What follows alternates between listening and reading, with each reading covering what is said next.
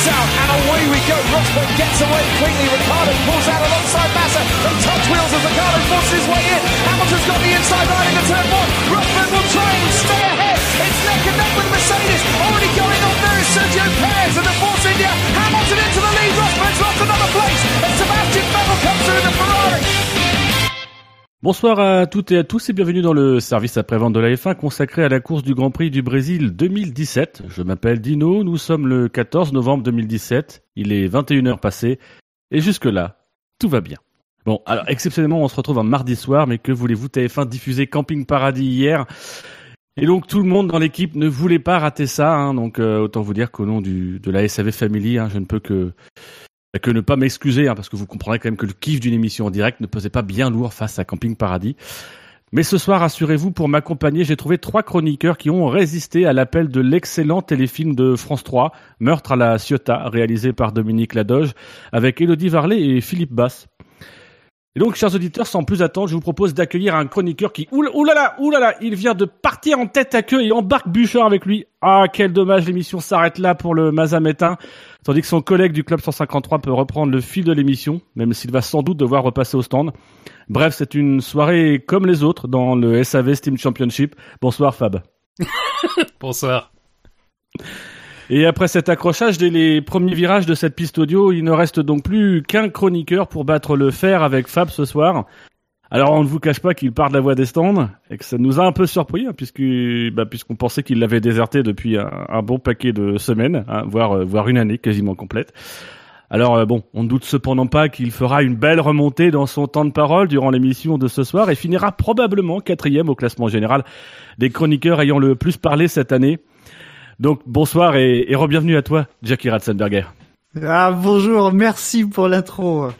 Très très bon. J'aime beaucoup t'introduire, Jackie, sache-le. Ravi d'être là. Ah bah nous aussi on est content de te, te compter parmi nous. C'est, c'est l'année de retour, euh, voilà. Euh, c'est ton premier et ton dernier Grand Prix pour ton retour, hein, un peu comme Philippe Massa. On sait jamais, on sait jamais.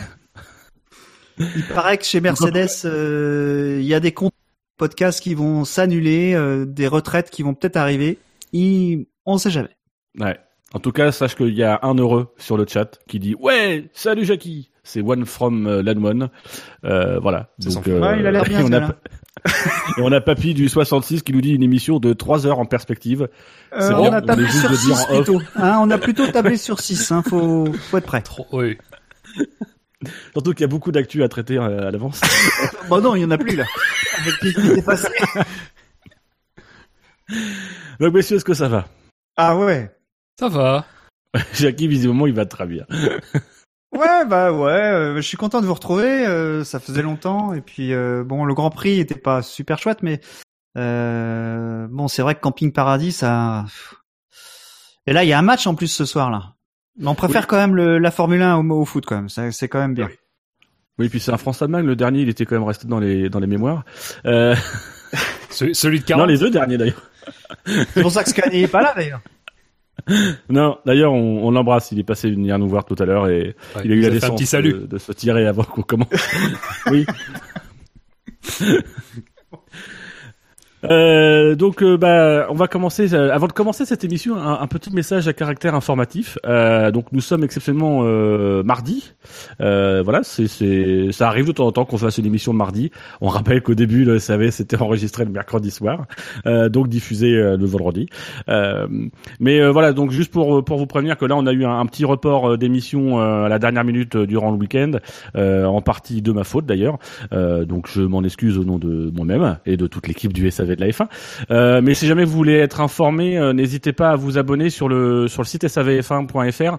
Vous avez une une newsletter, donc vous pouvez euh, vous abonner et dès que l'article est mis en ligne, parce qu'on met un article pour annoncer le live, euh, généralement c'est le matin pour le soir même, vous recevrez un mail qui vous indiquera que l'émission euh, l'émission a lieu le soir même.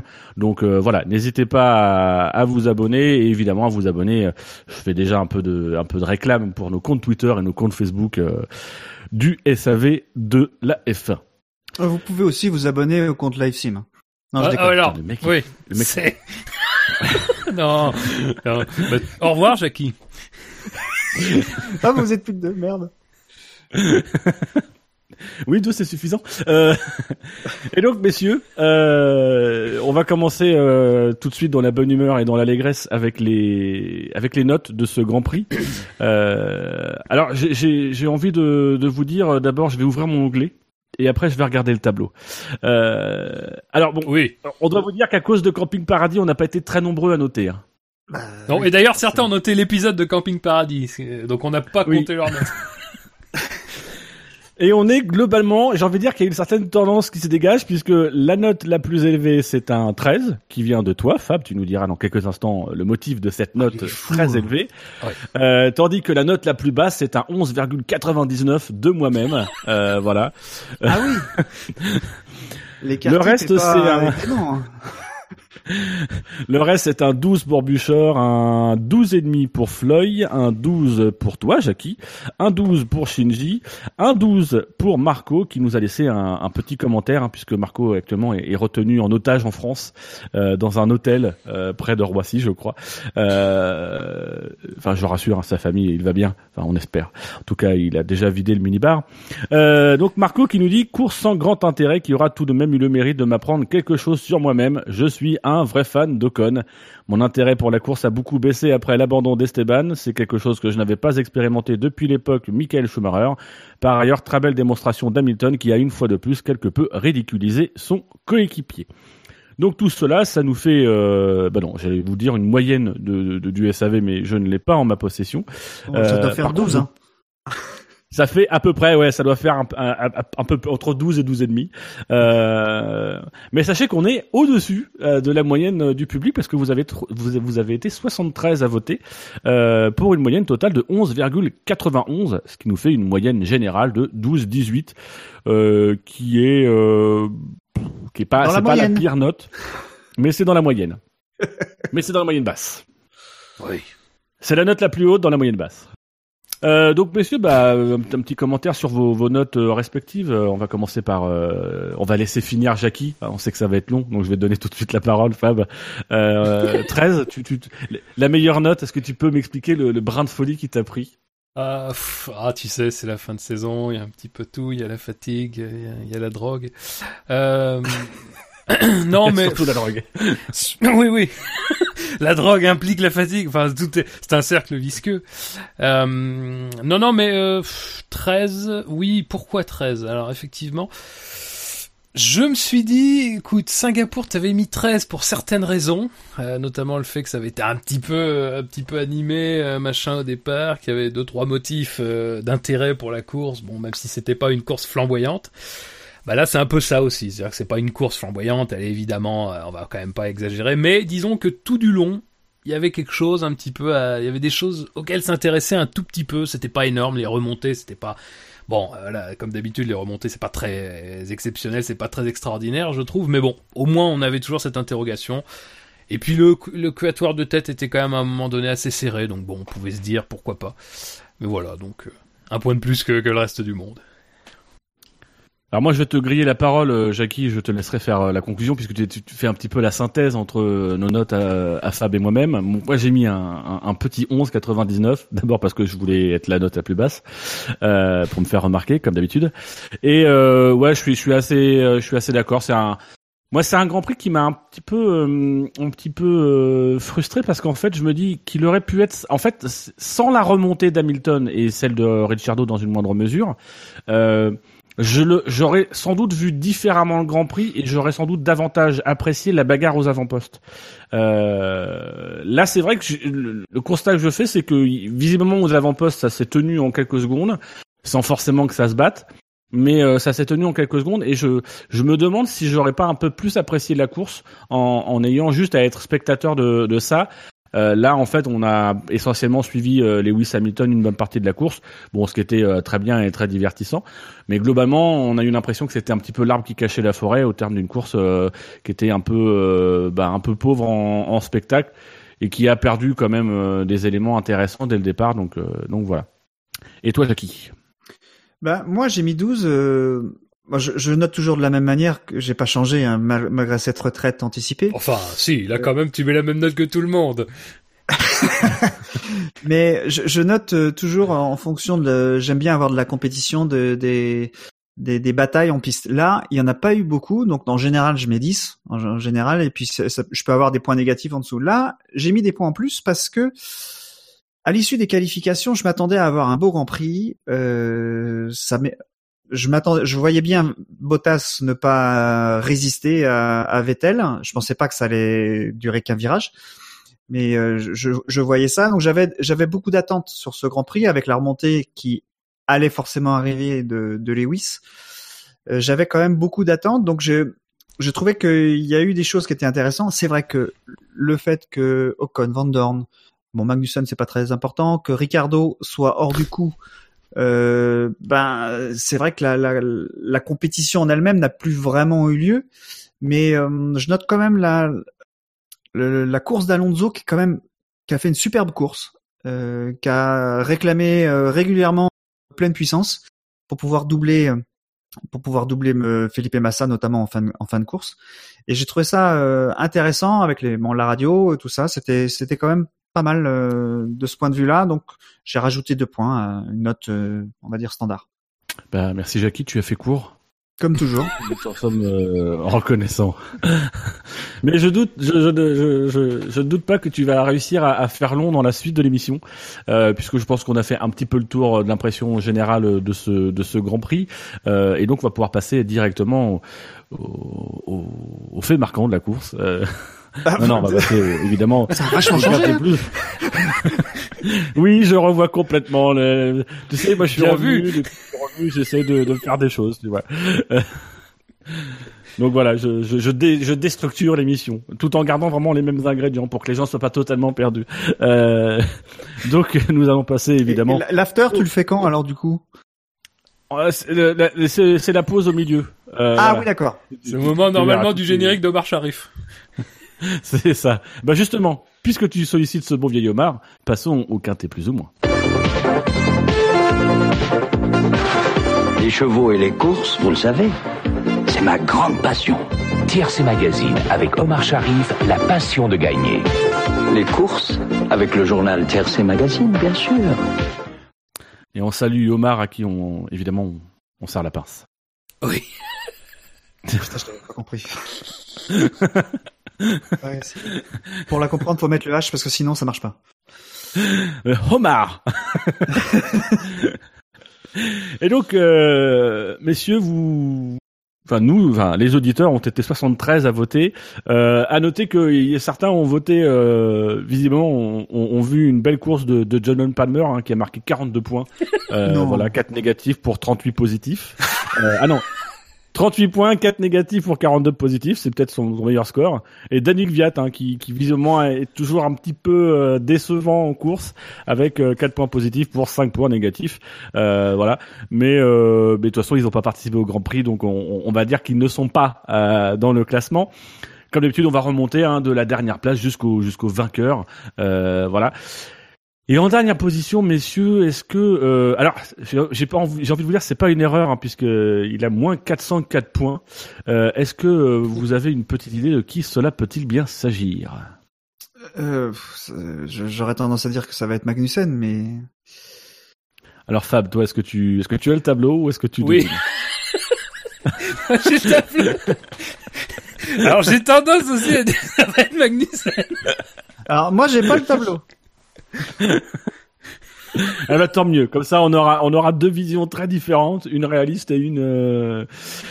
Eh ben, Jackie, je suis heureux de t'apprendre que tu as raison. Euh, c'est effectivement Kevin Magnussen hein, qui a abandonné ce Grand Prix, euh, qui finit bon dernier, enfin bon premier de ce quintet témoin avec euh, 404 points négatifs pour zéro pour zéro positif. Voilà, qu'avez-vous pensé de, de, de la course de Kevin Magnussen? Mais il a dû faire 404 mètres. Sans doute. Bah, je trouve ça un peu dur quand même parce que Ouais. euh, j'ai vu, euh, je sais pas si vous êtes tombé dessus aussi, mais j'ai vu sur euh, Driver 61 un gars qui a fait un- une palette euh, sur euh, sur le ce départ et sur cette sur ce passage là et il voit pas en fait dans la dans dans l'angle où, où il est, il regarde donc il est il est dans le S de Senna, mais il est dans dans la partie euh, qui va vers la droite, donc il regarde pas à gauche. Il voit qu'il y a il y a Van Dorn, évidemment il le voit, Euh, mais il voit pas que à l'extrême gauche il y a euh, il y a Ricardo qui est là, donc euh, ça me paraît pas euh, déconnant. Et euh, donc le seul qui savait qu'il allait se cracher, c'était c'était Van Dorn. parce qu'il pouvait pas se décaler à gauche, mais voilà, mais je pense pas que Magnussen ait, ait, ait, euh, une quelconque responsabilité. euh, donc je- sur sur cet incident, il pouvait pas le voir. Euh, comme ça s'est passé à Singapour avec avec l'accrochage en, en début de course quoi. Mais comme Villeneuve en rajoute euh, comme à chaque fois euh, pour dire que évidemment c'est Ma- Magnussen qui a tourné comme s'il y avait personne. Bah, j'imagine que les auditeurs aussi sont sensibles à ça et ils votent en- peut-être aussi en fonction de, de, de de toute sa carrière et de, euh, comme un César d'honneur quoi un petit peu. Tu crois? Avec moins Sincèrement, 400 tu es injuste envers les auditeurs. Non mais Tout de suite, tu, tu arrives, tu insultes nos auditeurs. Non, mais ce que, je quand veux même. dire, c'est- je- ce que je veux dire, c'est diffi- c'est c'est difficile pour moi de, de, de me dire qu'un gars qui a, euh, même s'il a fait des erreurs euh, par le passé, là, il a, il a, il a, il a pris, euh, il a pris son virage, il était très à droite et il reprend à gauche. Est, pour lui, il y avait encore la place pour, euh, euh, parce que Van Dorn était complètement au milieu de la piste, quoi. Euh, Non, mais c'est pire que ça. C'est pire que ça. Moi, je suis d'accord avec toi et je pense que c'est très sévère et que les commissaires, alors même s'ils n'ont pas très, pas beaucoup justifié leur décision, encore une fois, ont, ont- parfaitement expliqué qu'il n'y avait pas, enfin, parfaitement dit qu'il n'y avait pas de, de pilote qui, qui était majoritairement ou pleinement responsable. Mais le truc, enfin, tu dis Van Dorn est au milieu de la piste, mais c'est même pas ça. Van Dorn, il est, il est lui à la limite de la piste. Celui qui, il y en a un qui est encore plus loin et qui est quasiment hors piste, c'est Ricciardo. Donc, euh, Alors sur, le, il sur le sur les onboard qu'on a vu, enfin ce que j'ai vu sur le site là, il est pas hors piste. Euh, Non, mais, il, est, euh, il est encore la roue la roue euh, l'extrême droite de sa roue est, est sur la ligne en fait. Oui, oui, Ouais, mais je veux dire, à cet endroit-là, euh, À cet endroit-là, il y a, y a un grand vibreur, hein, il y a, il y a un grand qui fait que le il est même ses roues gauches ne sont même pas sur le sur l'herbe. Oui, oui, non, non, mais après, je veux dire, dans C'est pas la trajectoire, c'est pas la trajectoire de course par contre, hein, on est bien d'accord, mais Magnussen, lui, alors Magnussen après, ce qu'il ce qu'il perd, Magnussen, c'est qu'il a une trajectoire qui est une trajectoire de gars qui veut un petit peu empêcher euh, Van Dorn de, de correctement prendre sa trajectoire pour réaccélérer, donc il serre un Mmh, petit peu euh, Van Dorn sur la- sur la, sur la gauche. Mais je veux dire, je veux dire, même si tu te mets dans l'esprit que tu tu te dis toujours bon, il y a il y a peut-être quelqu'un. tu te dis, mais là le quelqu'un, il est quand même il est quand même quasiment hors piste, donc bon, euh, il- je vais dire qu'il y a personne. c'est ça le truc. Et euh, voilà, enfin, je trouve vachement sévère la- la- l'appréciation. Alors après, c'est vrai que Magnussen, euh, c'est le gars, euh, il faut pas qu'il fasse quelque chose de travers. Et même si il a la plus petite responsabilité dans quelque chose, dès qu'il va être impliqué, il va se prendre une volée de bois vert. Ça, c'est normal. On l'a, de toute façon, on l'a tout de suite vu avec les commentateurs sur Canal+, qui ont lui ont tout de suite mis dessus euh, la responsabilité de l'accident, comme si, euh, voilà, comme si c'était vraiment le cas, alors que les images prouvent que c'était quand même une situation tangente. Et tu compares à, à Vettel à Singapour, c'est, pour moi, quasiment ça. À, la- à- peu de choses près, à Singapour, c'était vraiment le moment du départ, là, et là, c'était le, c'était dans l'entrée, enfin, dans la sortie du deuxième virage. Mais sinon, à part ça, il n'y a pas de, il a pas de différence notable et bah, pour moi, euh, voilà, même conséquence, quoi. C'est-à-dire qu'il n'y a pas de responsabilité. Je comprends pas qu'on soit aussi sévère avec Magnussen. On peut toujours lui reprocher, en fait, de pas avoir eu, comme la- l'idée de penser que quelqu'un aurait pu être là, mais, mais tout comme Vettel, je pense que c'est inconcevable à ce moment-là précis de la course. Tu peux pas concevoir que quelqu'un soit exactement à la position euh, où il est là. Donc euh, c'est c'est compliqué, je trouve, de l'in- de l'incriminer. à la différence de Vettel, euh, il ne jouait pas le championnat du monde, lui, euh, Magnussen. Donc euh, il pouvait prendre ce risque. Non, puis et puis il y a aussi hum, il y a, il y, a, il y a cet ensemble de choses où à la fois lui ne joue pas le championnat du monde, donc on est forcément, euh, enfin, Je me perds dans ce que je pense. C'est terrible. euh, non, mais c'est c'est c'est vrai que l'autre, pour moi, t'as tout à fait raison, Fab. Le, le, le vrai, si on doit trouver un responsable dans cet accident, le vrai responsable, c'est euh, c'est Ricciardo qui est à l'extérieur, qui passe un peu n'importe comment.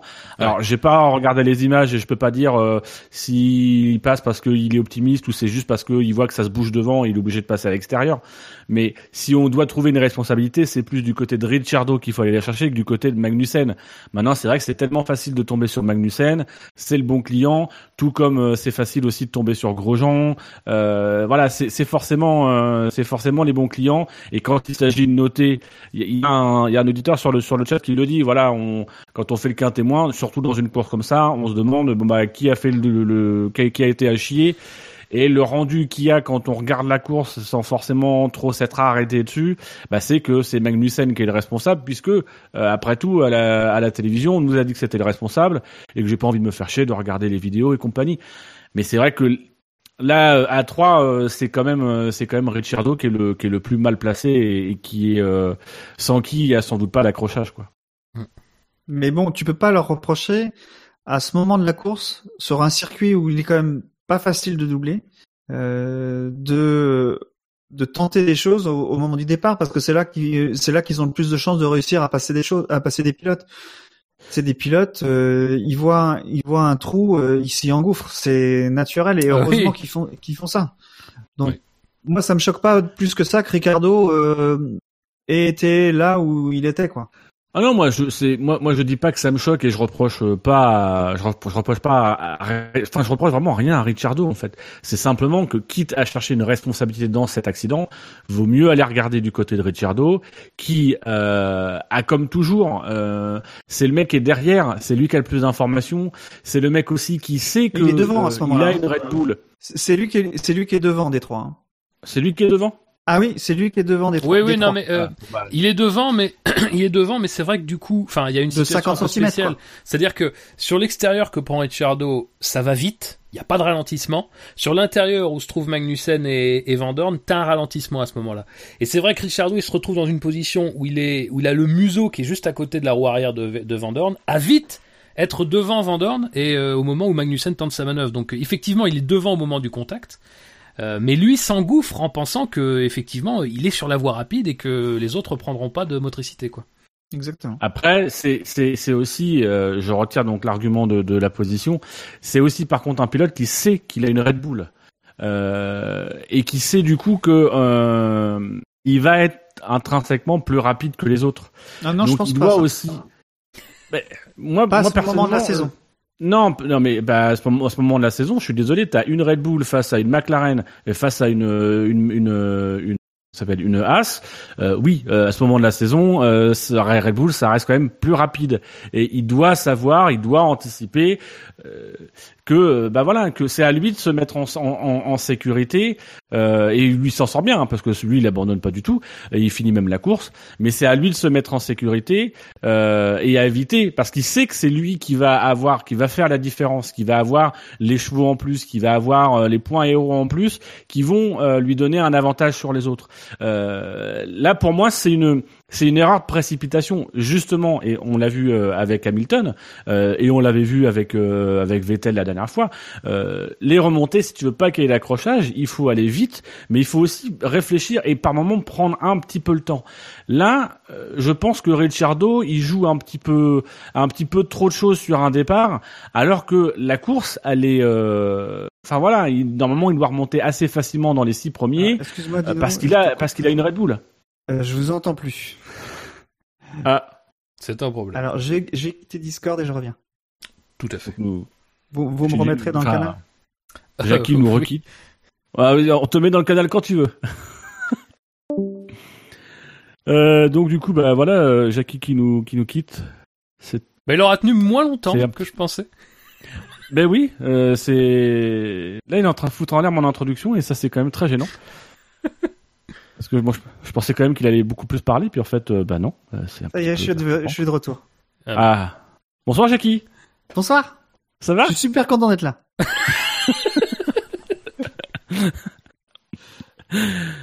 Donc, euh, donc, euh, bah voilà, on a fait, on a fait plus ou moins le, le tour de, de, du cas Magnussen en, en évoquant le cas d'autres pilotes, je pense. Euh, je- J'essaie de lire sur le chat, mais je n'arrive pas à lire. Euh, Oui, Raskan, Donc, en tout j'ai cas- eu un, un problème de, de effectivement de, de, de micro, j'ai dû rebrancher. voilà, c'est pour ça. Mais c'est, c'est, c'est le manque d'habitude. T'es plus habitué à faire du, du Bah, podcast. comme c'est la en- première fois avec Discord en tout cas. Bah voilà. Alors même le podcast. t- t- Ah Pas non, le podcast, euh, si. On avait dit pas d'autopromo, bordel de merde. Euh, Donc, messieurs, au classement, le, le quatrième euh, de notre quintémoin. Euh, qui c'est que ça peut-il bien être Deuxième. Je te demander à toi, puisque... Oui, le, deuxième. deuxième- effectivement. Le deuxième moins bien, je pense que pour la même raison que Magnussen, ça risque d'être Grosjean. Eh ben, avec euh, zéro point positif pour 325 points négatifs, c'est effectivement le Suisse, euh, Romain Grosjean, euh, voilà, qui a terminé la course, lui, en 15 position. Pour l'instant, je suis monsieur 100%. Il est fou.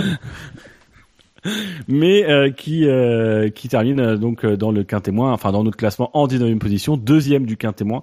Romain Grosjean qui bah, qui est, au, cœur d'un accrochage avec Esteban Ocon dans le virage 6, euh, voilà, et qui va malgré tout finir sa course tant bien que mal, même s'il en est très satisfait et que visiblement il a découvert une voiture formidable. Je pense qu'il faut que les, les, les ingénieurs de chez As euh, viennent casser la voiture à Abu Dhabi avec des marteaux, etc.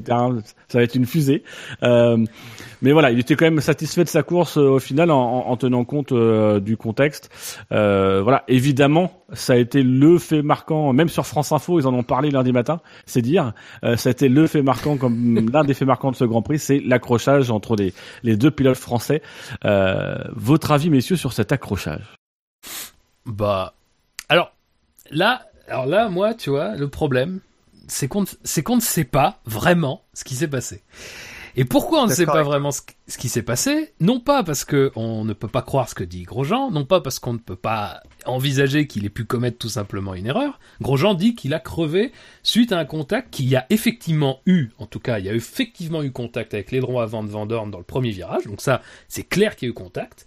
Après, est-ce que ça a entraîné une crevaison lente? On sait on sait pas en fait, Euh, on est obligé de croire Grosjean. Mais le problème c'est qu'on peut pas, euh, on n'a pas d'indice exactement. On voit bien que la voiture s'affaisse effectivement, mais le problème c'est qu'à cet endroit-là, il y a un affaissement naturel, on peut pas savoir. Donc la seule chose en fait qui pourrait nous permettre de savoir avec avec certitude, ça serait que les commissaires aient pris une décision en, en ayant toutes les données valables et qui nous expliquent pourquoi ils mettent euh, ils mettraient ou ils mettraient pas une sanction. Mais le problème, c'est que les commissaires ont, contrairement au cas Magnussen d'ailleurs, bizarrement, qui s'est passé dans le même tour, ils ont décidé de mettre une sanction. Alors, peut-être qu'ils avaient déjà suffisamment de données. Bon, voilà. Euh, en tout cas, ils n'avaient pas le témoignage de Grosjean. Euh, donc, ils ont mis une sanction. Et dans, cette, et, et dans leur justificatif, il n'y a rien, puisqu'on nous dit tout simplement que Grosjean a perdu l'arrière de sa as. Donc ça, c'est-à-dire, euh, je, je peux rédiger moi-même des, des, des trucs euh, FIA, je suis disponible s'ils veulent, parce que moi aussi j'ai fait ce constat-là Tu tu que euh, que fait, que. Grosjean. Oui, je l'ai fait, c'est vrai. Oui, oui, c'est vrai. Euh, J'ai beaucoup ri. c'est je l'ai fait. Mais enfin, on a tous fait ce constat-là qu'effectivement Grosjean avait perdu l'arrière de Sas, puisque c'est ça qui en, gros occasionne un petit peu l'accrochage. Mais le problème, c'est que aujourd'hui, on ne peut pas être certain en fait. C'est c'est un petit peu, c'est-à-dire que cet accrochage, c'est un peu l'accrochage de Schrödinger, c'est-à-dire qu'on ne sait pas si c'est Grosjean qui est responsable ou si c'est la crevaison qui l'a causé. Donc euh, voilà, Grosjean, c'est pas facile quoi. Et puis c'est 10 secondes. 10 secondes, c'est beaucoup, hein, pour un accrochage, hein. Bah, c'est beaucoup en même temps. Si l'accrochage est causé par une faute de pilotage de Grosjean euh, dans, dans sa défense contre Ocon, ça me choque pas 10 secondes. 10 secondes, c'est euh, c'est pas c'est c'est pas non plus c'est pas un stop and go de 10 secondes. Hein, c'est 10 secondes de, de pénalité de temps. Donc c'est c'est pas non plus. Enfin moi ça me choque Ah oui, pas je- que ce soit ça. Oui. Mais euh, le truc, c'est que euh, moi, je suis pas certain que la décision des commissaires soit bonne. Et le problème, c'est qu'on ne peut, Il n'y a plus de moyens, vraiment, de savoir. Alors évidemment, les gens de Haas, Grosjean en tête va dire que c'est la crevaison, mais en même temps, le truc, c'est que ça peut être vrai, mais ça peut aussi être l'argument pour, pour, justifier le fait qu'il a perdu sa voiture co- co- comme une buse. Ça peut être tout à fait ça. Donc, le problème, c'est qu'on ne peut pas savoir actuellement. Moi, là, en préparant l'émission, je me suis dit, mais oui, mais euh, la décision dit rien, Grosjean dit quelque chose. Que où est la vérité, quoi? Et comme la décision, il y a rien qui est, qui est écrit, Gunther s'engouffre dans la brèche. Comment ça se fait? C'est pas possible. Les commissaires, euh, ils, ils notent mal. euh, Enfin, ils donnent des pénalités à tort et à travers. C'est pas constant. Voilà, ils s'engouffrent dans la brèche parce qu'il y a une brèche. Euh, le, le fond du truc, c'est que euh, on a on a un doute. On a un doute sur le euh, sur cet accrochage. Euh, on ne sait pas, comme tu dis, on ne sait pas si c'est le- le la crevaison, si euh, effectivement à cet endroit-là, en début de course, comme comme Hamilton l'a eu euh, la, la veille, hein, quand il s'est craché, c'est exactement le même le même truc, sauf qu'il y avait une voiture à côté qui euh, qui euh, qui l'a arrêté.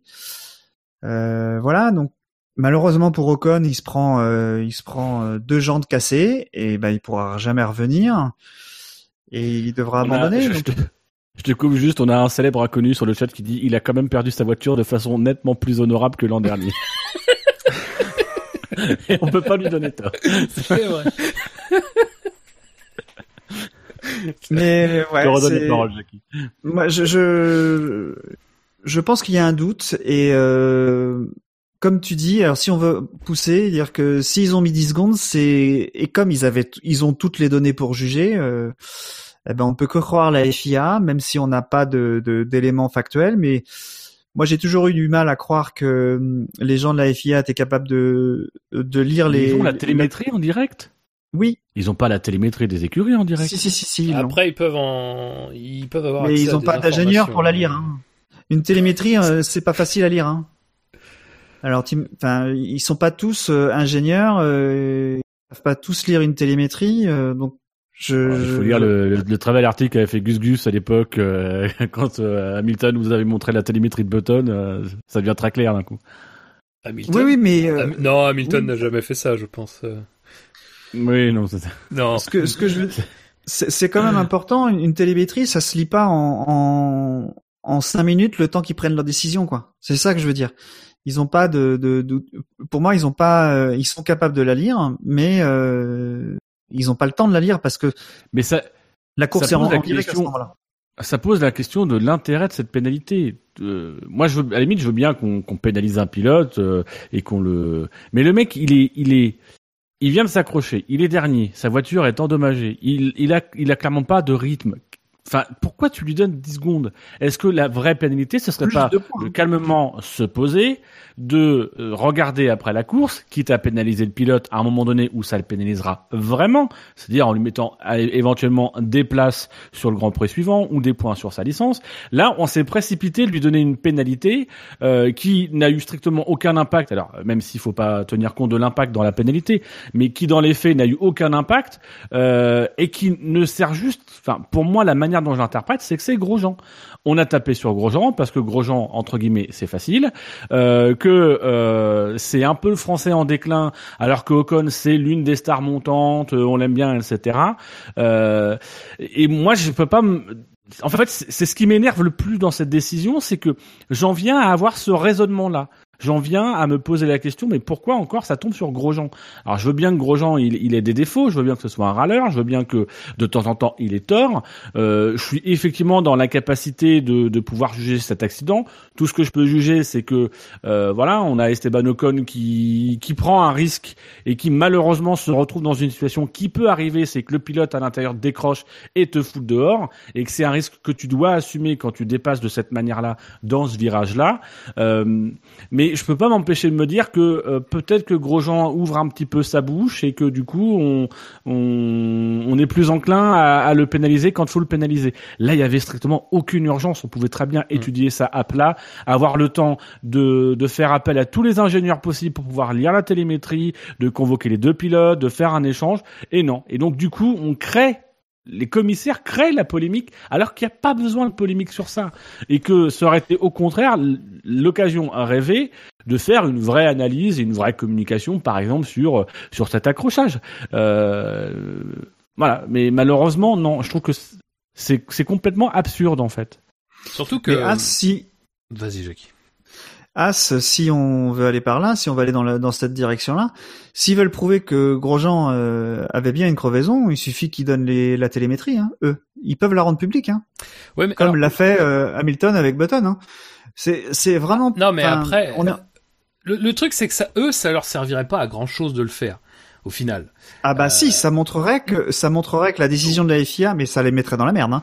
Ça montrerait que la décision de la FIA, elle est, euh, elle est, elle est malvenue.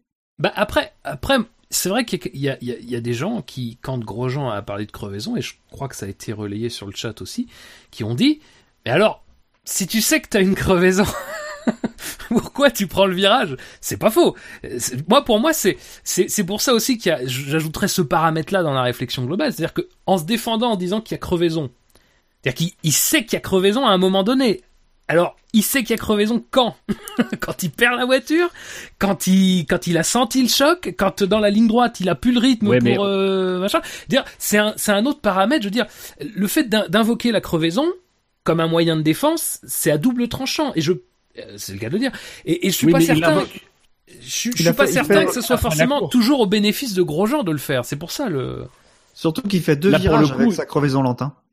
Il fait le S, qui est un virage quand même euh, rapide. Euh, je sais pas c'est quel. c'est Non, quel parce que le parce que le parce que l'impact il est euh, il est déjà bien dans le S. Oui, Ah mais oui, il est, au, reste- il est au premier. ouais.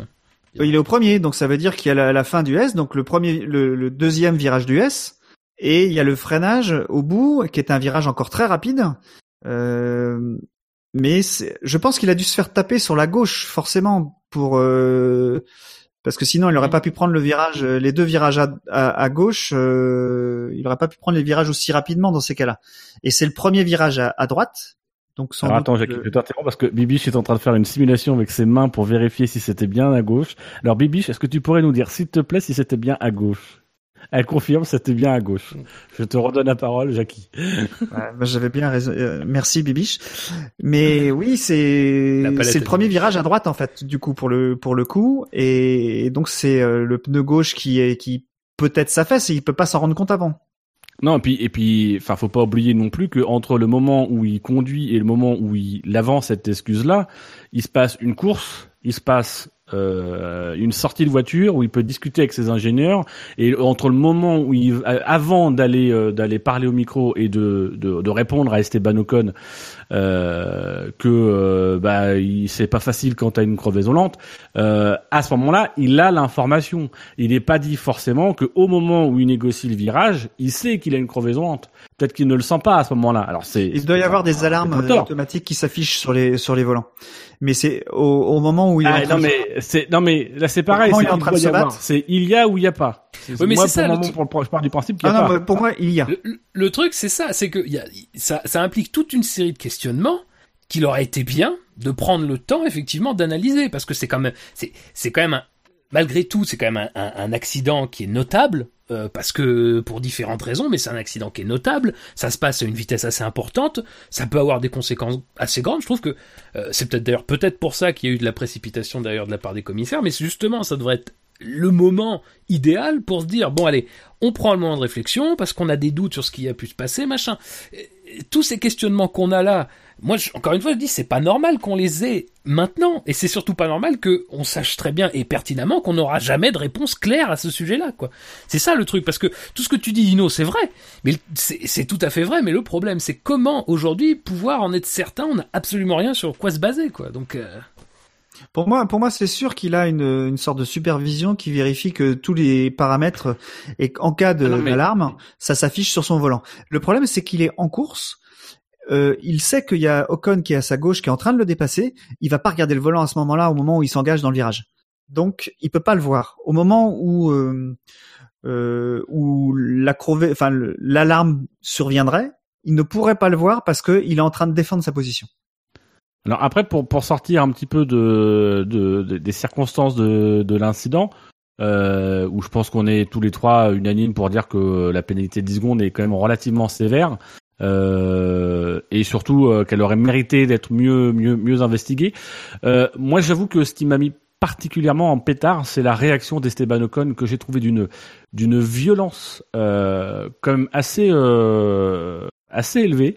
Euh, ça pose des questions évidemment sur le, rela- le relationnel entre entre les deux pilotes français dans le dans le dans le paddock, mais Et je entre- trouve entre aussi les que deux pilotes et entre pardon je te coupe mais entre les deux pilotes euh, euh, Force India également. Mais en fait, c'est ça. C'est-à-dire que je trouve que euh, dès qu'il y a un accident, euh, dès que euh, dès que Ocon est dans une situation où il y a un accident, il a une propension à se à se libérer euh, devant devant la presse qui est assez phénoménale. Systématiquement, c'est euh, il y va avec des gros sabots devant la presse et, et là je trouve que euh, je trouve que ça manquait par, particulièrement de classe. Il y a, a pas agression. Euh, il- c'est même pas il attend même pas la fin de la course où il pourrait réagir à la fin de la course. Là c'est là c'est évidemment une déclaration à chaud, euh, mais c'est toujours son c'est toujours son argument. Euh, c'est toujours la faute de l'autre. Alors, je me rappelle qu'à une époque, on le reprochait à certains pilotes. C'est un pilote extraordinaire, euh, Ocon, mais je trouve que là, c'est pour moi, c'est il a clairement manqué de, de, de classe et euh, et moi, j'ai vu un petit con en fait dans sa réaction. J'ai vraiment trouvé qu'il avait il avait eu le comportement d'un petit con de, de bâcher comme ça Grosjean, qui n'a pas besoin, euh, qui n'a pas besoin de ça. Quoi. Je trouve que voilà, je trouve que déjà entre Français, euh, ça veut dire qu'il n'y a pas de solidarité entre, pilotes et, ça veut dire que le, dernier ressort de, Esteban, Ocon, c'est toujours d'aller dire dans les médias que c'est la faute de l'autre et de le dire le plus fort possible pour que ça devienne une quasi-vérité. Euh, c'est pour ça que euh, l'argument de la crevaison de pneus, je peux comprendre effectivement que ce soit pas forcément un argument euh, qui soit vérifiable. Maintenant, entre guillemets, Grosjean et As, ils ont, ils ont que ça. La, la sortie d'Ocon est tellement, est tellement virulente à son encontre qu'il faut bien qu'il puisse se défendre et que effectivement, il sort, euh, enfin, il explique que c'est à cause de la crevaison. Oui, mais c'est vrai. Mais il a aussi un peu le défaut de, de sa jeunesse, je pense, parce que on se focalise beaucoup. Enfin, je trouve qu'on s'est beaucoup focalisé sur Ocon, euh, un peu, bon, un peu bêtement, parce que sincèrement, quand c'était à l'époque de Chilton, on s'en foutait bien de ce record de, de Grand Prix euh, terminé par un rookie. Donc, euh, on va sincèrement pas cette année. euh, machin. C'est pareil. C'est pas un record qui veut dire grand chose parce que Ocon, euh, comme je l'ai rappelé dans l'émission précédente, enfin dans l'émission de course précédente, il peut abandonner euh, à, à Bakou, hein, sans être méchant, il peut Ouais, abandonner à clair. Spa. Et, dans, dans tous les cas, je, il n'est pas tout à fait blanc-blanc sur les potentiels abandons qu'il peut avoir, donc ça, ça tient à pas grand-chose euh, ce type de, de record, voilà. Et je pense qu'on oublie un petit peu que c'est tout simplement un jeune pilote qui qui n'est pas euh, un pilote comme peut l'être Grosjean expérimenté. Et d'ailleurs, la réaction de Grosjean en sortant de la voiture. Alors certes, lui, il est effectivement plus éloigné de l'accident, donc il a le temps un petit peu de de- de- de- d'arriver à, à maturité entre guillemets. Euh, Mais disons que quand il sort de la course, Grosjean il dit, euh, quand on lui demande, euh, quand il dit euh, oui, euh, Ocon euh, vous, vous vous met la responsabilité de cet incident, sa première réaction c'est de dire moi je me prononcerai pas tant que j'ai pas vu les images. Donc déjà lui, même si après il avance quand même une raison pour justifier euh, ce qui s'est passé, il, son, sa son premier réflexe c'est quand même de dire euh, voilà moi je dis rien de spécial, je vais pas chercher de responsabilité, je vais juste expliquer moi ce que ce que j'ai senti ou ce qu'on m'a dit ou ce qui s'est passé. Après, le truc, c'est qu'Ocon, il est, voilà, il est, il a beau être quelqu'un qui, effectivement, montre des choses, et quelqu'un qui a une progression, ça reste un très jeune pilote dans un environnement Oui. de, de compétition très compliqué. Et on a vu que, quand on parle, par exemple, de Verstappen, son problème à Verstappen, euh, au-delà de ces manœuvres en piste qui traduisent une certaine conception de la course, à mon avis, c'est pas tant la fougue, c'est surtout une certaine conception de la course à un moment donné.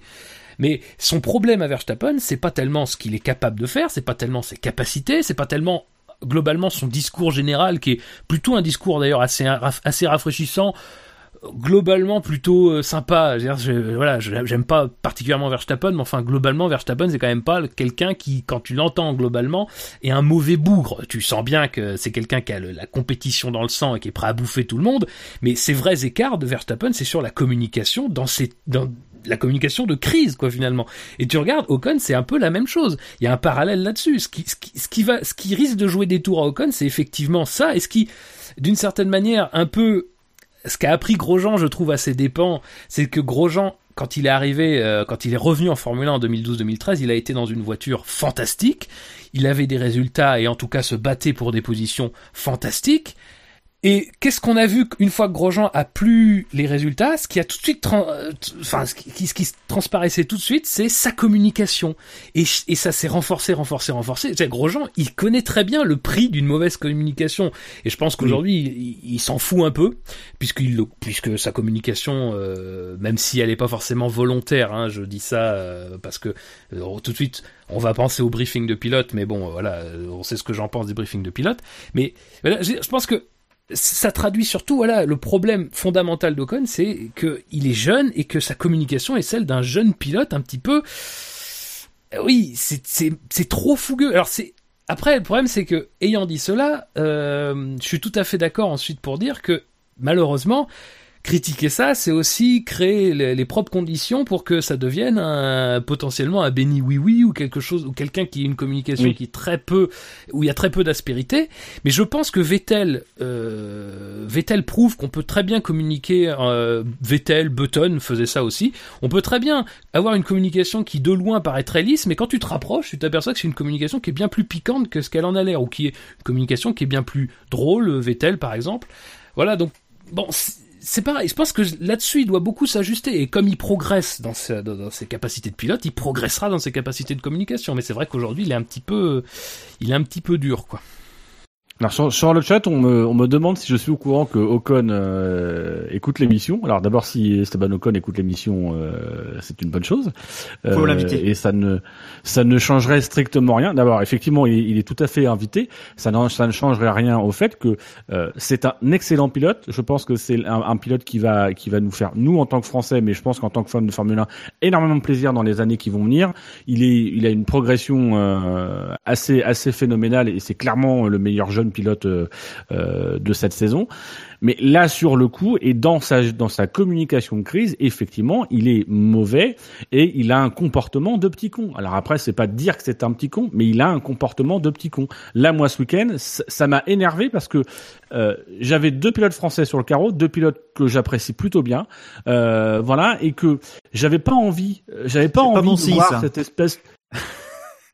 Oui, mais mais mais j'avais pas envie de j'avais pas envie de de voir ça, j'avais pas envie d'entendre ça. Et je trouve que euh, faut faut pas aussi oublier qu'on n'a pendant longtemps pas eu de pilote français et que euh, et que Grosjean c'est c'est c'est c'est le, le pilote. Alors il est pas tout seul mais euh, de la c'est le, le premier pilote de la de la nouvelle génération euh, faut pas oublier mm. qu'il il rouvre un peu les choses, qu'il est, il est, il a rouvert un petit peu euh, la Formule 1 euh, en France. Euh, que c'est en termes de communication au niveau des médias aussi, il a fait pas mal de choses.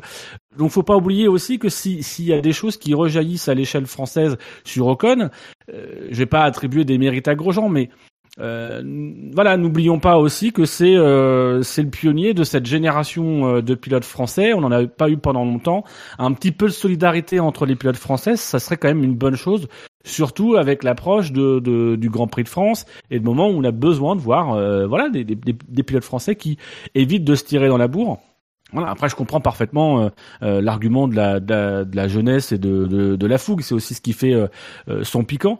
Mais, mais voilà, un peu plus d'élégance c'est d'autant d'autant plus pour moi choquant que c'est un pilote qui, qui est plutôt élégant euh, dans, dans son pilotage, euh, euh, en dehors de la piste, dans ses interviews, il est plutôt c'est plutôt quelqu'un de très de très de très charmant, de très élégant, de plutôt de plutôt agréable. Et là, je l'ai trouvé j'ai trouvé désagréable quoi. Et ça m'a ça m'a ça m'a déçu sur ce Grand Prix. Jackie un, un commentaire?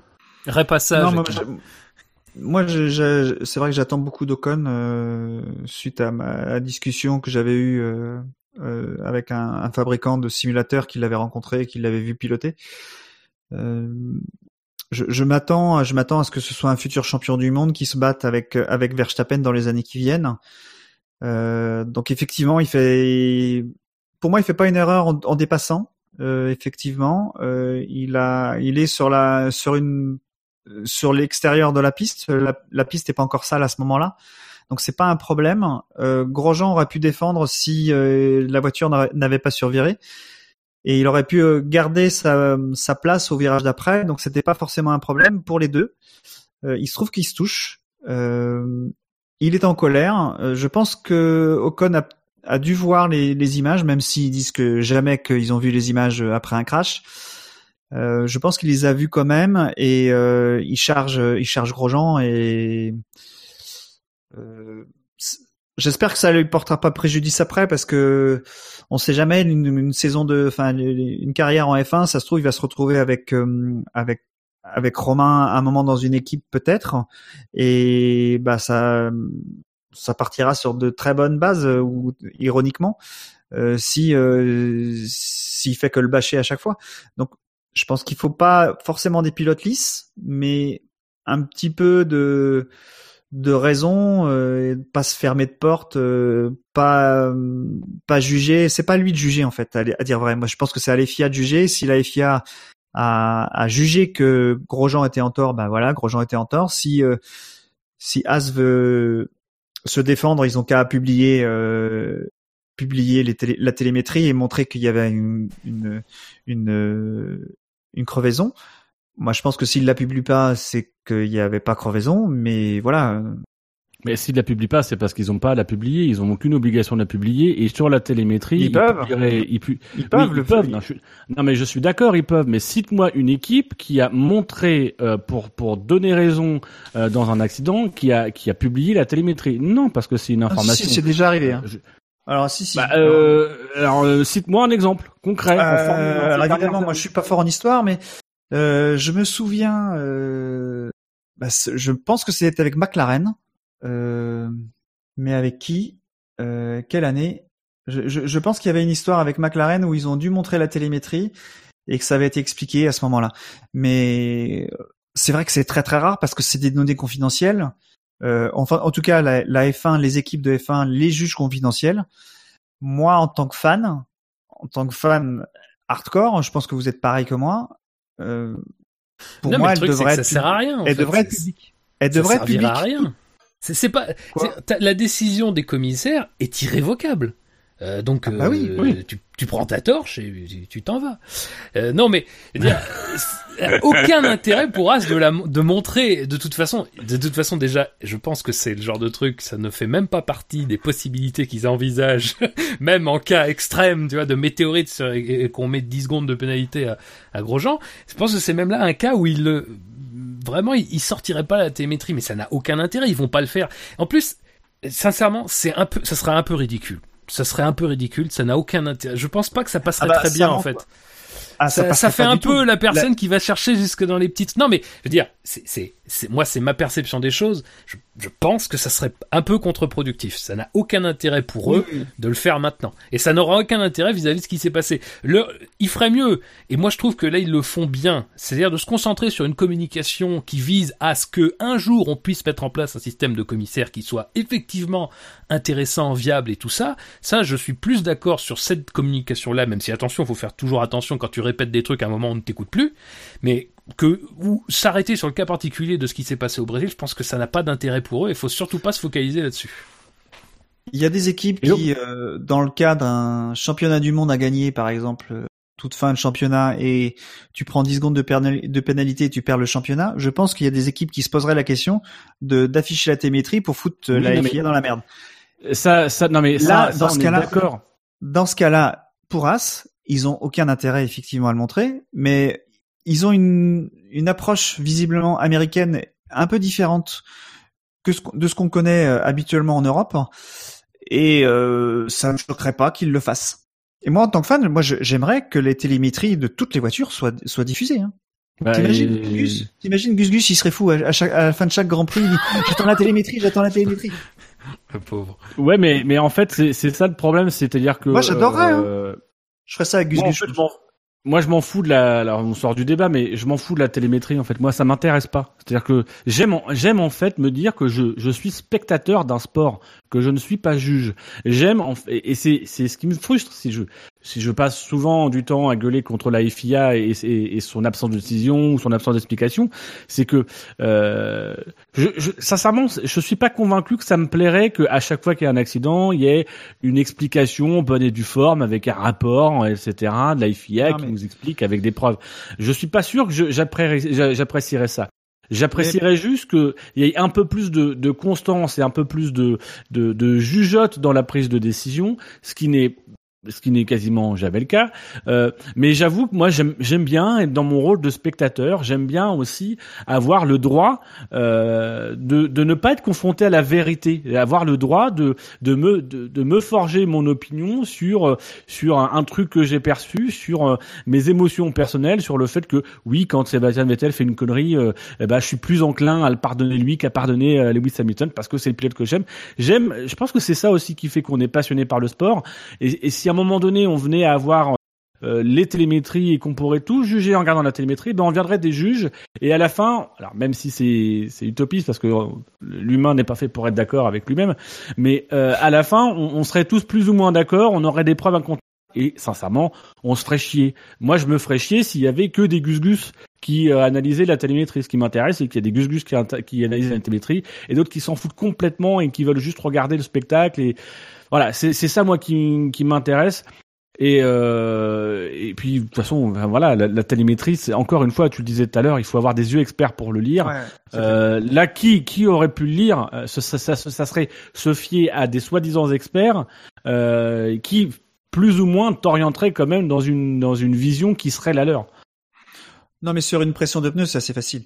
Mais moi, Non, mais non, mais sur une pression de pneus, euh, moi, si si si, si t'es si t'es euh, si t'es un extraterrestre, tu viens sur Terre et que je te montre une chaise en disant ça, c'est vert alors que c'est bleu, le mec il sait pas ce que c'est bleu, il- tu lui dis que c'est vert, il te croit. Moi, le mec qui me monte une télémétrie en me disant ça, bah voilà, ça montre que j'ai raison, il y avait une crevaison. Bah ouais, ok, écoute, je te crois. Euh, S'il me forme pas pour le faire, ok, je te crois. C'est ce, c'est ce jeu-là qu'avait joué Hamilton au, au Grand Prix de Belgique il y a quelques années face à Button. C'était de balancer la télémétrie pour montrer qu'il avait raison, qu'il était plus rapide que Button, etc. Sauf qu'il y avait 99,9% des gens qui ne, ne, ne savaient pas lire la télémétrie, mais par contre, 50% des gens minimum, on va respecter euh, la parité, 50% des gens qui étaient qui étaient d'accord avec Hamilton, qu'effectivement ça prouvait. Mais non, ça prouve que dalle, t'es pas capable de le lire. Donc à un moment donné, euh, voilà, moi je simple, c'est que il y a des gens qui soient formés pour juger et s'appuyer sur la télémétrie, mais surtout qu'ils aient la volonté de s'appuyer sur la télémétrie. Là, clairement, dans cet incident-là, on n'a pas jugé utile de s'appuyer sur la télémétrie, on n'a pas jugé utile d'avoir le témoignage au moins d'un des pilotes, voire des deux, parce que je suis pas convaincu qu'on ait entendu Ocon. Il fallait sanctionner, on a sanctionné parce que voilà, ça, ça équilibre les choses. Une sanction qui en plus ne sert strictement à rien.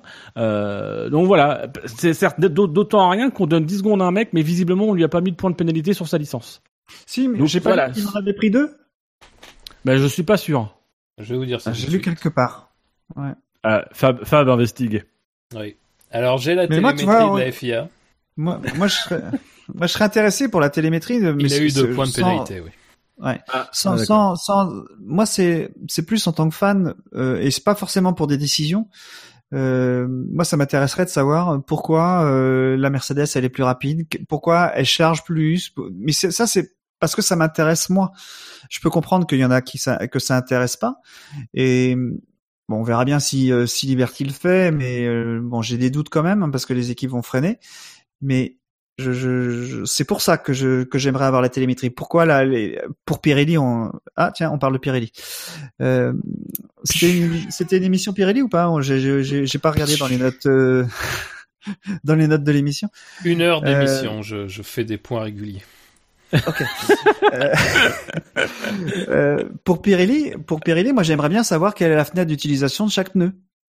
Il nous parle de la couleur des pneus. Moi, j'en ai rien à foutre de la couleur des pneus. Moi, ce que je veux, moi, ce que je veux savoir, c'est pourquoi telle équipe, elle arrive à être dans la fenêtre d'utilisation, quelle est la fenêtre, et pourquoi elle l'est pas. Et ça, en tant que commentateur, même si on n'est pas commentateur sur la télé, mais en tant que commentateur de la F1, on, on devrait être capable d'avoir cette petite information qui coûte pas grand chose à Pirelli, vu que tout le monde a les mêmes, euh, a, a les mêmes pneus, au moins pour la fenêtre, mecs quoi. L'information, il il l'utilise pas. Prend Villeneuve, il a l'information et il l'utilise pas. euh, voilà, donc c'est pas parce que tu auras l'information forcément tu. Ouais.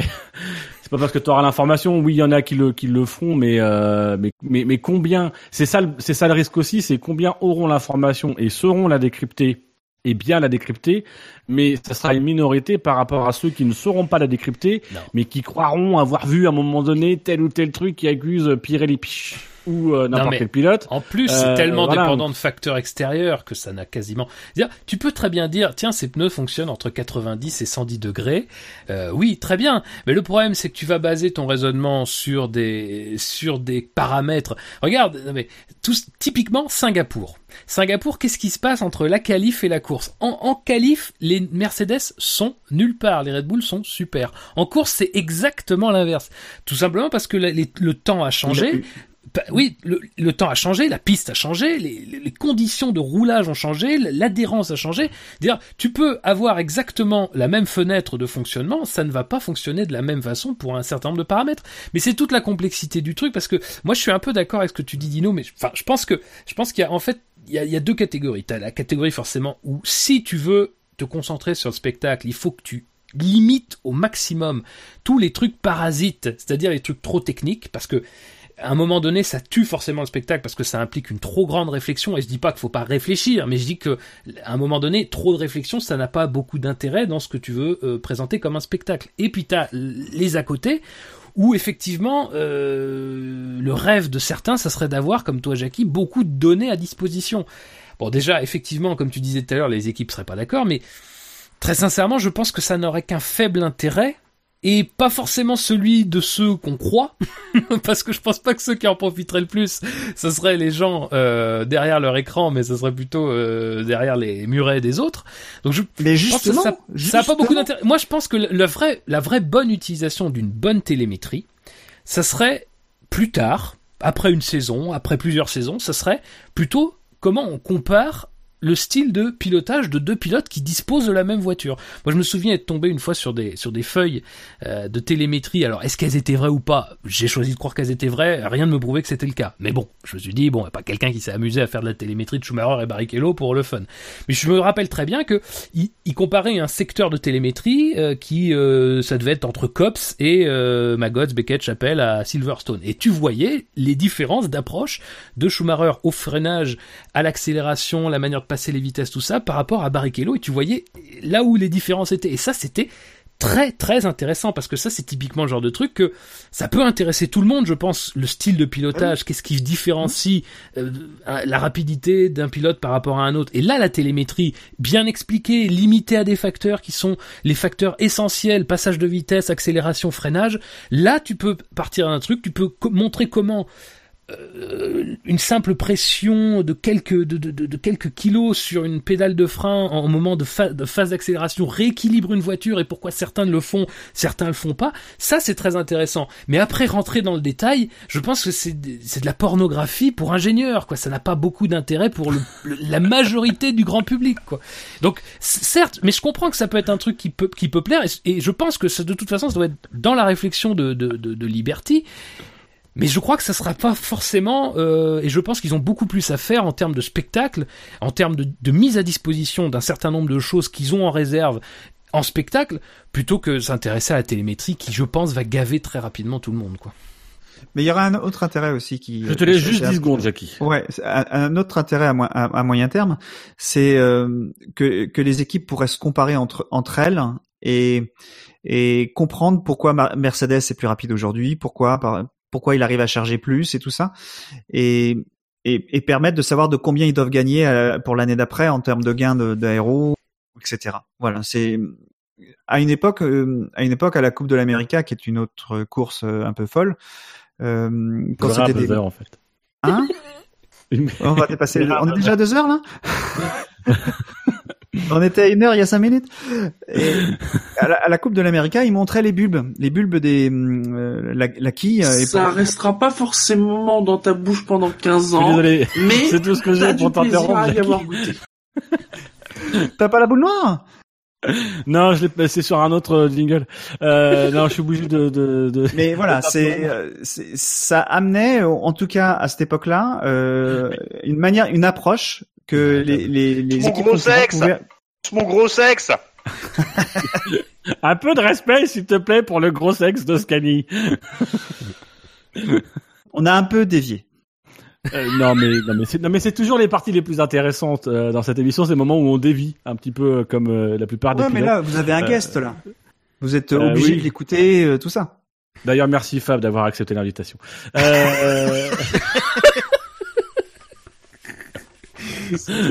Bravo. alors messieurs, en, en, en troisième position de notre quintémoin, puisque euh, rappelez-vous, nous sommes euh, dans la troisième position du quintémoin. Euh, il y a un pilote qui lui aussi a marqué 0 points positifs pour 287 points négatifs. Alors Fab, toi tu as le tableau sous les yeux, mais Jackie, tu ne l'as pas. Pour qui parie Alors, pour qui Alors, parie euh, je suis à 100%. Est-ce que je vais euh, marquer euh, encore euh, encore un point? Euh, Je dirais que le troisième de la marotte euh, Villeneuve euh, serait pas mal euh, de, de ce coup-là. Ça devrait être Stroll. Oh putain. Eh ben, tu es monsieur 100% puisqu'effectivement c'est Lance. Stroll qui est troisième de ce quintet moins avec euh, donc une position à l'arrivée de, de, de 16e au terme d'une course. Euh... Va-t-on trouver un qualificatif euh, d'une course C'est déjà pas mal. Oui. Euh, voilà. Euh, une analyse sur la course de Lance Stroll Il a un super Non. Oui, je pense qu'on parlera un peu plus de son équipier. Donc du coup, on peut passer, je pense, au quatrième de ce quintet moins. Non, mais il a été, enfin, je vais quand même en, en, en dire un peu. Il a été, non, mais faut, faut, non, faut le dire quand même, parce qu'il y a, il y, a, des- il y a des fans de, le, sur, sur le chat, je suis Mon certain. gros sexe Mon gros sexe Il a été nulle Gros part sexe. tout le week- Il a été nulle part tout le week-end quand même, hein. Oui. Mm, ouais, il explique ça par euh, le fait qu'il avait pas euh, le même moteur, euh, euh, lui. Oui, il avait un moteur plus puissant sans doute. Non, parce qu'ils ont eu un problème en, en essai libre 3, du coup ils l'ont changé. D'ailleurs, c'est vrai, puisque on l'a vu, on a vu Oui, qu'ils oui, étaient mais- un peu ric-rac et que son, il avait l'ancienne spécification, donc déjà. Mais bon, ajouter à ça, euh, il cale au départ. Donc euh, bon, ça fait longtemps qu'on n'a pas eu quelqu'un qui allait au départ, donc ça fait plaisir que ce soit un jeune qui remette au goût du jour certaines anciennes pratiques. Euh... non, mais c'est bien. Euh, ensuite, il est quand même resté coincé derrière Gasly.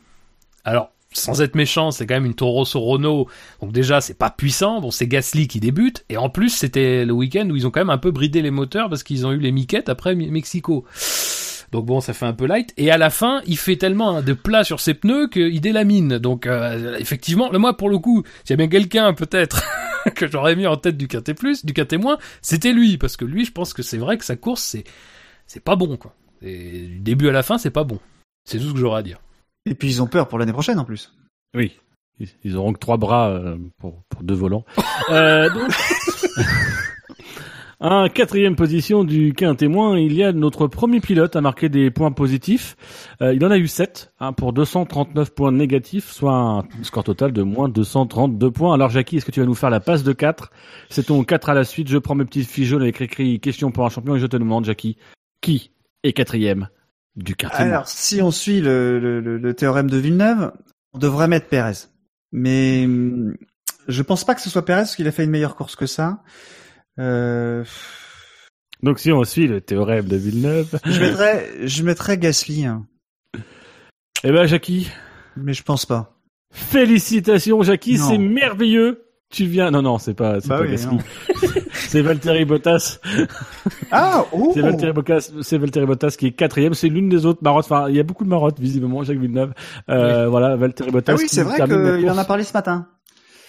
Enfin, c'est, c'est, c'est passé ce matin.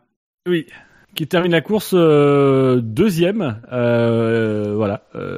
Euh, mais comme quoi, ça paye pas toujours. Euh, mais ce qui souffre surtout, je pense, de la comparaison avec Lewis Hamilton, qui partait bon dernier depuis la voie des stands et qui remonte en quatrième position.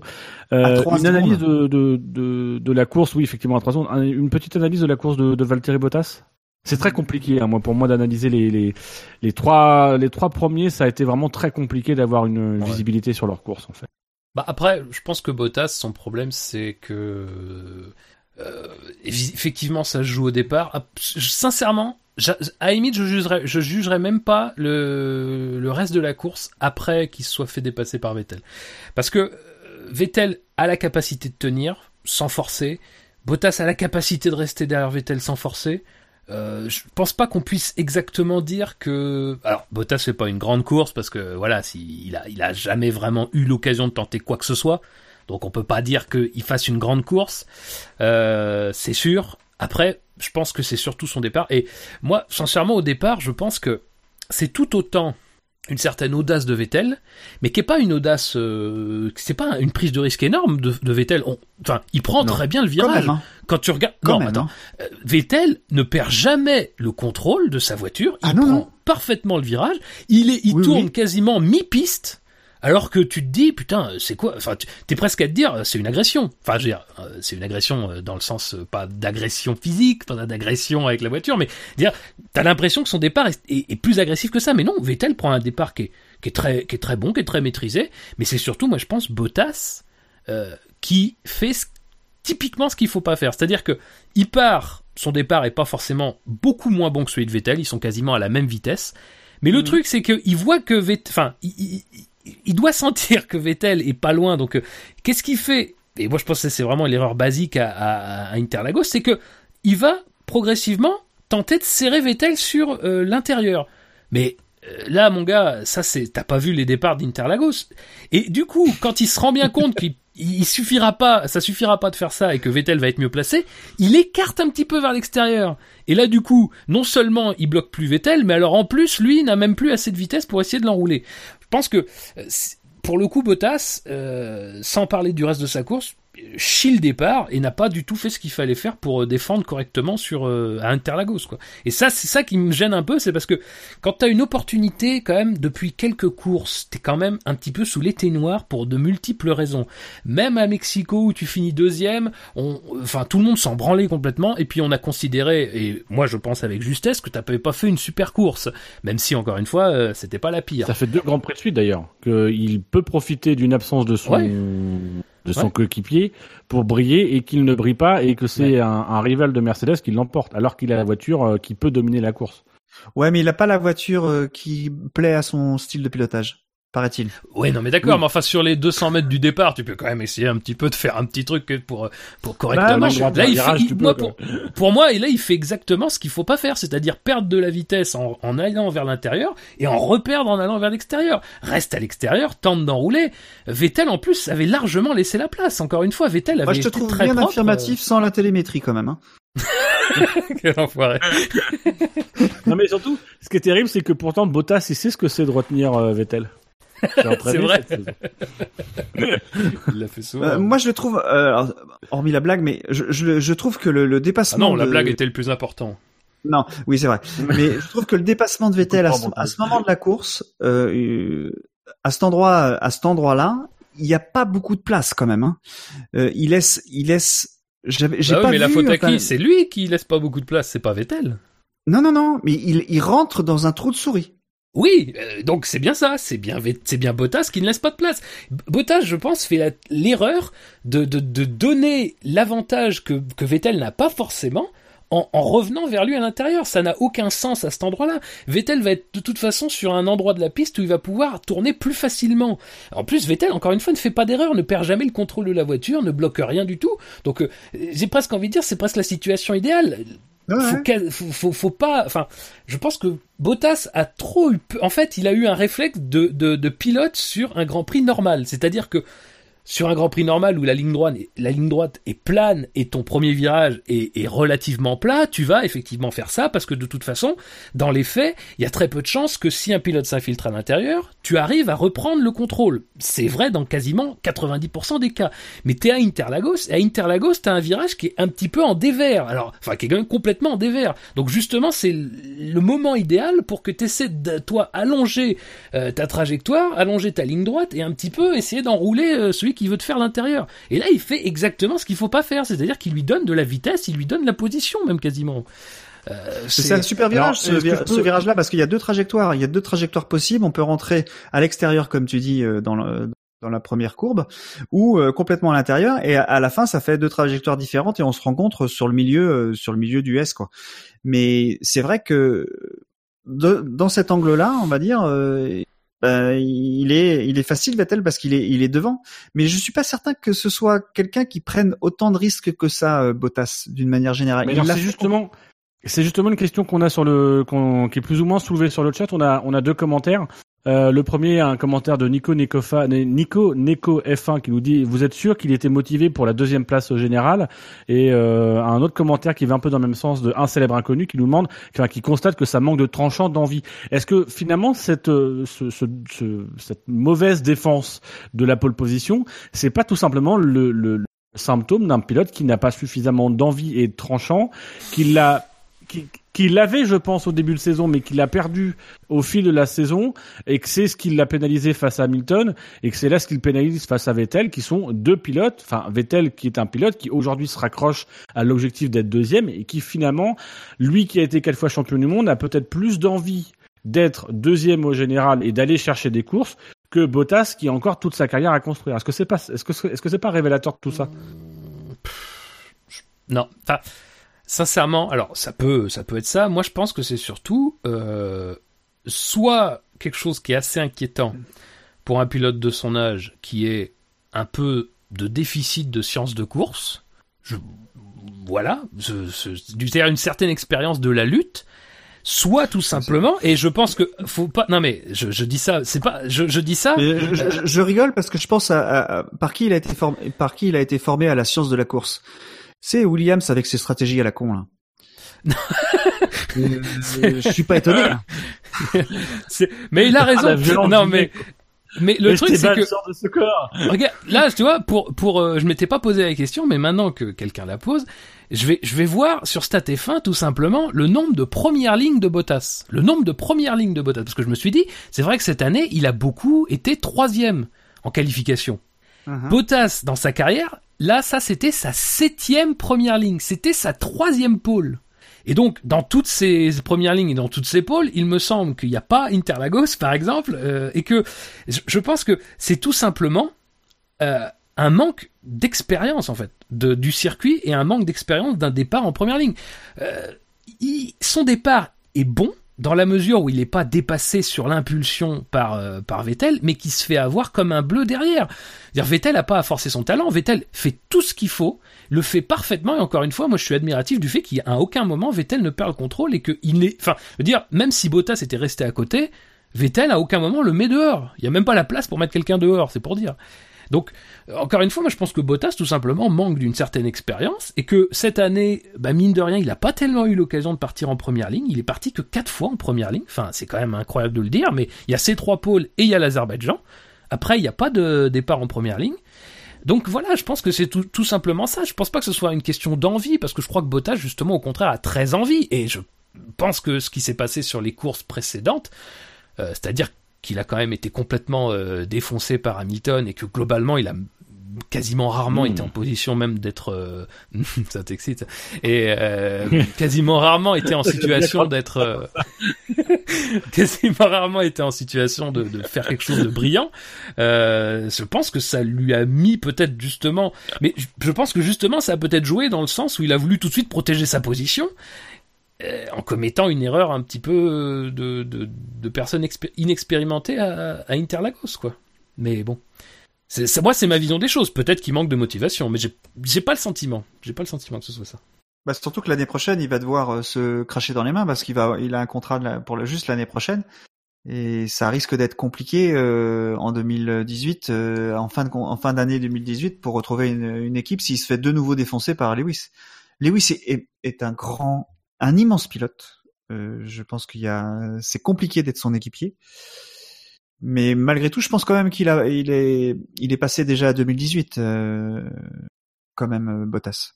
Mais je comprends ton argument, c'est intéressant parce que effectivement, il a pas fait beaucoup de premières lignes. Euh, c'est pas facile et quand il en a fait, il a pas gagné, enfin, il a pas euh, concrétisé forcément beaucoup ses premières lignes. En fait, j'avais, j'ai plus ce souvenir-là. Alors, StatF1 pourrait pourrait l'infirmer ou le confirmer mais plus l'impression que depuis cette saison là, il est euh, il est rapide en qualif parfois et euh, ça se concrétise pas forcément euh, en fin de Grand Prix. On a l'impression que en, rythme de course, il est il est pas au niveau de sa qualif, enfin de ses performances en qualif.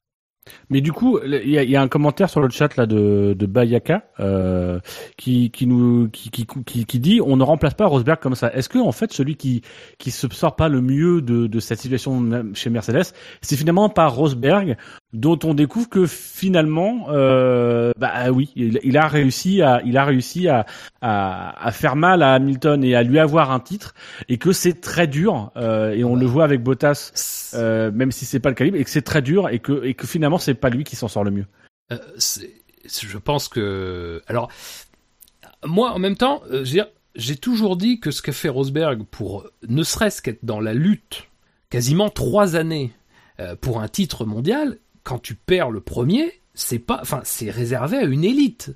Euh, encore une fois, d'être d'être en position de jouer un titre. Bon, alors 2015 c'est un peu particulier, mais 2015 il a aussi beaucoup de problèmes de fiabilité euh, qui lui coûtent cher à un moment décisif de la saison et qui le mettent rapidement hors course. Mais je pense que Rosberg a clairement démontré dans un style différent d'Hamilton qu'il avait, euh, il, était pas loin du compte. Je pense pas qu'il était au niveau, ça c'est bon après mon, mon interprétation à moi, mais il était pas loin du compte. Et alors il y a ça, effectivement, je pense que c'est tout à fait vrai et que je pense que Bottas, bah, sur ce qu'il montre, bah, j'ai pas le sentiment qu'il ait la constance à très haut niveau qu'avait un Rosberg. Rosberg était pas forcément très flamboyant, mais il avait une constance de fou. Enfin Rosberg, j'ai même pas de souvenir d'une fois où il aurait manqué la Q3 euh, en qualification là sur les trois années, je, je sais même pas si c'est arrivé. Très sincèrement, je sais même pas si c'est arrivé. Et on sait, et Dieu sait que euh, la qualification. Pas comme Charlotte Lewis. Hein. Euh, oui, mais non, mais mais d'une certaine manière, c'est un petit peu aussi un bon résumé de ce que sont ces deux pilotes. C'est-à-dire qu'un Rosberg n'était pas forcément très flamboyant et globalement sur toutes, euh, sur les trois années de domination, c'est fait plutôt enfin la balance penche plutôt en faveur d'Hamilton en qualification euh, au nombre de pôles tout ça mais que globalement les trous d'air quand ils arrivent chez Hamilton ils sont très coûteux et euh, on peut considérer que euh, les qualifications du Brésil, c'est une forme de trou d'air. Euh, voilà, ça, ça, ça, arrive à un moment où ça n'a plus d'importance et où sincèrement tout le monde s'en fout et c'est presque même à son avantage parce que comme ça, ça évite d'avoir vraiment de comparaison euh, clé en main finalement de ce qui serait passé en course. Bah, dire encore une fois, quand tu pars dernier et que tu remontes quatrième, tout ce que les gens vont dire, c'est ah t'es parti dernier, t'es remonté quatrième, c'est super. Ils vont pas dire ah oui mais si t'étais parti comme les autres avec le moteur des autres, avec les contraintes des autres, où c'est que t'aurais fini? Voilà, ça c'est aussi l'avantage. Mais encore une fois, quand tu dis ça, après il faut pas il faut pas oublier que Bottas aussi arrive quand même dans des conditions extrêmement particulières. Que moi je suis plus en fait je suis plus étonné de sa première partie de saison qui est étonnamment très très bonne au point d'être vraiment pas très loin de d'être un candidat crédible au titre. Enfin, je veux dire, encore une fois, il est à quoi une quinzaine de points d'Hamilton au moment où on revient de la trêve. C'est c'est très très peu quoi quand tu regardes et quand tu sais qu'en plus lui a eu un abandon. Donc il y a ça. Et moi, ce qui me, ce qui me, ce qui, ce qui m'étonne en fait, c'est que finalement, on aurait pu s'attendre à ce que Bottas, il ait sa première partie de saison en fait, que ce soit la deuxième de maintenant, et que sa première, et que la deuxième, ce soit la première qu'il a eue cette année. Mais en fait, non, c'est un peu inversé. Mais je pense que fondamentalement, Bottas, il paye aussi le fait que un, il découvrait l'équipe, il a fallu s'habituer très vite. Il découvrait totalement la voiture. Il a eu zéro influence sur sa conception. Il en a eu, mais forcément très peu sur le développement parce qu'on a quand même une base de travail. On a vu quand même très rapidement que, que la base de travail Mercedes, elle avait ses défauts, elle avait ses qualités. Oui, puis clairement, c'est pas pour lui que ça travaille. Et mais non, et puis et tout à fait, il y a ça aussi. Le truc, c'est que on est aussi arrivé à un moment de la saison, euh, dire tout tout Mercedes qu'on est et tout euh, peu habitué qu'on a été de lutter vraiment contre d'autres écuries dans, dans, dans les dans les saisons précédentes, on a extrêmement bien géré, et alors on a extrêmement bien géré en focalisant à un moment donné quand ça devenait inéluctable et quand Toto Wolf, même si Toto Wolf a un peu refusé de le dire, mais le disait quand même, euh, voilà, à un moment donné on s'est forcément concentré un peu plus sur Hamilton. Et je dis pas moi après qu'on a qu'on a délaissé euh, Bottas, enfin qu'on a donné du moins bon matériel à Bottas, mais sans doute que quand Bottas a commencé à avoir des difficultés très très sérieuses, on n'a sans doute pas mis tout en œuvre pour les corriger, machin. Donc euh, voilà, mais, mais ce qui est sûr, c'est qu'un Rosberg, euh, avec sa science et tout... Ça restera pas forcément dans ta bouche pendant 15 ans, mais t'as du plaisir à y avoir goûté. Je rééquilibre, je te coupe, Fab. Ah merci. Jackie, toi, ton, ton, ton avis synthétique sur, euh, sur cette question de, de, de, ce que ça met pas en valeur euh, Rosberg finalement ben moi, pour répondre à ça, j'utiliserai la situation, je citerai le, le, grand philosophe euh, Flavio Briatore, qui a dit, euh, qui ben, j'ai lu ça aujourd'hui. Euh, cette année, il a été, en parlant de Lewis, il a été plus motivé par la piste que par les boîtes de nuit. Et je pense que c'est vrai parce que je pense qu'il était déçu d'avoir été battu. Il s'attendait pas à être battu par euh, une blonde en avec des lunettes de soleil en Hugo Boss, tu vois. Je, je- Oui. En parlant de Rosberg, et je pense qu'il s'est remotivé et ça s'est vu parce que il a pas fait d'erreur quasiment de tout le, de toute la saison. Euh, donc euh, donc forcément son équipier il prend cher à ce moment-là quoi. Et donc, messieurs, nous allons passer au, au dernier de ce quin témoin. Euh, alors, euh, je ne te cache pas, Jackie, que là, il y, a un- il y a un gros step, hein, puisque euh, clairement, les, les, les quatre premiers du quin témoin é- é- étaient bien identifiés, fait une relative euh, bah, unanimité, on va dire.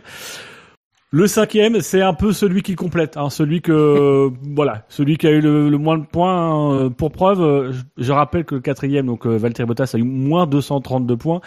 Le cinquième a moins 34 points, hein, 37 points négatifs pour 3 points positifs. Je ne vais pas de faire euh, de suspense, hein, puisque euh, voilà, tu, tu as épuisé ton, ton, ton lot de. Il y a plus de challenge pour toi.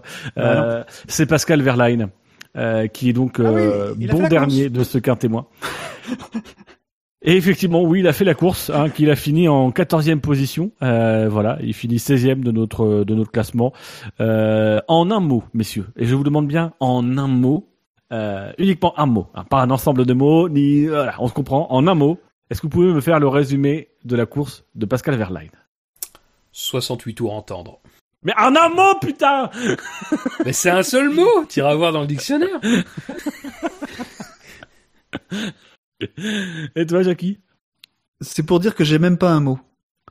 Ah, bah voilà, ça c'est. euh, Non, mais on l'a pas vu. Enfin, on on l'a vu s'arrêter au comme au premier tour, et puis après, ben on l'a plus vu. Moi, je l'ai vu derrière euh, Ericsson et ça m'a choqué. Euh, C'est vrai que t'aimes bien, mais pourtant t'aimes bien Ericsson, toi. Tout à fait, j'adore. T'es Tellement souriant ce garçon. Euh, mais bon, son équipe est au mondial et pas l'Italie, donc bon. Euh, Oui. Passons au, au. Alors le Quintémou, je vous le remonte vite fait. En 15e position, euh, donc je le remonte. Hein. Euh, en 15e position, nous avons Esteban Ocon avec moins 31 points pour un abandon en course. Nous avons en 14e position Marcus Ericsson, justement, moins 25 points pour une 13e place en course. En 13e position, nous avons Stoffel Van Dorn, moins 16 points dans notre classement pour un abandon en course. En 12e position, Carlos Sainz Jr., moins 14 points, normal pour un Espagnol, pour une 11e place en course. Sergio Perez en 11e position dans notre classement, euh, 9e en course et bah moins 9 points euh, du coup dans notre classement. Brandon Hartley est le dernier pilote avec une note négative en 10e position avec moins 1 point. Nico Hülkenberg le devance pour un petit point puisqu'il a 0 points, hein, euh, 16 points positifs pour 16 points négatifs. Il est 9e dans notre classement pour une 10e place en course. Max Verstappen est le 8e de notre classement avec euh, bah, 10 points euh, pour une 5e place en course. Pierre Gasly est le 7e quant à lui avec 38 points positifs, enfin, 38 points au total, 42 positifs et moins 4 euh, points négatifs, enfin 4 points négatifs. Voilà, il était 12e en course. Et enfin, le dernier de ce quintet mou, en 6e position, il est finlandais. Et je vais pas faire de suspense puisqu'on a déjà abordé l'autre finlandais. C'est Kimi Raikkonen en troisième position en course, mais qui a collecté 87 points, 110 points positifs pour 23 points négatifs. Euh, messieurs, si vous ne deviez n'en retenir qu'un, alors je vous demande pas euh, savoir qui à qui on va donner les points, mais si vous deviez en retenir qu'un là dans, dans ce quintet mou, euh, qui qui ce serait? Moi, c'est Kimi, moi. Oui. J'ai envie de parler de Kimi. Ouais, je parlerai de Kimi, moi. Je sais pas si euh, Fab euh, a des choses à dire Ouais, là-dessus. ouais. A- bah, franchement, c'est pas très bandant. Faut quand même le dire. Bah, moi, je, je, je le trouve. euh, c'est vraiment le, le, le, le- le- c'est peut-être le pilote finlandais qui est comme ça, hein. mais le coéquipier de Vettel n'est aussi est, est aussi peu flamboyant que le coéquipier de, de Lewis en fait. Et c'est assez inquiétant de pour Ferrari pour les années qui vont pour l'année qui va venir là parce que euh, je crois que va falloir euh, on, on, on le sent jamais capable euh, d'accélérer, on le sent jamais capable de, de, de faire des, des belles courses. Il a il a jamais été bon en qualif euh, ces dernières années, donc euh, voilà, c'est comme ça. Mais euh, on pouvait, euh, il a de la, une science de la course quand même beaucoup plus importante que celle de Bottas. Et, et pourtant, il est pas, euh, bon, il retient Lewis, mais parce qu'il a une bonne voiture aussi, mais voilà quoi, c'est pas, c'est pas ouf quoi. hein. Euh, Bah, enfin, alors j'aurais un peu l'approche différente. En fait, j'aurais dit que dans cet océan de médiocrité pour Raikkonen globalement qui a été la saison 2017, euh, le deuxième relais, euh, où il a quand même repris des poignées de secondes à, Bottas, euh, avec quelque chose d'intéressant. Euh, lui explique ça par le fait que son premier train de pneus, il avait pas un bon équilibre avec, euh, voilà. Mais que justement, c'était peut-être un des rares moments où euh, on a vu un Raikkonen euh, intéressant. Alors euh, de là à euh, de là à le mettre dans le quintet plus, non, je pense qu'il aurait été dans mon quintet mou. Mais bon, en tout cas, voilà. Euh, encore une fois, j'avais été très sévère avec lui au Mexique, on me, l'a- on me l'a reproché. Euh, je, je maintiens totalement ma sévérité. Euh, là, je vais dire, son premier relais est pas bon. Donc, alors lui justifie ça par le premier train de pneus, mais bon, c'est-à-dire que toute la saison, c'est c'est peut-être le premier train de pneus, le deuxième, le huitième, je sais pas, mais euh, enfin globalement, voilà, et c'est- c'était un premier relais à l'image de sa saison. mettent le deuxième train de pneus en premier, c'est c'est- Ouais, voilà, non mais c'est ça, mais je lui conseillerais même de mettre des trains de pneus qu'il n'espérait pas utiliser pour la course, parce que peut-être que là il trouvera des solutions à tous ses problèmes. Euh, mais après, globalement, je veux dire, euh, euh, ça fait quand même un peu mal. En tout cas, moi, ça me fait un peu mal. Pourtant, j'aime, enfin, je suis pas particulièrement fan de Raikkonen, mais de me dire que, ah putain, se dire que le mec a regagné 6 ou 5 secondes, enfin 7, 8, je sais plus combien exactement, à Bottas sur un second relais d'une course, c'est un truc positif, quoi, tu vois, bon. Euh, je sais pas ce que ça dit en fait de ce que de, de Raikkonen ou pas, ou ce que ça dit de Bottas, ou euh, ce que ça dit du rythme finalement des deux premiers, parce que comme Bottas n'était pas très très loin de Vettel, on peut considérer que il a pas non plus pu pousser au maximum. Mais bon, euh, voilà, euh, disons que dans, ça, il y a, ce deuxième relais qui est intéressant, le fait qu'il retienne Hamilton. Bon, dire Hamilton, c'est quasiment le premier adversaire euh, qu'on peut considérer comme valable. Euh, dans la mesure où on sait qu'en plus les Red Bull étaient euh, bridés, enfin les Renault étaient bridés chez Red Bull, donc euh, bon, c'est il l'a retenu, mais sur un circuit comme Interlagos, quand t'arrives à te dégager dans la partie sinueuse, après c'est plus facile de résister en ligne droite, même sur une Mercedes qui était à fond, quoi. Est-ce qu'il y a un pilote sur lequel tu aimerais revenir dans ce quintet moins? Dans, dans ce quintet mou? Non, sincèrement non. Euh, non. Sainz n'a pas été top, mais euh, je n'ai pas de souvenir énorme de sa course, donc euh, non, non. Moi, j'ai beaucoup aimé la. Alors, Dieu, Dieu sait que j'ai eu la dent un petit peu dure contre lui. Euh, voilà. Mais j'ai beaucoup aimé la course de pin d'huître. Euh, alias Pierre, Pierre Gasly. C'est vrai. Je, je me demandais c'est qui celui-là? Oui, c'est. oui, c'est euh, ouin ouin. C'est Ouin Ouin. Ouais. Tu l'as dit en Mais je qualif. que, pour le coup, je trouve qu'il a, il a eu, euh, il a franchement fait une bonne course. Il a parlé en piste et finalement, c'est peut-être, euh, peut-être ce qui est le mieux. On a vu une course solide. On a vu quelqu'un qui euh, euh, n'a pas défendu avec excès et est resté dans sa course. Je pense la course dont avait besoin besoin Toro Rosso et qu'il pouvait faire avec Toro Rosso au regard des circonstances ce week-end. Donc voilà, moi j'ai beaucoup apprécié cette course. Voilà, pas forcément fantastique et flamboyante, même si on, il a eu un, premier relais qui était quand même euh, très intéressant. Euh, il a plus sombré en, en deuxième partie, mais euh, mais voilà, je trouve que c'est une, une belle course dans l'ensemble euh, sur laquelle je, je, je pense qu'il peut il peut construire des choses et, des, et tirer les enseignements pour euh, pour la saison à venir où on espère qu'il aura euh, plus de plus de capacité peut-être avec des pièces tout en toutes neuves. D'ailleurs, il risque d'en avoir souvent des neuves avec Honda. euh, C'est dur parce que Honda a vachement progressé, je trouve. oui, Puis qu'ils arrêtent de Non, développer- c'est que grâce à McLaren. C'est c'est la McLaren qui est bonne. Le moteur Honda, il, il est juste euh, amélioré par la McLaren. C'est c'est faut- c'est ça qu'il faut comprendre sur cette fin de saison. Euh, on Oui. en reparlera. Et la McLaren Non, non, qui est elle-même euh, améliorée euh, par quelqu'un d'autre. Attention. Voilà. Euh, note bien que j'ai mis j'ai mis beaucoup d'ironie dans ce que je disais, Jackie. Moi, je pense que Honda va, va, va faire des bonnes choses l'année prochaine. Bon, après, j'avais dit qu'il ferait des bonnes choses cette année. Donc, bah oui, il y a une Civic qui doit sortir là, je crois. C'est une valeur sûre, hein, ça en général. Donc euh, est-ce qu'il y en a un que vous voulez repêcher dans, dans tout Non. solo? Je vous le répète Ocon, Ericsson, Van Dorn, Sainz, Perez, Hartley, Hülkenberg, Verstappen, Gasly, Raikkonen. Non, visiblement, Non, de toute façon, non, Fab, tu, non, as, tu as mis ton veto, donc euh, voilà. Ouais. On va pouvoir passer euh, désormais au Quintet Plus. Et le cinquième du Quintet Plus. Là aussi, il y, a un- il y a un petit step, hein, puisque euh, Raikkonen était à 7 points. Le cinquième euh, du Quintet Plus est à 169 points.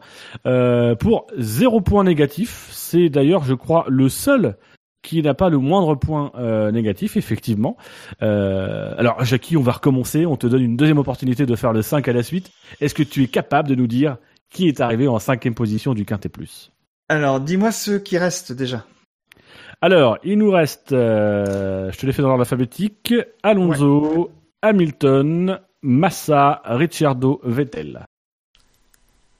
Que des champions du monde. Euh,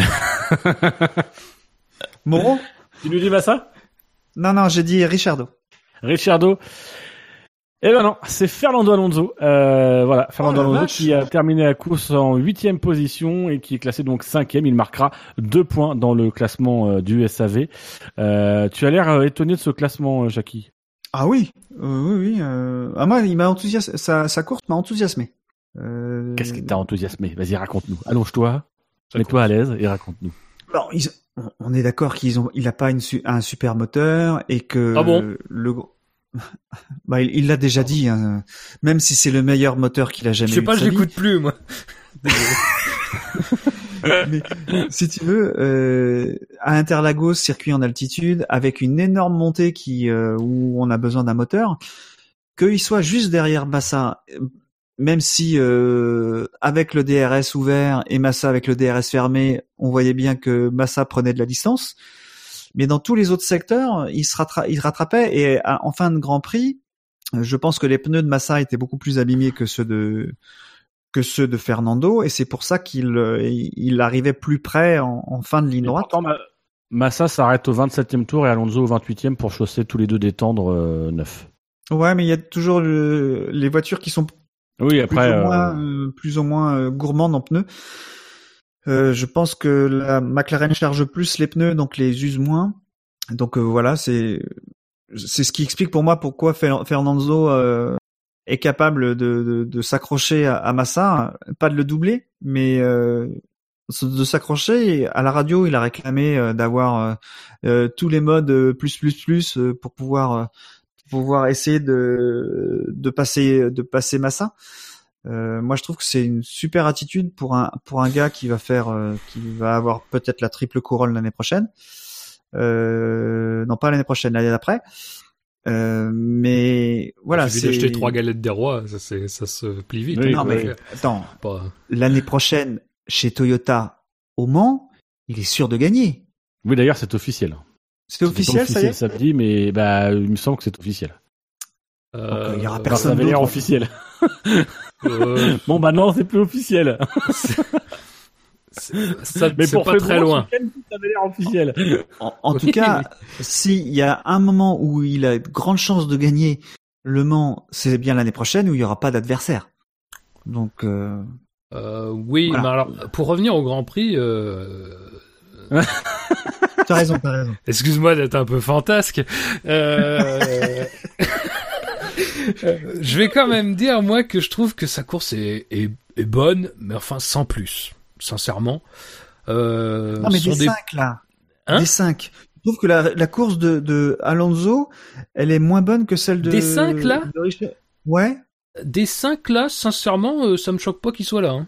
Euh, Ouais, bon. oui, oui. Non, non, mais parce que, enfin, euh, enfin, dire à part Les autres ont une bonne raison d'être d'être devant.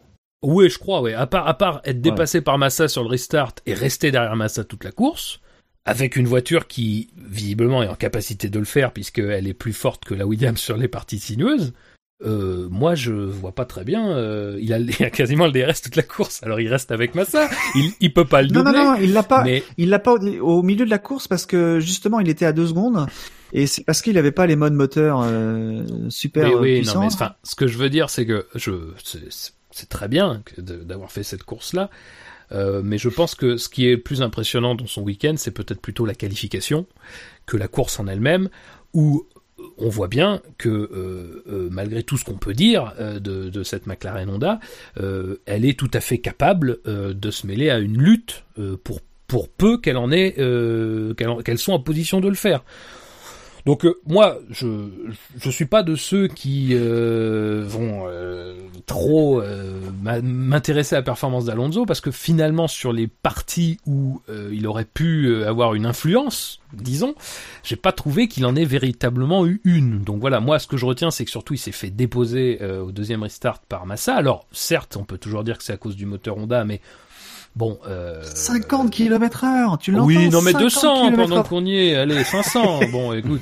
Euh, bon, à un moment donné, à un moment donné, il y a aussi un truc, moi qui m'agace un peu, c'est-à-dire que euh, sur le truc de- du, du moteur McLaren, on- du moteur Honda chez McLaren, on a l'impression que c'est genre le, le, le, le point zéro, c'est-à-dire que on peut plus rien dire à partir du moment où on dit qu'ils ont un moteur Honda. Mais enfin, est-ce que les gens peuvent s'imaginer que par exemple la McLaren soit dans sa configuration actuelle tellement prévue pour qu'on ait moins de vitesse en entrée de virage que elle, elle se permet des trucs que à, à, à moteur égal euh, les autres ne peuvent pas se permettre ou qu'elles ne pourraient pas se permettre.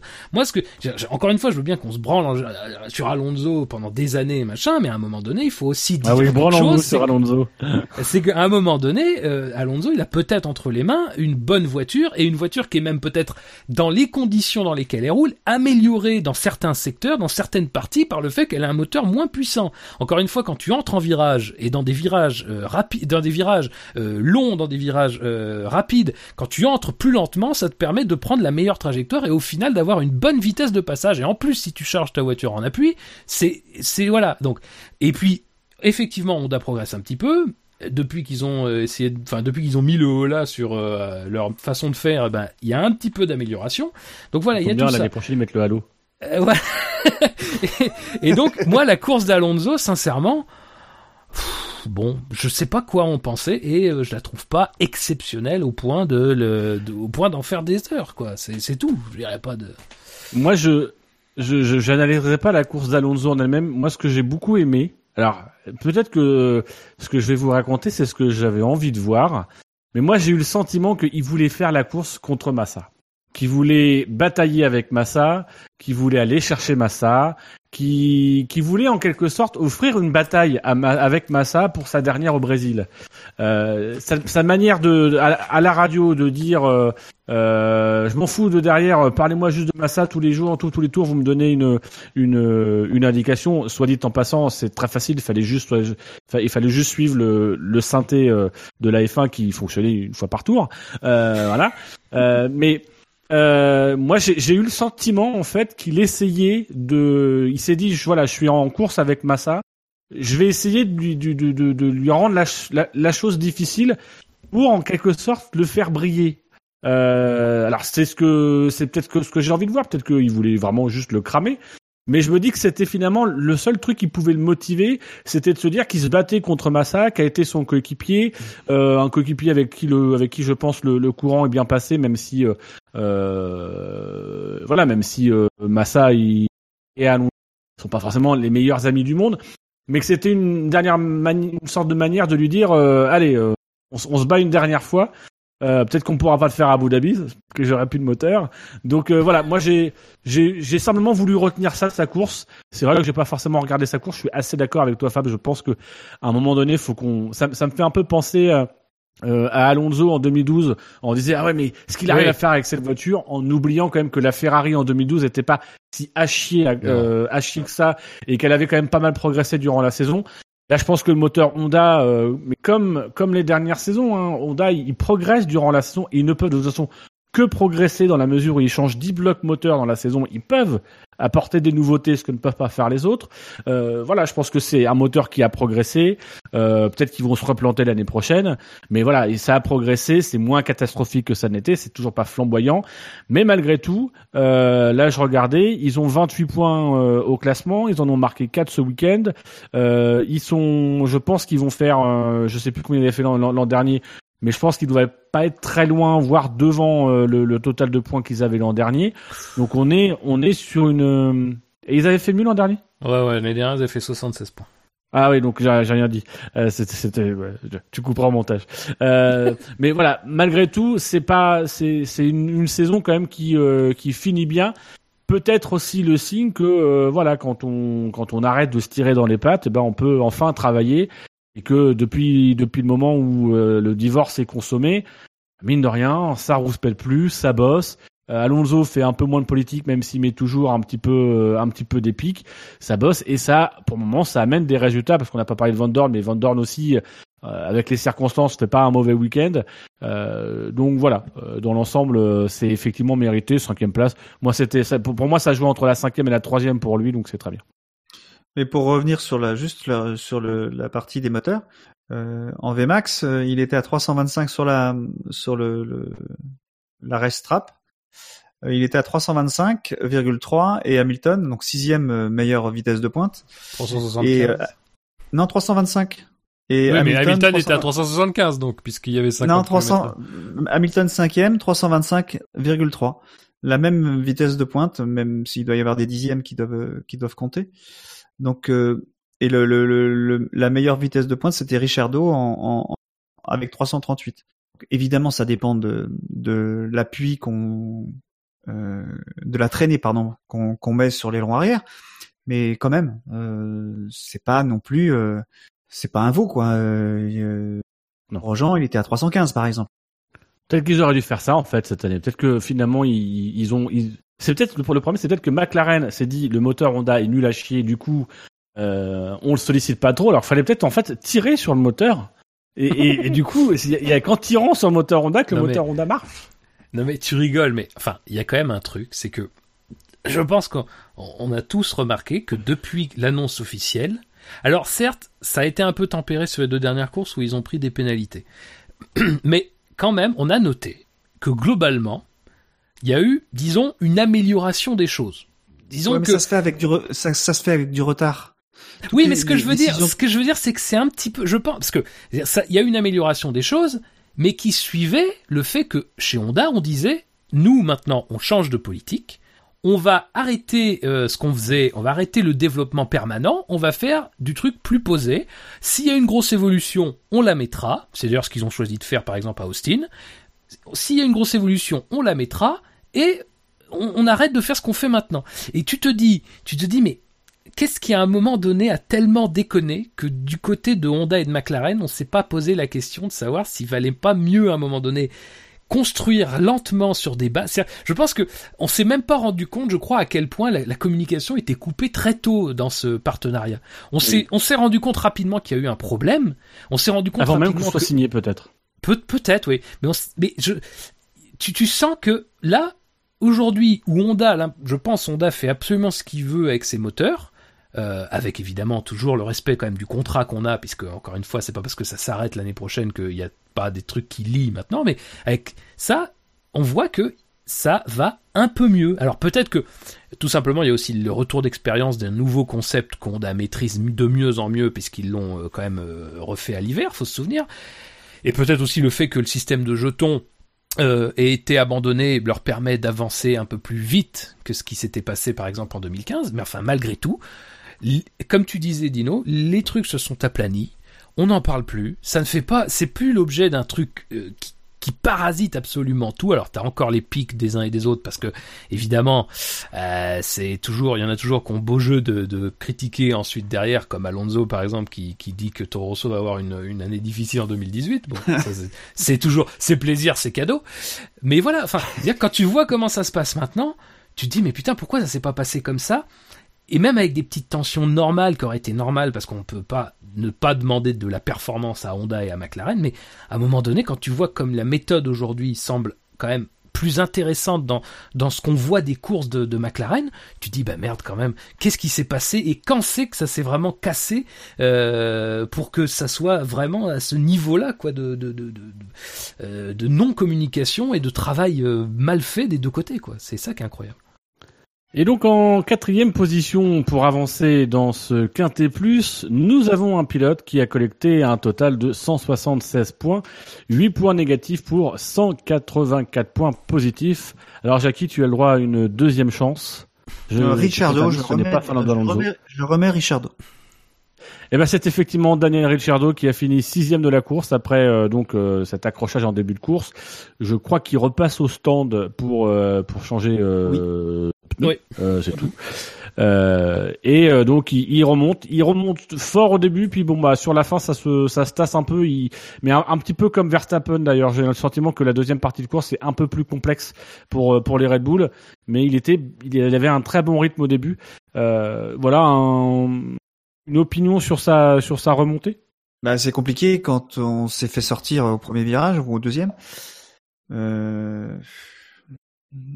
Sixième, je pense que c'est le mieux qu'il pouvait faire. hein. Euh, Alors, il a pas de dégâts sur. Enfin, lui, en tout cas, dit qu'il n'y a pas de dégâts. Faudrait vérifier la la évidemment. Euh, mais. Euh... Alors, moi, il y a un petit truc. Alors, je pense que sa remontée est, est- plutôt bonne. Bon, alors après, je vais pas non plus dire qu'elle est exceptionnelle. Moi, je pense. Enfin. Je, je, je l'ai trouvé plus spectaculaire, mais je pense que, sincèrement. Et je, Les mon- dépassements au freinage. Oui, mais alors, justement, Justement, moi, mon problème avec Ricciardo, c'est que je pense que parfois, je pense que c'est arrivé deux, trois fois, il a freiné méga tard sur des mecs qui lui ouvraient la porte. Alors, effectivement, à l'image, c'est extrêmement oui. spectaculaire. mais enfin, oui, tu te dis, c'est quand même beaucoup d'efforts pour rien, et, et qu'il y avait des gars, enfin, genre, sur Hülkenberg, c'est assez flagrant. Euh, Il y, y en a qu'un sur lequel il y a, y a vraiment un lutte et doute, c'est sur Ericsson, finalement. Paradoxalement, quand il essaie de le doubler, là, dans le quatrième virage, où, bon, on, on voit qu'Ericsson s'y attendait pas vraiment, machin, mais je pense que la plupart du temps, il, il freine vraiment très tard sur des mecs qui avaient pas l'intention du tout de résister. Et du coup, ça, ça rend les choses sp- spectaculaires, mais à mon avis, faussement spectaculaires. Après, il a beaucoup de... Enfin, si tu compares les deux remontées qu'on peut avoir, il a effectivement cet accrochage du départ, il a le fait qu'en plus, bon, qu'il perd des positions, il a le fait qu'en plus, euh, il a pas de- pièces neuves contrairement à Hamilton, et que en plus, son moteur, il faut qu'il le gère encore plus. Donc, euh, c'est quand même des contraintes qui sont intéressantes dans le cas de Ricciardo pour dire que voilà, c'était pas une course qui était forcément très simple. Ça explique aussi peut-être son agressivité un petit peu au départ. Donc du coup on peut passer peut-être au, au podium. yeah. Bon, je pense qu'on peut même arrêter l'émission là. Eh ben effectivement on va arrêter l'émission. Donc écoutez, on est à deux bah, heures, euh, on est presque à on deux peut heures. vous dire, c'est d'abord on va on va vous rappeler donc euh, messieurs le SAV de la F1, enfin la F1 sur, sur internet c'est sûr. Euh, Livesim.com. Live Sim, Oui évidemment. très sur fort. savf1.fr parce que le SAV de la F1 c'est C'est le Ritz des podcasts. C'est deux heures c'est maximum. le Risé Podcast. Euh, c'est deux heures maximum effectivement c'est une nouvelle règle donc bah écoutez euh, on vous souhaite à tous euh, une bonne soirée. Jackie Merci d'avoir euh, d'avoir participé à cette émission. C'était un plaisir de te recevoir. Ça fait On plaisir. espère que tu accepteras bientôt de revenir. Euh, voilà. Allez, salut à tous. Ciao. Salut.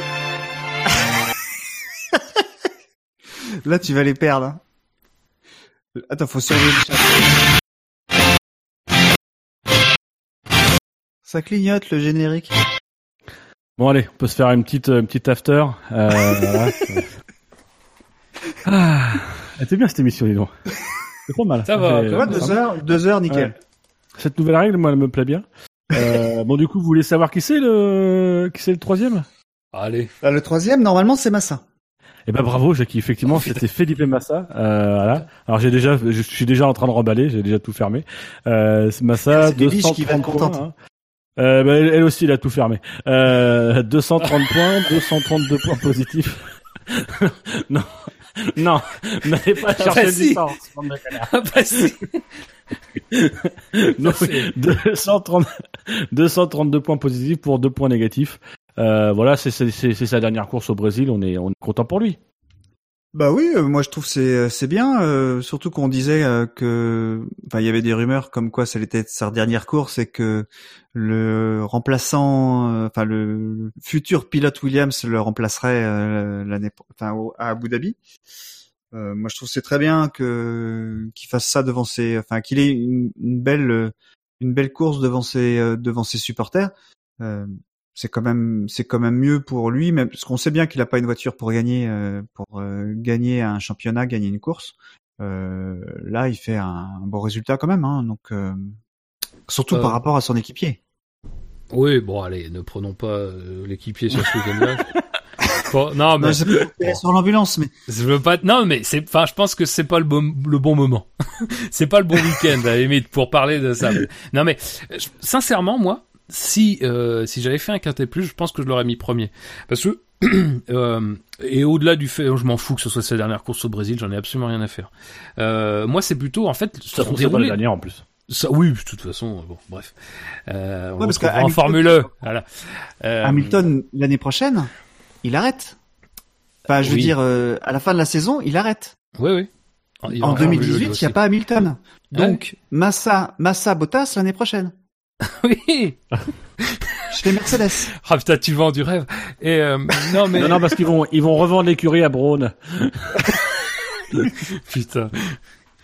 Ça s'appellera F1 Experience euh, Racing GP. Euh, Un truc comme ça, il y aura deux pilotes dedans. et, Il y aura un invité. Ça serait bon en fait. Euh, Qu'est-ce que je voulais dire Oui, alors. alors je pense C'est que Bottas qui serait l'invité de Massa, tu vois.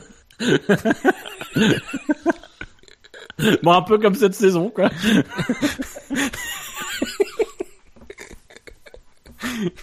Con. Euh, oui, donc je disais Massa. Euh, euh, je pense que Massa déjà il fait un super départ et là contrairement à, d'autres, je pense qu'il a vraiment pris le meilleur départ possible. Il se fait les deux Renault à l'extérieur dans le premier virage. Donc euh, comme quoi c'est bien à l'extérieur dans le premier virage. Euh, il, met- il manque même de passer Pérez directement sur la même manœuvre. Malheureusement lui se trouve à l'intérieur donc il est ralenti. Mais il dépasse Pérez ensuite à la sortie du, du virage euh, 3. Ouais. Et alors après, euh, il a donc ce, ce dépassement sur, euh, sur Alonso. Mais enfin voilà, globalement, moi, rien que pour son début de course, qui est le plus réussi, je pense, de tout le, pla- de tout le peloton, euh, et puis bon, le reste de sa course est quand même bien aussi, même s'il a encore une fois des circonstances favorables, parce que c'est plus facile euh, dans les circonstances d'avoir une Mercedes, d'une McLaren derrière, avec le moteur Honda dans, dans, un, dans une grande remontée vers une ligne droite, ça on est bien d'accord. Mais enfin, malgré tout, voilà, avec tout ça, rien que son départ, réussi, excellent, euh, agressif comme il faut. Franchement, moi je pense que c'est à peu près la meilleure course possible de sa part. Euh, et donc euh, voilà, je, je crois que ce- c'est celui qui ressort le plus pour moi de, de ce top 5 et euh, et euh, ouais, c'est franchement une très bonne course et ça n'a pas toujours été comme ça cette année quoi. Et pour reprendre ce que tu disais tout à l'heure sur sur Bottas avec son manque d'expérience sur le sur le sur Interlagos, là pour le coup sur Massa on on peut dire Ah, qu'il oui. a une certaine expérience Oui. et ça se voit. C'est ce que je me suis dit quand j'ai vu la caméra embarquée euh, effectivement quand il quand il double à l'extérieur au premier virage, euh, qu'il a qu'il a beaucoup de vitesse par rapport aux autres, qu'il est malin, qu'il évite euh, qu'il évite euh, il évite les autres voitures pour pouvoir euh, pour pouvoir garder sa vitesse. Et voilà, bah lui il sait. La seule ombre que je mettrais, euh, enfin que, que, que cette course met au, mais c'est au, au, au rang des incertitudes, euh, des joyeuses incertitudes de la Formule 1 euh, et de l'absence de télémétrie. Euh, la seule ombre que je mettrais dans sa course, c'est qu'il fait une tellement bonne course dans une saison qui est tellement signifiante que je me demande en fait si, si pour le coup, euh, enfin ça me fait regretter en fait sa présence cette saison. Ah. Ça me, ça me fait regretter parce que parce que je me dis euh, là il avait il avait il en a fait quelque chose, il a mis une pile euh, à son coéquipier.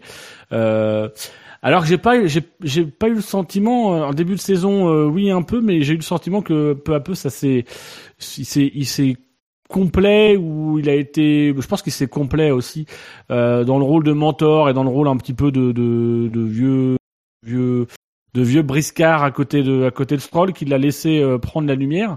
Euh, voilà je trouve que euh, sa course elle est splendide. Moi j'ai adoré sa course mais je peux pas m'empêcher de me dire que genre, finalement j'aurais peut-être préféré qu'il nous fasse plus de courses comme ça cette saison. Une moins bonne course du Brésil mais plus de courses euh, de meilleurs de meilleurs acabit durant la saison et qu'au final il nous fasse une vraiment belle dernière saison.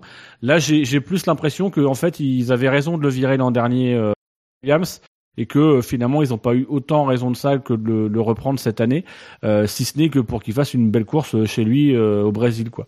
Donc voilà, c'est la seule petite ombre que je mettrais euh, que je mettrais au tableau euh, de ce Grand Prix.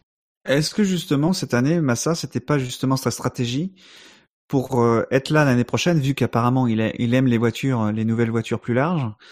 Est-ce que c'était pas sa stratégie de d'être un petit peu pas sous les noirs, mais pas au top de sa motivation euh, pour euh, essayer de faire briller et de faire progresser euh, son coéquipier Et ju- justement, comme depuis ce week-end, il sait que c'est fini avec Williams, eh ben là il dit bah c'est bon, euh, j'ai plus besoin de le préserver le le petit con. Euh, J'y vais et, euh, et je lui montre ce que je, ce que je sais vraiment faire quoi. Donc en fait, il l'aurait préservé pour laisser à penser qu'il s'améliorait, qu'il devenait fort, pour que à la fin, il remette vraiment la deuxième vitesse et que du coup, en fait, il donne l'impression de battre un mec qui est plus fort en début que en début de saison. Non mais pour lui ce qui l'intéresse c'est éventuellement de, de, de rester là l'année prochaine.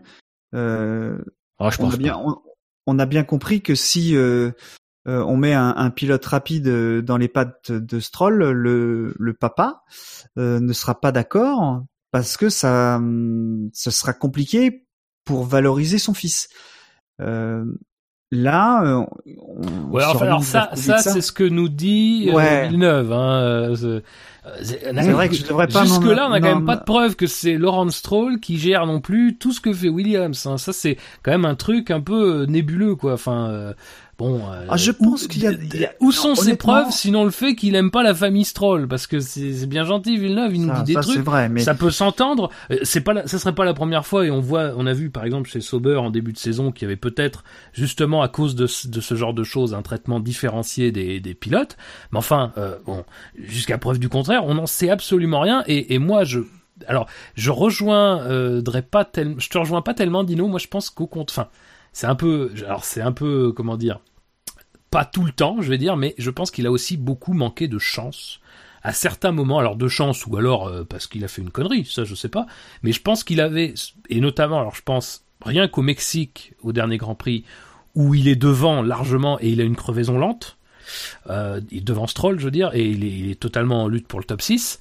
Euh, je pense à Bakou, évidemment, où euh, il a un problème de suspension incroyable qui n'arrive quasiment jamais, alors qu'il est, sincèrement, forcément, euh, quand on connaît le déroulé de la course, ben, à un moment donné, il aurait été dans la liste de ceux qui pouvaient la gagner. Et, du coup, c'est Stroll qui a récupéré miraculeusement la troisième place. Donc, je pense que, euh, je pense qu'il aurait eu beaucoup plus avec un tout petit peu plus de réussite ou peut-être un tout petit peu en faisant un tout petit peu mieux, peut-être plus de- d'occasions de briller dans cette saison et que au final, euh, je pense pas qu'il ait joué la carte euh, que tu dis Jackie non plus, euh, dans la mesure où je pense déjà que c'est pas, enfin, je pense que Massa, j'ai pas le sentiment, je Massa a beaucoup de défauts et machin, mais je pense pas que ce soit tout à fait son état d'esprit euh, avec en plus tout ce qu'il a vécu dans sa carrière, j'ai pas le sentiment que moi moi mon sentiment c'est qu'il voulait rester en F1 comme il voulait l'année dernière rester en F1 mais que là, bon bah, il s'est bien rendu compte que de toute façon le vent tournait pas en sa faveur, et puis ça se trouve on lui a tout simplement dit que bah, c'était pas la peine d'espérer, et que voilà. Mais après, euh, moi je pense que ce que je trouve bien chez Massa, c'est que ça n'a pas été un pilote flamboyant. Je pense pas que ça fait partie des, très bons pilotes qu'a connu la Formule 1. Euh, attachant ça, il y a aucun doute, mais que c'est quelqu'un qui a à un moment donné euh, qui s'est fixé une barre. C'est-à-dire que si euh, j'ai pas une voiture dans une écurie qui me permette de jouer quand même au minimum le milieu de top 10 machin, je vais pas absolument chercher à rester en Formule 1 et que c'est exactement l'équation qu'il y a eu cette année et qu'il y a eu l'année dernière, c'est-à-dire que il pouvait pas avoir mieux que Williams. Euh, et il, il, il ira pas descendre euh, au, au très fond de la Formule 1 euh, voilà, et je pense que c'est tout à son honneur de, de, de faire ça Ouais. et que il a pas envie de partir, mais que bah voilà, il se rend bien compte que de toute façon c'est plus, il est plus euh, le vent à tourner quoi. C'est déjà il est rattrapé par euh, vraiment le, le bout du le, le, le- bout du callback là pour euh, revenir, donc euh, c'était c'était déjà c'est presque miraculeux quoi. Moi je pense qu'il a vécu sa saison comme euh, euh, comme il l'a vu, il a essayé de faire un peu de politique à la fin, on a vu que c'était pas très bon malheureusement. Il- Mmh. C'est pas un très fin tacticien euh, en termes de politique. Mais voilà, après, je pense qu'il est fidèle à ses principes et que ça reflète bien ça, je crois. Non, puis Sans il a preuve, hein, fait évidemment. son- Et il a, il a vraiment fait son, son adieu puisqu'il est monté sur le podium. On a vu Ruben Barrichello à côté. J'ai j'ai cru que Ruben Barrichello allait lui aussi faire ses adieux à cette occasion. euh, Eh mais non. non. Euh, il était au Mans cette année. hein. mais mais euh, voilà, c'est vrai que c'était une, c'est- ça, ça, ça concluait bien les choses. On avait eu une très belle image l'année dernière. Je pense que moi personnellement, je resterai sur cette image-là.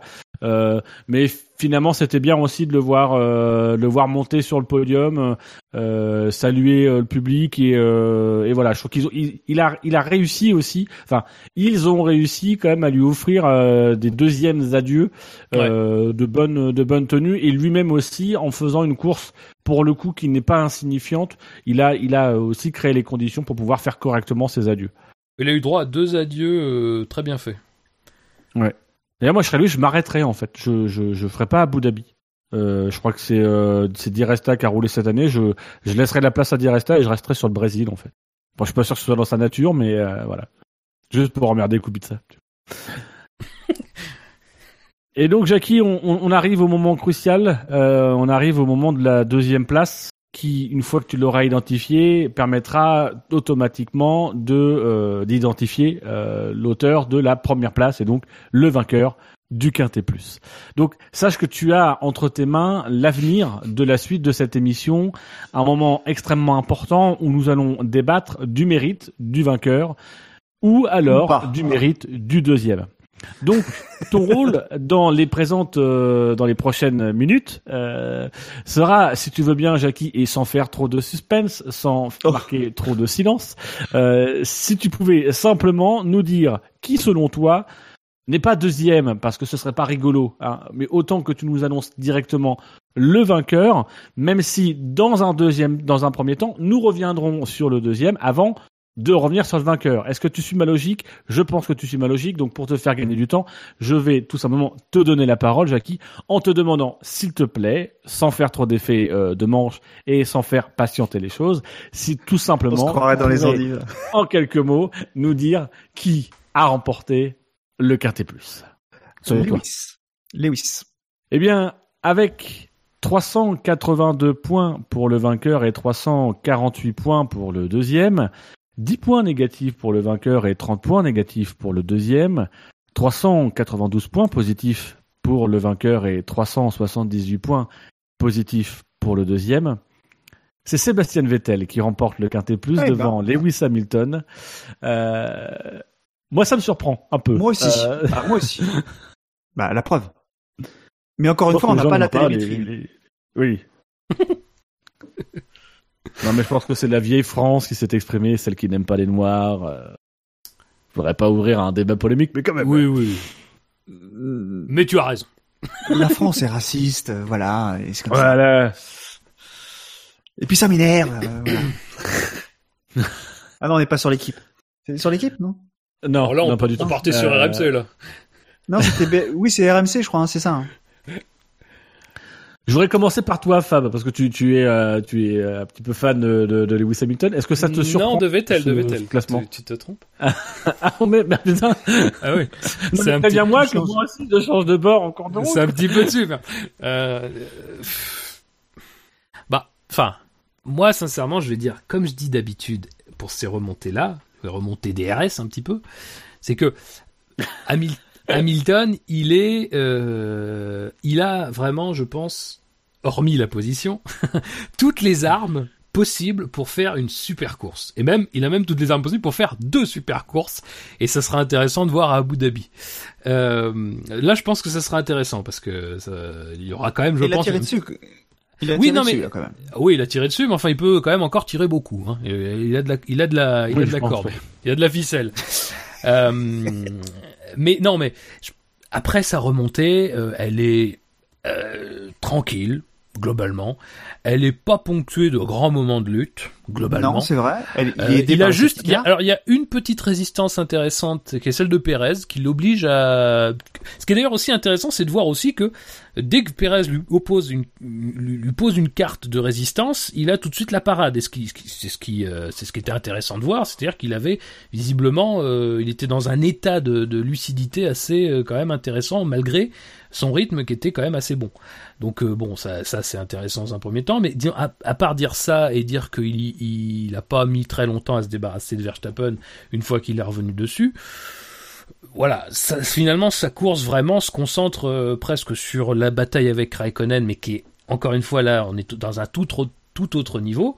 Et finalement, après, ce qui serait intéressant de regarder, c'est son rythme. Mais tous ces paramètres-là, malheureusement, euh, sont conditionnés par le fait qu'il a des nouvelles pièces, il a des réglages typés course, il a un moteur, euh, nouvelle spécification en plus, c'est-à-dire qu'on fait pas les choses à moitié chez Mercedes, nouvelle spécification et en plus un moteur neuf.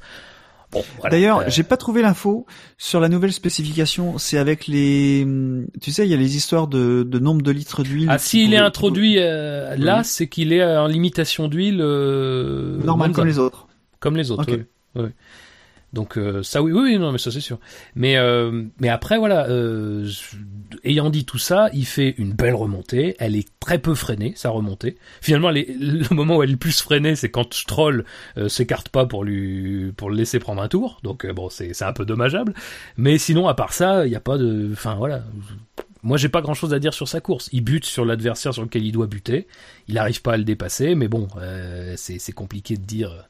Mais voilà, après, c'est une belle remontée, mais qui est pas, qui est pas vibrante. Franchement, c'était pas très vibrant, on va dire. Ce- qu'on peut dire quand même, c'est que un tour de plus, il aurait pu euh, le dépasser. Oh, je crois que 15 tours de plus, il l'aurait pas dépassé, moi. non, mais je, Non, mais je pense que même hein. 70 tours de plus, il l'aurait pas dépassé. Non, mais c'est euh, moi, moi, je l'aurais mis premier parce que c'est vrai qu'il fait quand même une belle remontée, même s'il a les moyens, vraiment les moyens. Mais c'est, on aime bien voir ça quand même malgré tout. dire que ça aurait, il, il aurait, il aurait pas fait cette remontée là. Il serait resté 70 tours derrière Raikkonen. Le Grand Prix n'aurait pas eu la même gueule parce que finalement le, réalisateur, euh, bah, régulièrement, il, il suivait, il suivait Hamilton pour euh, pour qu'on puisse voir bah, des dépassements, même si c'est des dépassements DRS, mais on- qu'on pouvait qu'on pouvait les suivre, qu'on pouvait voir que on pouvait espérer que certains allaient, allaient... moi j'attendais pas mal de, voir comment comment Verstappen allait, résister parce que je m'attendais bien à ce qu'il résiste. Euh, voilà, il y en a beaucoup qui n'ont pas résisté parce que ça servait à rien, qu'ils luttaient pas sur la même course. Mais quand même, je trouve que c'était quand même une belle course de sa part, euh, avec bah, avec l'erreur qu'il a fait en qualification. Euh, bah euh, voilà, je trouve qu'il a fait une course de, champion du monde quand même. Hein, C'est-à-dire qu'il fait pas d'erreur, euh, il a une bonne voiture, il est aidé par la safety car, mais quand même c'est Ouais, mais enfin, après, le truc, c'est que le, vrai problème, c'est que c'est totalement frustrant parce que de toute façon, c'est, tu peux, tu peux, en fait, ne tirer absolument aucune conclusion. Si ce n'est de dire que quand effectivement tu as une voiture que tu n'as pas besoin de, chouchouter, euh, oui, ça va très vite. C'est, malheureusement, c'est presque le type de course qui, euh, qui sur le coup fait plaisir à tout le monde euh, parce que effectivement c'est faire du spectacle à très peu de frais, euh, c'est euh, faire une bonne course ou en tout cas que, qui sera perçue comme une bonne course à très peu de frais, à très peu de risques. Euh, mais finalement après coup, moi ce que je vois c'est que euh, le fait qu'il ait fait sa, sa remontée, bah, la logique c'est de dire oui mais bon il avait une plus grande vitesse, une voiture qui était beaucoup, enfin avec laquelle tu pouvais attaquer, il avait le DRS évidemment. Tout ça des choses, euh, c'est des impondérables, c'est des choses que qu'on ne peut pas éviter. Puis tu as aussi la réflexion qui est pas idiote non plus, mais qui de dire ah t'as regardé comme c'est impressionnant quand même ces voitures là quand on les utilise à leur plein potentiel. Et donc au final cette remontée qui tu te dis ça a animé la course, oui mais enfin je suis pas sûr qu'elle fasse du bien à la, à la F1 en fait euh, globalement. Et je dis ça en étant euh, pas, pas parmi ceux qui tapent sur la F1, mais il y a quelque chose de, de, de, de cet acabit là aussi, quand on voit son rythme en tendre, quand on voyait son, son rythme en début de super tendre, voilà, il y a quelque chose qui euh, effectivement euh, dans tout ça euh, te laisse un petit goût amer et te dit ah c'est ah c'est dommage, c'est vrai que peut-être que ça, ça fait réfléchir un petit peu. Mais dans tout ça, oui, c'est une bonne course. Après se dire c'est une course de champion du monde, Oh, ah, c'est une course de champion du monde. Vettel, il fait la même en Malaisie. bon, c'est- et j'ai pas, enfin, je me suis pas dit c'est une course de champion du monde. Je me suis dit c'est une course de mec qui a une Ferrari. Et là, je me dis c'est une course de mec qui a une Mercedes avec des pièces à neuf. Donc euh, bon, Il y a, y quand même quelque chose. que- Il y a quand même quelque chose d'important et euh, on l'occulte euh, pour l'instant, mais je vais en parler donc on va plus l'occulter. Euh, c'est la télémétrie. Non, je Non, déconne. mais c'est au montage. Non, non, non. Mais c'est important là pour le coup. Euh, jusqu'à présent. ah c'était pas depuis- important avant. Merci, je couperai. Non, non, mais jusqu'à non, non, c'est- Moi, tout est, pourras tout est tout ce qu'il y avait avant, Fab. Mais jusqu'à présent, ce qu'on disait euh, sur euh, les courses, c'est que le facteur limitant, c'était pas euh, le moteur, c'était pas le pilote, c'était pas la- la- le poids de la voiture, c'était le facteur pneu. Un pneu ne pouvait pas rouler euh, à fond pendant toute la course. Là, cette fois, le Lewis a eu la même stratégie que tous les autres. Euh, il est parti en, en tendre, il est arrivé en super tendre, mais en gros, il a fait qu'un arrêt.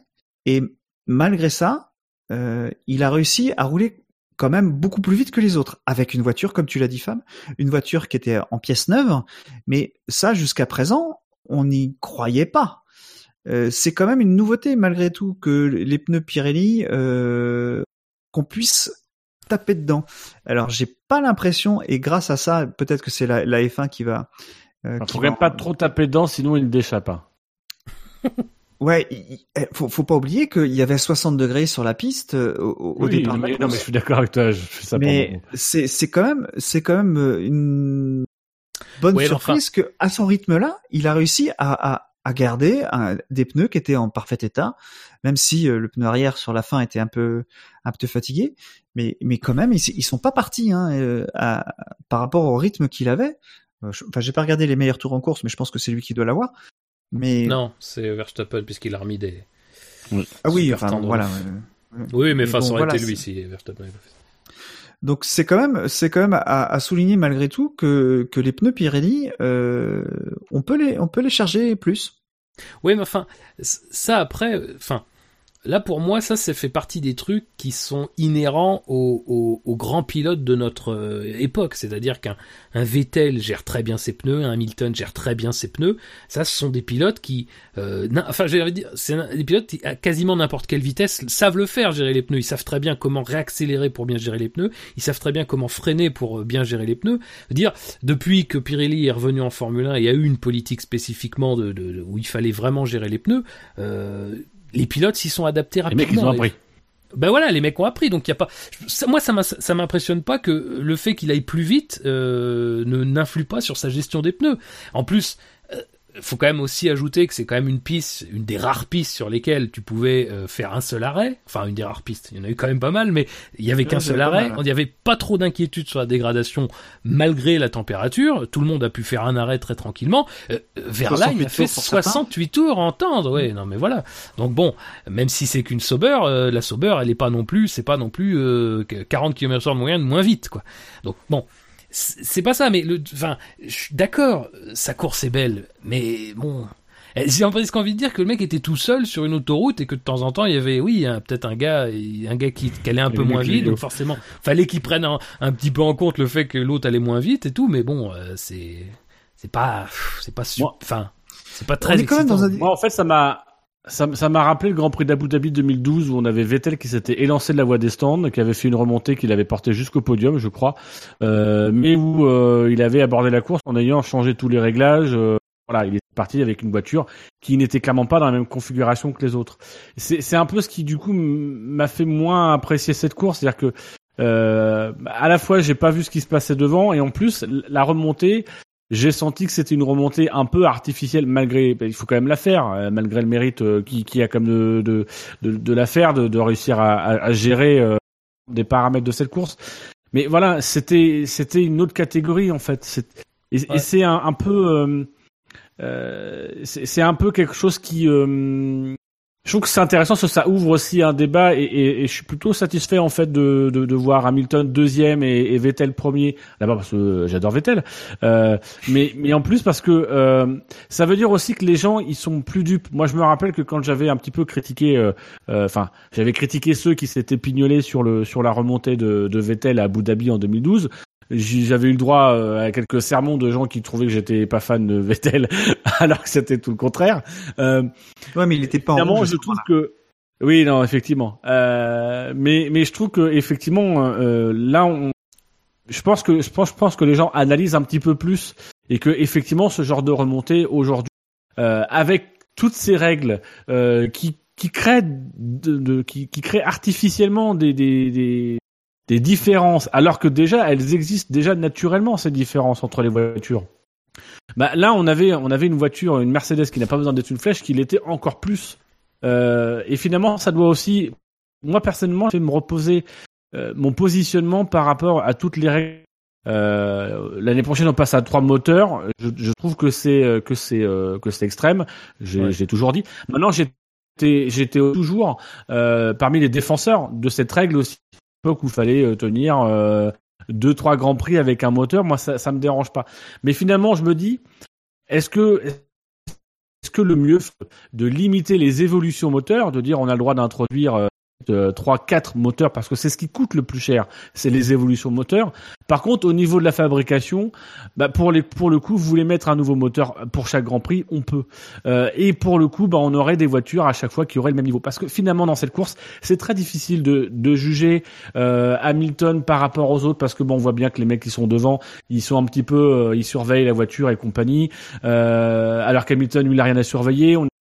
Qui roulait à l'économie. Euh, on a les McLaren qui euh, certes font des belles performances, mais combien des performances est dû au fait qu'ils ont généralement un moteur plus frais que les autres? Euh, finalement, tout, Ouais. tout ça, pour le coup, complexifie les choses. Et alors que je suis un défenseur de cette règle-là, bah finalement, moi, j'en viendrais à me dire, euh, allez, on, on, on balaye ça, on, on les autorise à produire des moteurs, on continue de limiter en termes de développement, on remet le système de jetons qui limite en termes de développement. Maintenant, les mecs peuvent faire des moteurs, euh, un moteur par Grand Prix, euh, admettons un moteur pour deux Grands Prix. On revient sur quelque chose de raisonnable et je, je pense que le gros tort autour de, de cette technologie, euh, c'est pas tant la technologie en elle-même et moi je regrette qu'on la retire. C'est tout simplement c'est que on, on est passé à une nouvelle technologie, mais on n'a pas revu on n'a pas revu les règles de fiabilité. Euh, on a on les a même durcies en même temps qu'on changeait de technologie. Je pense qu'il fallait revenir à, à la règle qui prévalait il y a je crois qu'il y a il y a dix ans qui était de 8 moteurs par saison, qui était très bien et qui permettait d'aller pousser ces moteurs euh, tout en les mettant quand même à l'épreuve et tout en ayant euh, la dose suffisante de pénalité si c'était nécessaire. Mm. Euh, voilà. Donc moi je trouve que c'est ce qui m'a un peu frustré dans cette course et ce qui ce qui transparaît un peu cette remontée de, de Lewis Hamilton. Je suis totalement d'accord sur ta sur la façon d'analyser. C'est-à-dire que pareil, enfin globalement, moi je serais plutôt un défenseur de toutes les règles et tout, euh, surtout surtout avec cette technologie-là qui est très très très coûteuse et qui même si elle est très très belle, même si elle est immensément performante, je pense qu'on on s'en rend pas bien compte parce qu'on a beaucoup le nez dans les critiques et beaucoup le nez dans la merde euh, qu'il y a eu tout autour, mais euh, cette technologie est incroyable, elle arrive à faire des trucs incroyables, mais malheureusement elle est hyper coûteuse et les gens s'en détournent quoi qu'on en fasse. Mais c'est sûr que euh, d'avoir vu ce que ce qu'était capable de faire Hamilton avec ça, c'est forcément un plaidoyer immense en faveur des gens qui critiquent les limitations et et malheureusement on arrive à un moment et je suis d'accord avec toi où eh ben quand il s'agit de se positionner et quand on voit ça et quand on voit parfois peut-être un petit peu le pas forcément je dirais pas l'absurdité parce que ça serait déjà porter un jugement mais peut-être un peu le trop plein de gestion ben, c'est vrai que tu as envie de dire peut-être qu'il faut lâcher la bride là-dessus, revenir à quelque chose d'un peu plus simple effectivement, même si ça serait ben, d'une certaine manière un peu reculé et que ça serait forcément vu comme un échec. Et, et que même si euh, cette ère de la F1 est pas si mauvaise que ça, euh, bien moins mauvaise qu'on veut le faire croire, euh, et ben que malheureusement revenir en arrière, ça sera toujours vu par, par ceux qui critiquaient comme une immense victoire et puis par ceux qui critiquaient pas et qui, en- qui s'en servaient euh, comme une immense défaite. Mais voilà, c'est vrai que on arrive au bout d'un truc où on se dit putain quand on voit cette course là, on se dit putain t'as des mecs qui doivent gérer toute la course, des moteurs et qui ont ça se trouve fait 5 6 grands prix euh, et qui terminent 5, se- 5 secondes devant un mec qui arrive la gueule enfarinée avec tous les réglages qu'il faut. tu te dis putain c'est chaud quand même quoi. Si, si enfin, tu sais pas, le mec pouvait gagner avec 20 secondes d'avance dans des bonnes circonstances de course. Là, quand même, ça aurait été quasiment ridicule, quoi. Ça euh, voilà. Donc bon, effectivement, il y a quelque chose qui va pas et qui, malheureusement, dans certaines situations, peut créer de, gros, problèmes. Alors encore une fois, c'est bien après qu'un pilote puisse remonter. Mais est-ce que c'est vraiment bien que tu effectivement, comme tu disais, deux catégories euh, de, courses, euh, enfin de voitures sur une même piste? C'est ça qui pose problème, quoi. Et donc, messieurs, la, la course de Sébastien Vettel de son côté, euh, vainqueur. Vous avez parlé euh, du départ, euh, pas, on va pas revenir dessus. Sur le reste de la course, je pense qu'il n'y a pas forcément grand-chose euh, à en dire. Moi, ce, qui- ce que je voudrais euh, avoir votre opinion, c'est est-ce que vous avez le sentiment qu'il a, qu'il a géré la course, ou est-ce que vraiment euh, il était, il était entre guillemets à fond et vraiment dans une lutte avec avec Bottas? Ouais, je dirais que oui, il a géré la course. Moi, euh, c'est, euh, enfin, c'est un sentiment que j'ai, mais euh, j'ai- j'ai- je pense pas qu'il le considère comme un adversaire en fait. Il est pas et la course, c'était avec Lewis et là, il avait qu'à gérer la course, qu'il avait, il avait qu'à gérer l'écart. euh, a- l'écart n'a jamais été très grand, mais il pouvait, il sait le faire, euh, Vettel. Donc euh, voilà, le maintenir à deux secondes, euh, ça va. hein. Et quand il a s'agit de, il a, de, pour Bottas de, de, de raccourcir, euh, enfin de, de, de rattraper l'écart. Euh, même là, il n'a pas été capable. Donc euh, Vettel s'est arrêté tout de suite après. Enfin, il a, il a couvert la stratégie. Bah voilà, c'était, c'était réglé. Il y avait qu'un un seul danger, c'était l'arrêt au stand. Euh, je pense qu'il a géré, simplement. L'état de ses pneus, quand même, enfin, visuellement à la caméra, il avait des pneus, euh, je pense, c'est les, meilleurs pneus qu'on ait vus de la course. Il a vraiment bien réussi à, à manager ses pneus. Alors, euh, moi, c'est ce qui me laisse à, à- aller dans, dans, dans ton sens, Jackie. C'est effectivement, je pense qu'il a, il a géré. Et, et ce que tu dis, peut-être aussi qu'il a, il a non, non seulement géré ses pneus et sa course et géré la victoire. euh, il n'a pas cherché à, il aurait pu chercher à enfoncer le clou et à, à se dire bon voilà, euh, je suis obligé de mettre une mine à, à Bottas. Je pense qu'il n'a pas cherché. Peut-être aussi en anticipant un peu sur Abu Dhabi en se disant voilà Abu Dhabi ça va être plus dur parce que euh, Hamilton aura un moteur euh, qui aura que un Grand Prix même s'il a même s'il a tapé dedans. Euh, et peut-être qu'il a aussi cherché un petit peu à préserver des ressources au, cas où. Euh, voilà. Je- je- j'extrapole sans doute hein, mais euh, j'ai plutôt senti un pilote euh, en contrôle.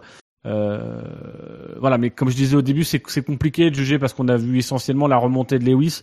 Et forcément, on a eu l'impression que les, les pilotes de devant se traînaient et, et que du coup, ils s'économisaient. Alors que ça se trouve, ils étaient euh, à fond, mais euh, pour ça, il faudrait effectivement la télémétrie. Euh, Bah oui. Non, mais euh, après, moi, je suis d'accord. Je pense qu'il a géré. Et qu'il a surtout. Enfin, il a fait un peu. euh, un peu du Vettel. C'est-à-dire qu'il a eu son petit matelas. euh, le matelas qu'il fallait. C'est-à-dire qu'il a jamais été inquiété au niveau DRS. Je, je me souviens pas. Alors, à part la, sortie des stands euh, qui a eu DRS pour Bottas. Et euh, donc, ce qui, ce qui me fait dire qu'il avait suffisamment de marge pour arriver à gérer ça. Et, euh, et puis, quand tu vois le deuxième relais aussi de Raikkonen, tu te dis, Raikkonen revient très vite sur les deux dans la mesure où Bottas est freiné un petit peu par le rythme de Vettel et peut-être même par son propre rythme, ça se trouve il touche sa limite lui aussi. Je me dis que Vettel avait encore beaucoup sous le pied et que par exemple si la menace Hamilton s'était fait pressante, il aurait mis le gros coup d'accélérateur, euh, mais que voilà, il en a pas eu besoin. Bottas n'a pas été un adversaire euh, suffisamment euh, pressant quoi. Et donc tout cela au classement officiel du SAV de la F1, ça nous fait Lewis Hamilton en tête du classement avec 75 points, Sébastien Vettel deuxième avec 71 points. Donc nous aurons un, champion, mais à Abu Dhabi, hein, puisque on rappelle qu'il y a 8 points euh, qui séparent, euh, enfin il y a 8 points à distribuer lors du prochain Grand Prix. Euh, voilà, donc euh, les jeux ne sont pas faits. Euh, Daniel Ricciardo, lui, est confortablement installé en troisième position. Il sera le troisième. Euh, Il y a quand même match entre Max Verstappen et Esteban Ocon. Euh, voilà pour finir un peu sur le sur le, le, le top 5. Au niveau euh, constructeur, toujours dans le classement du SAV, nous avons Mercedes avec 105 points, euh, Ferrari deuxième avec 94 points. Donc, si mes calculs sont bons, Ferrari peut encore être euh, championne constructeur du classement du SAV. Euh, et même, euh, non, Red Bull ne peut plus, mais elle peut être deuxième puisque Red Bull a 90 points. Voilà, pour faire encore une fois le top 5, nous aurions très loin derrière Force India assuré d'être quatrième. Assuré effectivement euh, d'être quatrième. Et Williams avec 32 points qui serait quant à elle assuré d'être euh, ah non pas assuré d'être cinquième euh, voilà, donc tout ça, ce sera à, vérifier et à contrôler lors du prochain Grand Prix dans 15 jours à Abu Dhabi.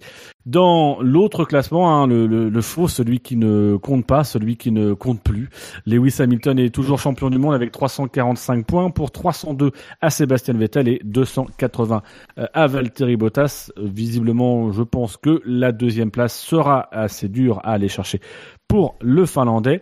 Il y aura quand même un enjeu pour la quatrième place entre Ricciardo et Raikkonen, qui ne sont séparés que de 7 points. Au côté, euh, du côté du classement des constructeurs, c'est 625 points pour Mercedes, 495 pour Ferrari, 358 pour Red Bull. J'ai quand même déroulé le classement parce qu'il y a des enjeux lors du dernier Grand Prix et important puisque ça, ça détermine quand même le financement pour la saison prochaine. Euh, Force India est quatrième avec 177 points. Euh, Williams est cinquième avec 82 points. Toro Rosso avec 53 points et sixième, Renault à 49 points, donc se rapproche parce qu'ils ont marqué, je crois, un point ce week-end. Euh, ils sont en septième position. Euh, Ferrari As euh, est en huitième position avec 47 points. McLaren Honda 28 points et Sauber 5 points. Donc voilà, il y a quand même encore des enjeux sur cette sur cette fin de saison. Et ben du coup, on va pouvoir passer au. Ah, hein, je vérifie mon conducteur, mais oui, effectivement, on va pouvoir passer au fait marquant de la course. Et donc, messieurs, euh, je vais continuer ce, long euh, et lent monologue euh, pour revenir sur le fait marquant de la dernière course. Rappelez-vous, c'était cette question. C'était un sondage posté sur savf1.fr et la question était la suivante. Quel est, selon vous, le fait marquant du Grand Prix du Mexique 2017 Oui, question originale, mais réponse non moins originale. Vous avez été 109 à voter, naturellement, on vous en remercie, comme on a remercié tout le monde depuis le début de l'émission. En quatrième position est arrivé Hamilton, a mis le temps pour obtenir son quatrième titre avec 12% des votes, soit 13 votes. C'est une proposition, je crois, de Redscape. Euh, si je ne me trompe pas, Fab, tu, tu, tu es témoin. Euh, oui, je crois. En troisième position, nous avions Vettel, tranchant mais pas gagnant, 24% pour 26 votes. C'est une proposition de je ne sais plus qui. Euh, Euh, ça- Bûcheur, je pense. ouais, il me semble que c'est Buchor. En deuxième position, nous avons, c'est là que ça va jouer, hein, deuxième position, nous avons, oui, Esteban, nous aussi on a cru au podium, 28%, 30 votes. Là pour le coup c'est une proposition de il Shinji. y avait qui d'autre? De Shinji. J'oublie toujours Shinji, pauvre Shinji. D'ailleurs, on le salue là où il est. Enfin, quand, enfin, là où Là-haut avec. Coluche. Bonsoir Shinji. Voilà. Euh, et enfin, Fab, c'est toi qui l'emporte avec cette proposition. Maintenant, Verstappen ne pourra euh, compter que sur lui-même pour gagner le numéro Gviat. Euh, voilà. C'est une belle proposition. 37% des voix, soit 40 votes. Euh, euh, voilà. Donc ça te ça te permet en tout cas de te de te ménager une marge euh, au classement euh, interne euh, du fait marquant, hein, le, le fait marquant International League of the Universe, le FMILU, euh, voilà.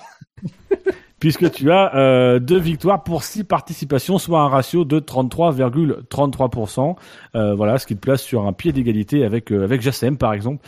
Le, le, le bonnet d'âne revient à, à Spider, hein, six participations, une seule victoire, 16,67%.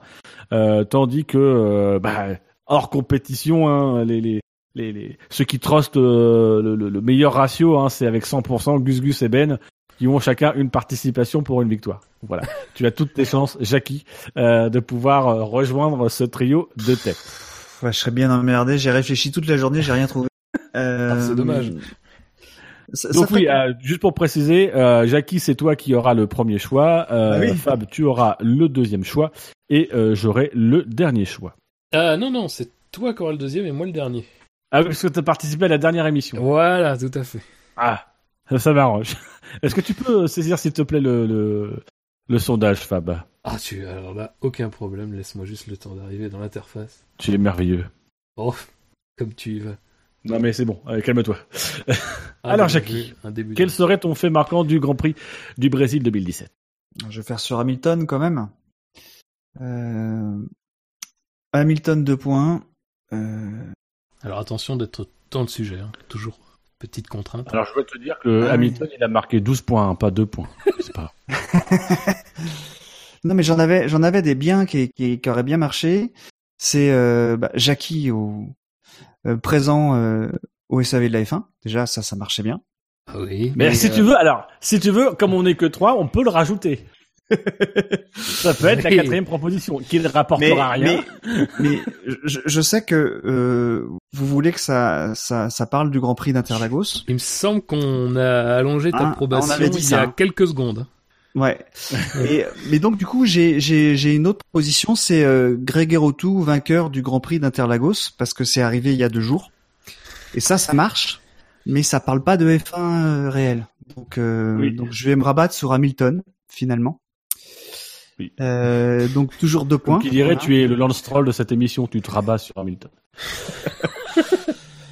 Donc euh, Hamilton, euh, je, je vais reprendre, je, comme j'ai rien, je vais reprendre celle de- que j'ai vue sur le chat d'un célèbre inconnu. Euh, une qualif de rookie et une remontée de champion du monde. Une remontada si on veut même, on peut dire une remontada champion du monde. T'es sûr? Ouais, une remontée c'est mieux. Une remontée, ouais. Oui. Allez, arrêtons avec euh, ce mot. Euh, Ouais. Ponctuation? Non. D'accord. Un choix audacieux qui peut-être ne paiera pas. Peut-être. Alors moi, ce sera Ocon slash euh, Grosjean, Crash, non deux tu points. Non, non, slash. Donc, Ocon slash Grosjean, deux points. Au pays de la samba, virgule, les French Cancan. Point d'exclamation. Oh. Cancan. Oui, pour Cancan, j'imagine, mais euh, Oui, il faut connaître le verbe cancaner. ça, ça va ça, veut dire faire hein. du mal. non, non, mais je joue pas pour gagner, moi, tu sais, je m'en fous. Je suis dans une zone de confort. je peux plus être dernier, je peux plus être premier, moi. C'est dans le quintet mou. voilà, c'est ça. Euh, très bien. Alors, euh, alors j'en ai un qui, qui emprunte en partie. C'est-à-dire que je, je, voyant la victoire arriver, je, je vais être très franc, je me suis sou- soudain me senti pousser des ailes. Euh, je me suis dit, t'as le droit de faire un truc long, euh, voilà. Euh, bon, euh, quelle vue. On a le droit jusqu'à 280, c'est ça hein, C'est comme Twitter? On- euh, Je sais pas la limite en fait. Peut-être qu'on va la toucher ce soir. Euh, alors moi la Je mienne. Mais alors vous êtes juge, vous êtes juge, attention, hein, parce que je, encore une fois, elle est comme elle reprend non, un moi, j'approuve, moi. de Dino. C'est bonjour, c'est Romain et Kevin de Cargle, de Cargle As. Trop de voitures sur votre grille? Pas de problème, on vous en débarrasse. C'est oui, voilà. Donc on sent quand même qu'on arrive en fin gagner. de saison malgré tout. Euh, mais bon, je vais la mettre et euh, voilà. Oui, mais c'est- enfin, elle est c'est comme vous voulez. C'est comme vous Elle voulez. est vous bien. Ah, si, si, elle est bien, faut la mettre. Alors, moi, je veux bien que tu la mettes à condition qu'on puisse mettre, euh, comme quatrième fait marquant, puisqu'on est que trois, c'est le retour de Jackie. Ah, c'est sûr, allez, pas de problème. Et vous imaginez que ça Le gagne? retour de Ratzenberger, ça va faire pleurer aux gens. Alors attendez, je note la mienne et je reviens. Mais le retour de Ratzenberger, ce serait plus drôle. Oui, tu mets le retour de Ratzenberger avec une petite étoile et on va s'arranger pour mettre tout en bas du site. une petite euh, avec Jackie, tu sais. Alors qu'est-ce que je mets donc? Le retour de Ouais. Ratzenberger? Oui, le retour de Ratzenberger avec une petite astérisque et puis on va, on va aller foutre un petit astérix en bas. euh. Voir l'émission. Voici, et donc le sondage va être bientôt disponible. Ça serait tellement beau. Eh bien, voilà. Alors, je sais qu'à l'heure où vous écoutez cette émission, si vous l'écoutez en différé, évidemment, le sondage est déjà disponible. Mais là, pour ceux qui sont en direct, il est, je crois qu'on peut l'annoncer très clairement, François Mitterrand est le nouveau président. Le sondage est disponible sur le site avec ces quatre propositions somptueuses. Et donc je te propose de- justement de nous les rappeler, s'il te plaît, en, en- en faisant toi-même, puisqu'il y a quand même une, une proposition qui nécessite un peu d'interprétation. Déjà que la première était difficile. Quel est selon vous le fait marquant du Grand Prix du Brésil 2010 Vous avez le choix entre quatre propositions. Bonjour, c'est Romain et Kevin de Carglass. Euh, Beaucoup trop de voitures sur votre grille Pas de problème, on vous en débarrasse, comme première. La seconde est Hamilton de points, une qualif de rookie et une remontée de champion du monde. Euh, la troisième, Ocon slash Grosjean au pays de la samba, les French Cancan. Et enfin, euh, la dernière, le retour de Ratzenberger avec une petite astérisque. Merci Fab, c'était un honneur de, de te connaître. Euh, Et donc messieurs, bah, dans mon conducteur, c'est le moment où on, on doit, euh, doit entendre euh, Julien Febro. Le que c'est pas possible. C'est pas possible ça. Ça c'est un, un- non mais c'est inconcevable. C'est pas possible. Et rappelons donc que l'alcool, chaque année, fait des ravages. Eh oui. La drogue. L'imitation d'Otari de Jackie. Alors messieurs... oui mais ça c'est quand il parle. Euh, Oh. Messieurs, est-ce que, est-ce que vous aurez, est-ce que vous aurez un, un drive-through of the weekend à, à distribuer à un pilote, une écurie, à n'importe qui? Euh, Moi, j'en un ai peu un. spécial, mais il peut, il peut passer en dernier. lui. Donc vas-y, Jackie. Alors moi, j'ai pas l'habitude de... De, de de me plaindre de Canal+. Euh, parce que je trouve qu'ils font une super, euh, ils ont une super couverture. euh, et je, je parle de l'équipe euh, TV. Mais là, c'est plus sur la partie, euh, la, la partie euh, derrière, on va dire, ce qui, euh, ce qui amène l'architecture. Le cul Euh, le cul. non, non. Là, je vous explique l'histoire. Euh, j'ai pas regardé la course en direct euh, dimanche. J'ai regardé en léger différé. Donc j'arrive vers Lundi soir. Euh, Non, non, le- je l'ai regardé le dimanche quand même. Et jusqu'à présent, avec Canal+, on pouvait la regarder vraiment en différé. On pouvait, on, on allait sur son canal et puis on, on cliquait sur euh, à revoir et on pouvait remonter euh, plus. jusqu'à 5 ou 6 heures. Et au bout Oui. de et après, une fois que les 6 heures étaient passées, on, on pouvait le téléchar- télécharger le replay et le regarder en replay. Et on pouvait pas le faire avant. Là, j'arrive. euh, la course n'était pas finie, mais elle était. Il restait 20 minutes de course quand je quand j'arrive, donc je, je me remets au début de la course et je regarde le début de la course. Je fais. euh, euh, je, je vous raconte hein, vraiment. Je je Alors là, Au- j'ai au pris tout un début.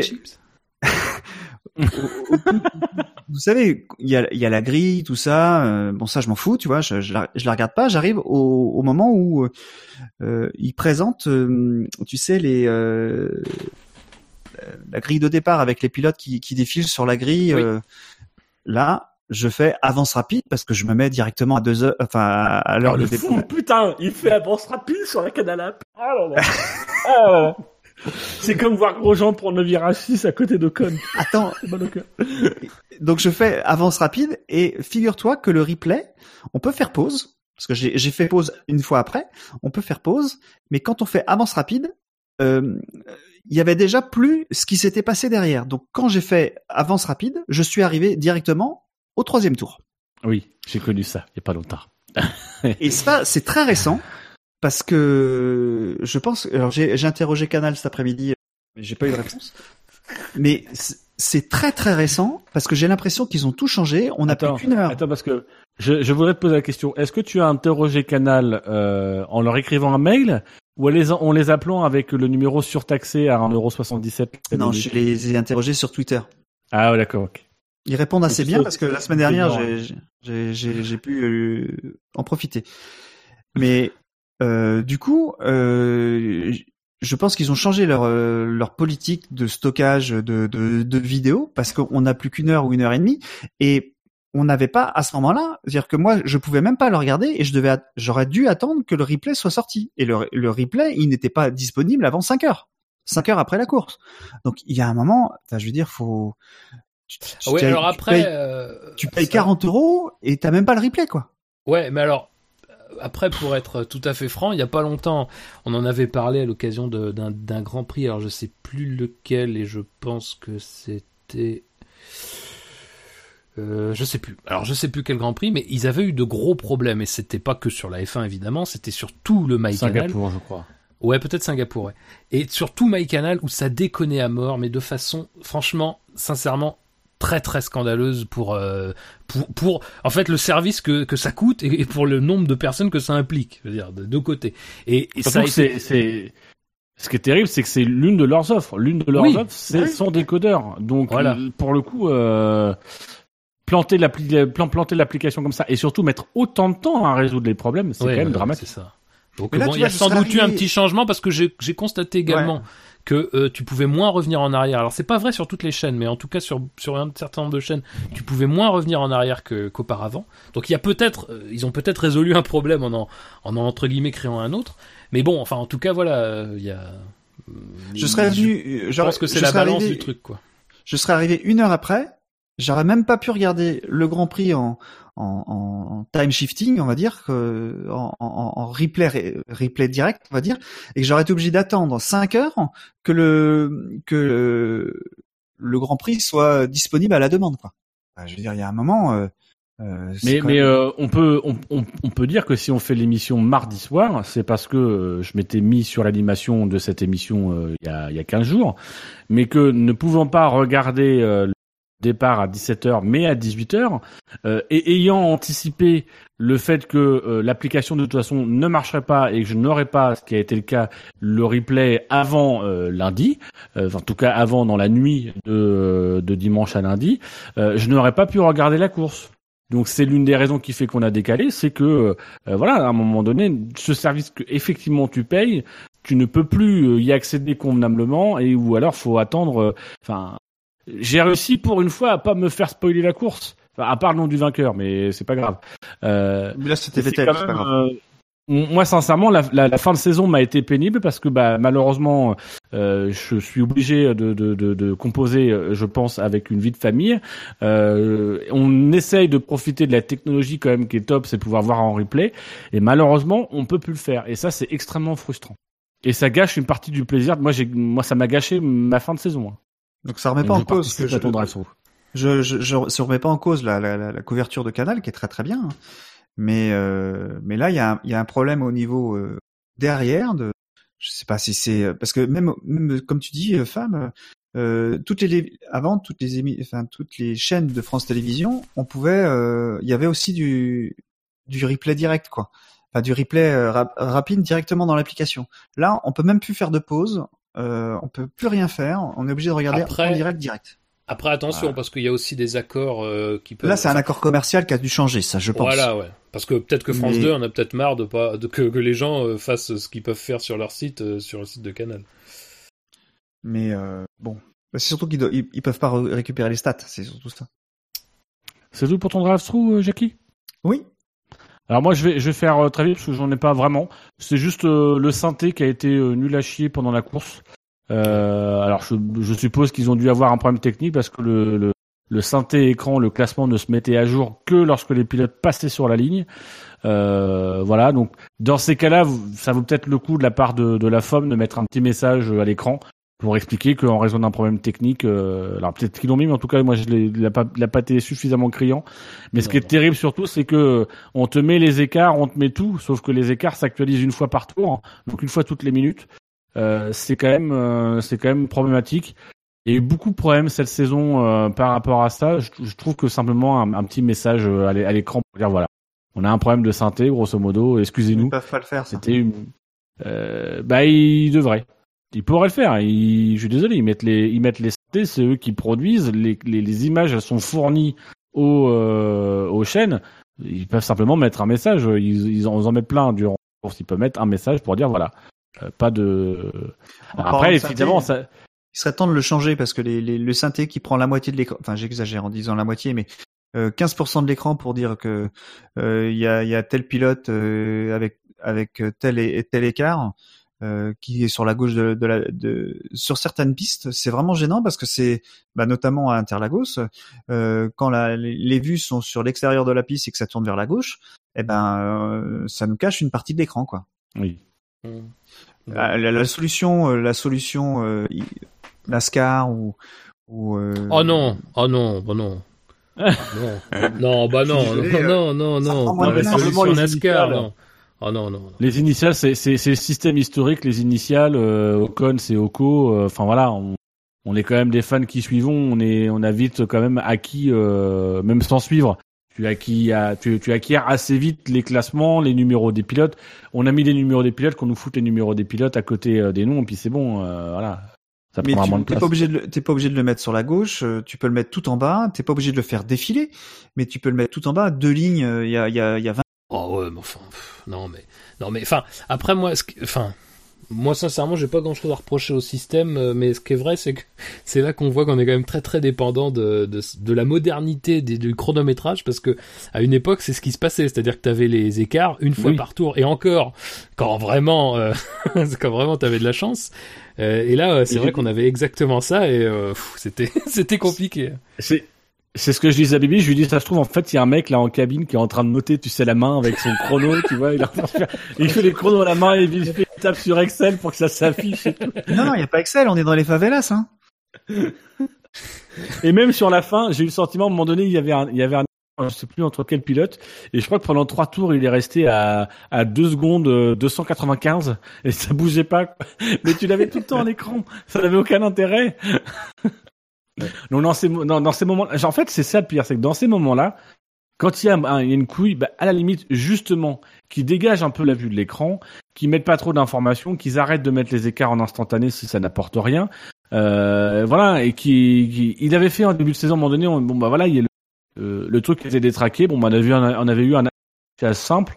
Euh, voilà, tu mets un affichage simple. Au contraire, ça passera même encore mieux auprès des fans parce que justement, pour le coup, tu auras la vue dégagée, euh, tu pourras voir vraiment les images. Et puis, quitte à pas avoir les temps, autant pas avoir les temps, quoi. Euh, c'est pas gênant. Et donc, Fab, ton ton ton drive-through of the, the weekend euh, assez original visiblement. Euh, oui, alors attends, quand même un, un, un, qui est moins original, mais qui quand même euh, a été un peu important ce week-end, c'est que quand même des gros problèmes de sécurité. Alors c'est pas nouveau au Brésil.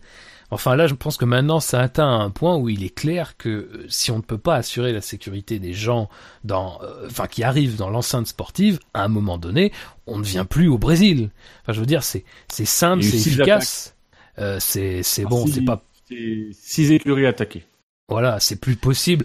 Dire, encore une fois, c'est, on parle pas de, de, de pickpocket, machin, on parle de mecs qui arrivent avec des flingues et tout, qui, bon, euh, voilà. Donc c'est, c'est pas normal que les gens ne soient pas en sécurité. Euh, je sais pas à qui attribuer cette responsabilité-là, mais que les personnes qui ont cette responsabilité, cette responsabilité-là les prennent, et ceux qui, ceux qui peuvent avoir une influence euh, prennent aussi leur euh, responsabilité des décisions. Mais c'est pas normal que quand tu vas euh, faire un- ton métier qui est et ton- ta passion de sportif ou de, de, de, de participant à une équipe sportive, tu sois en danger de mort. Quoi. Non, c'est pas normal. Et donc, euh, c'est si ça continue comme ça, si on règle pas ce problème, il faut absolument arrêter d'aller au Brésil, tout simplement. C'est pas possible. Euh, voilà. Euh, c'est c'est D'autant pas que normal. on, quoi. on- on sait, on sait sur les sur les équipes hein, parce que c'est c'est c'est bien communiqué. Mais combien de spectateurs se sont fait détrousser aussi? Mais oui. Et ça, on Oui, n'y connaît mais rien. C'est hein. sûr.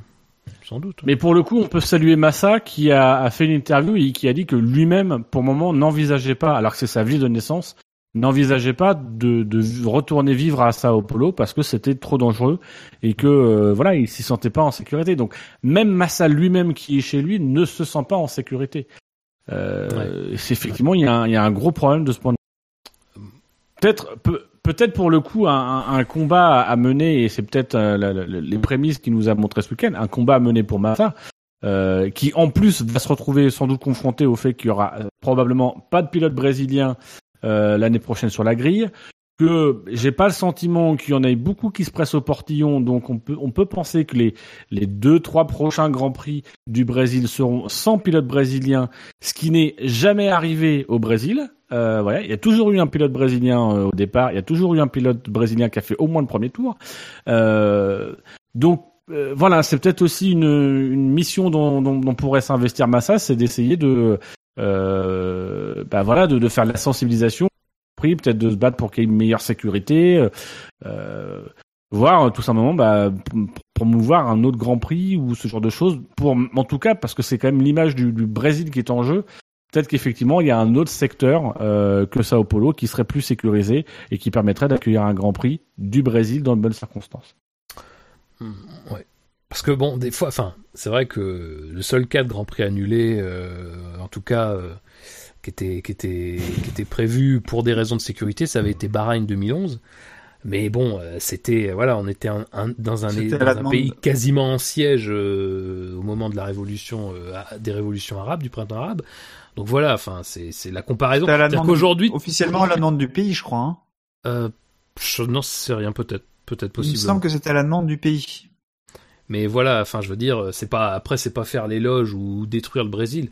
C'est quelque chose qui est, qui est malheureusement euh, l'emplacement du circuit le, le positionne dans des zones malheureusement où euh, la, la très grande misère, la très grande pauvreté a tendance et puis bon, voilà, à, à radicaliser un petit peu les, les- euh, ces zones-là. Enfin voilà, c'est c'est c'est pas le bon endroit. Voilà, c'était le bon endroit à l'époque, ça n'est plus vraiment pour euh, ce genre de choses.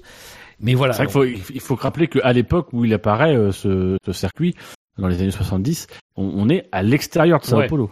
Ouais. Voilà, on est vraiment en pleine cambrousse, quoi. Maintenant, c'est plus le cas. Là, ils peuvent plus agrandir. Hein. Ah Non, ils peuvent plus, non. On a sur, euh, sur le chat, on a, euh, on a Shop qui nous dit ils ont appris que Mercedes avait de nouveaux pistolets, mais ils ne savaient pas que c'était, ce n'était pas des armes. Non, mais c'est dangereux un pistolet à- de, de- pour changer les Eh pneus. oui. Je pense qu'ils auraient pu se défendre avec. hein. Ouais, fallait un long fil pour le compresseur quand même. Oh, Oui. ça, c'est, C'est toujours bien d'avoir un long fil. Euh, Oui. Mais euh, oui, alors mon, mon vrai euh, faux drive-through, c'était euh, c'était de faire un petit big up au réalisateur de la F1. Euh, et pas parce qu'il a fait du bon travail, non, euh, parce qu'en fait, ce n'est pas le réalisateur du MotoGP. Et que euh, quand euh, on a regardé la fin de course du MotoGP, on s'aperçoit que bien que ça soit pas toujours très bien ce qui se passe en F1, ça peut être pire ailleurs et que c'était assez terrible. Alors, faut reconnaître que la fin de course MotoGP était particulièrement euh, déroutante, un certain nombre de choses qui s'y sont passées. Euh, mais enfin, pour louper euh, tous les dépassements et les deux trois chutes importantes qui ont quand même décidé de euh, de la course, c'était assez fantastique. Et tout ça pour nous montrer des gens dans le stand de Honda euh, ou dans le stand Ducati. Donc euh, voilà, pour dire que c'était Euh, vraiment. moi, j'ai- l'explication, hein, Fab. hein.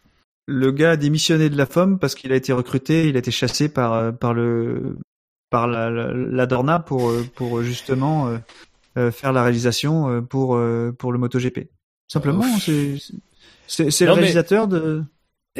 Le truc, c'est que je pense que c'est con à dire, mais c'est que ça, ça ça prouve aussi que même dans un championnat qui est extrêmement bien vendu, extrêmement bien fait sur le plan de l'image et sur le plan de la réalisation, qu'est le MotoGP en général. Alors après, c'est plus facile dans un sens parce que il y a tout de suite beaucoup moins d'écart et que c'est souvent beaucoup plus regroupé en MotoGP, donc c'est quand même plus difficile de louper des éléments. Mais enfin là, cette fin de course, si vous avez l'occasion de la revoir, c'est absolument terrible. Et c'était d'autant plus terrible que quand on avait Zarco qui se battait pour la victoire de pas comprendre exactement ce qui s'était passé euh, en fin de course. Bon voilà.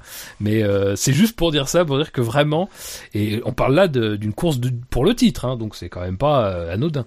Donc voilà l'her- l'herbe est plus verte ailleurs mais enfin là cette, fois quand même c'était quand même mieux en F1 hein, Et c'était pas mal hein, le, la retransmission. J'avais noté aussi. Euh, je me suis dit ça pendant le Grand Prix. euh. Je sais plus à quelle occasion par contre. C'est parce que c'était le mec du MotoGP qui venait filmer. voilà. Et donc, messieurs, on arrive, on touche presque au but, presque à la fin de l'émission. Il reste une dernière rubrique. Et, et je, vais vous, re- je vais vous ramener dans votre enfance. Ta prime jeunesse, toi, Jacques. Enfin, je vais avoir 30 ans. Euh, voilà, rappelez-vous.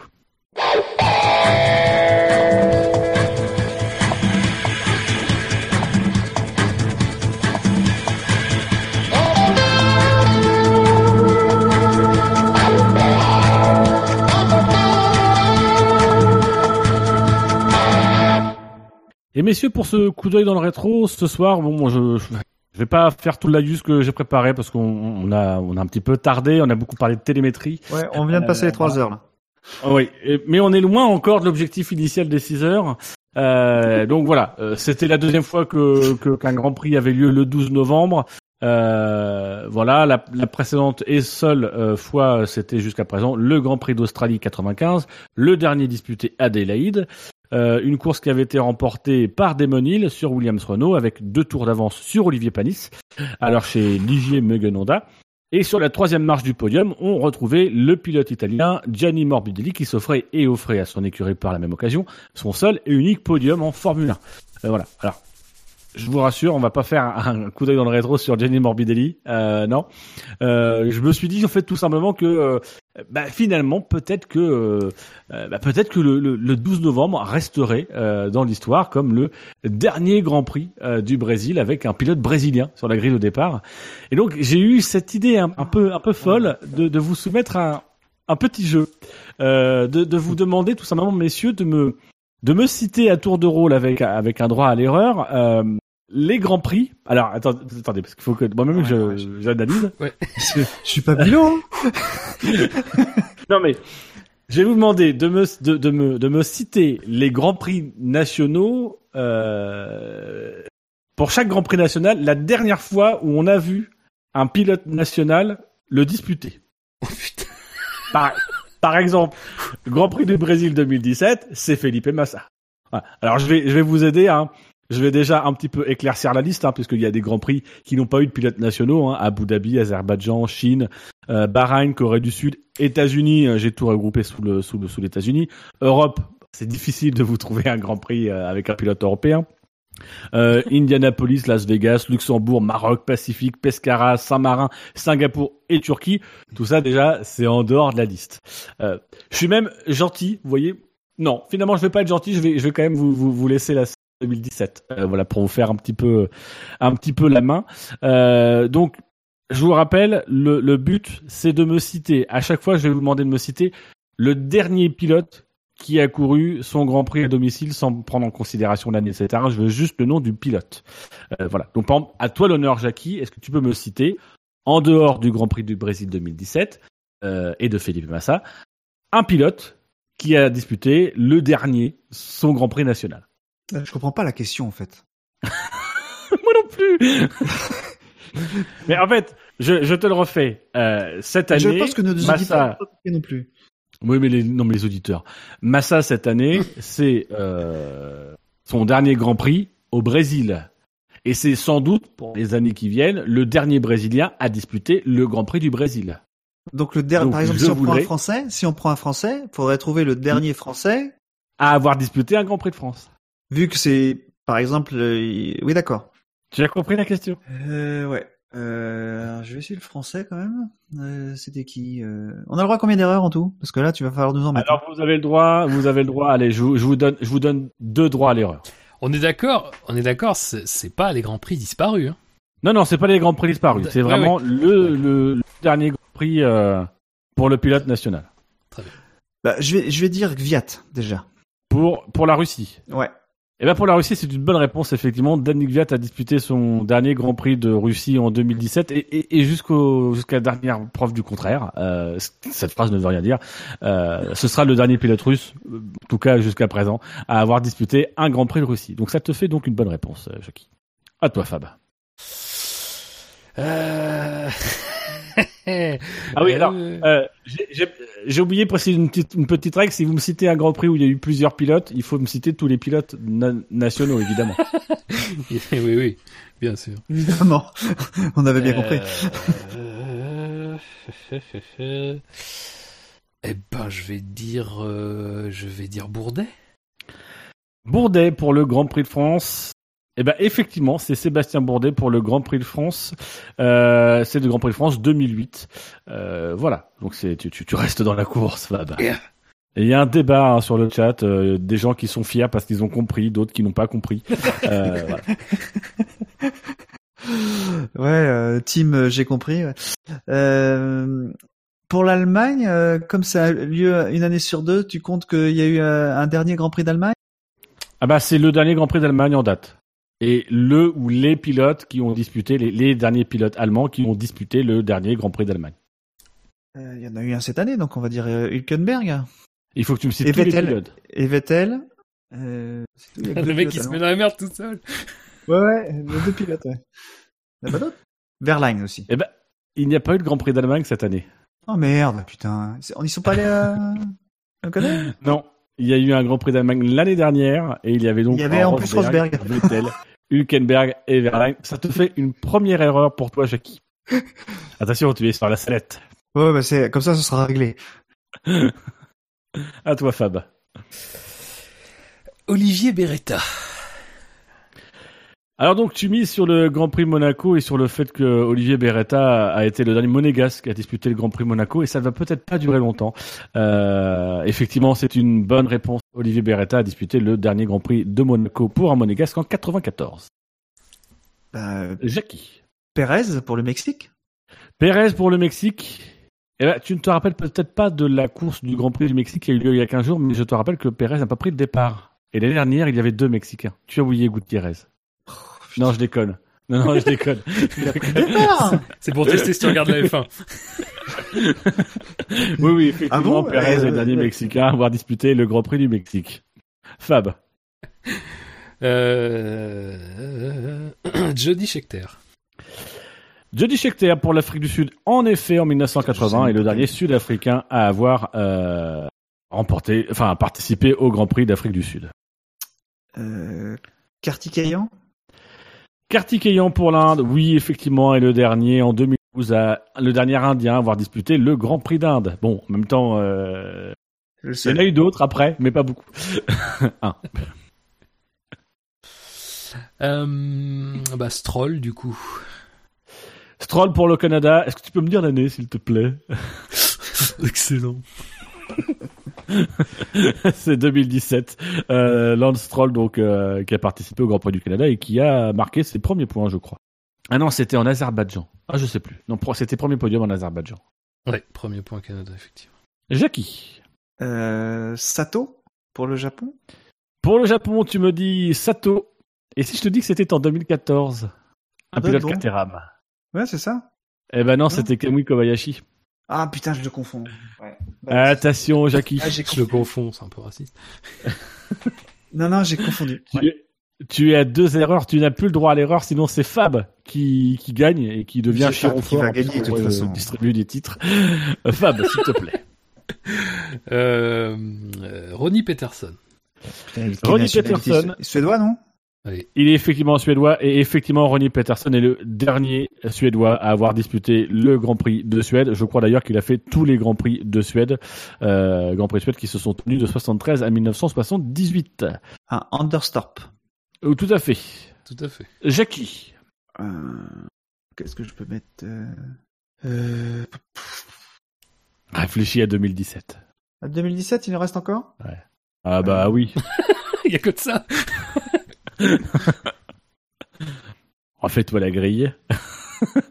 Refais-toi le quartier plus ou moins. Attends, je regarde. Euh, hop, où est-ce que c'est? Je vais pas regarder les résultats. Alors, euh, bah, Silverstone. Alors, euh, Oui. a Lewis. Lewis. Il y a qu'un anglais? C'est ton dernier mot? Donc tu me dis en Grande-Bretagne, Hamilton. Eh ben c'est une bonne réponse, Jackie. Ouais, je, je me suis posé la question Alors, de resta. Euh, mais- non, mais alors, en fait, euh, il y, il y avait, il y avait un, autre pilote. Non, non, mais il y avait un autre pilote britannique qui s'appelle Jolon Palmer. Sauf que il a pas pris le départ. Donc en fait, euh, t'as bon. En ne citant qu'Hamilton, t'as bon. C'était une question piège. Donc tu restes en lice. Fab.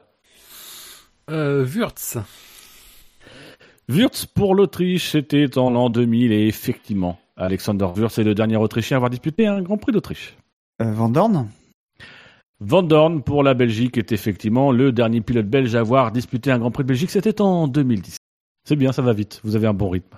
Il vous en reste 2, 4, 5, 6, 7, 8, 9 et 10. Euh, Alors là, je veux pas, je veux, je me, je me, comment dirais, je me flagellerais si je l'oubliais, mais je vais prendre Hub Rottengatter. Putain, c'est qui celui-là Alors, tu n'as pas écouté l'é- l'émission où euh, Fab nous a fait le portrait de Hubertus Rottengatter, euh, qui est le dernier néerlandais à avoir disputé le Grand Prix des Pays-Bas. C'était en 1985. Bonne réponse, Fab. Bah non, je l'ai pas écouté celle-là, ça m'étonne. Parce que contrairement à toi, Dino, moi j'écoute toutes les émissions. Bah, sauf celle Oui, que sauf je- celle-là. sauf celle-là que je écouter. euh, euh, qu'est-ce que j'en avais vu un tout à l'heure? L'Italie. Euh, Trulli. C'est ton dernier mot? Fait chier. Bah euh, oui, je crois que c'était ça. Tu crois Non, ou il- t'étais- ou t'es sûr? Bah il y a eu Fisichella, mais je crois pas que c'était au Grand Prix d'Italie. Ah, C'est vra- c'est vraiment ton ultime mot. attends, attends, attends. Non, il y a eu Fisichella. C'était Fisichella. Donc tu me dis, tu me dis Trulli. Oui, parce qu'il a Fisic- changé. Il avait changé juste en- après la Belgique. Et donc Jackie Mais il y avait peut-être Trulli en plus. Mais bon, je sais pas. Non, non, je, je dis que non, non. Fisichella. Ça suffit. Tu dis que physique est là. Oui. Ah ben, putain, Jackie- tu m'as fait peur. Ah, ah, j'ai eu peur, j'ai cru que t'allais perdre, Jackie. Alors qu'en fait, euh, c'est Fab qui gagne puisque c'était dit.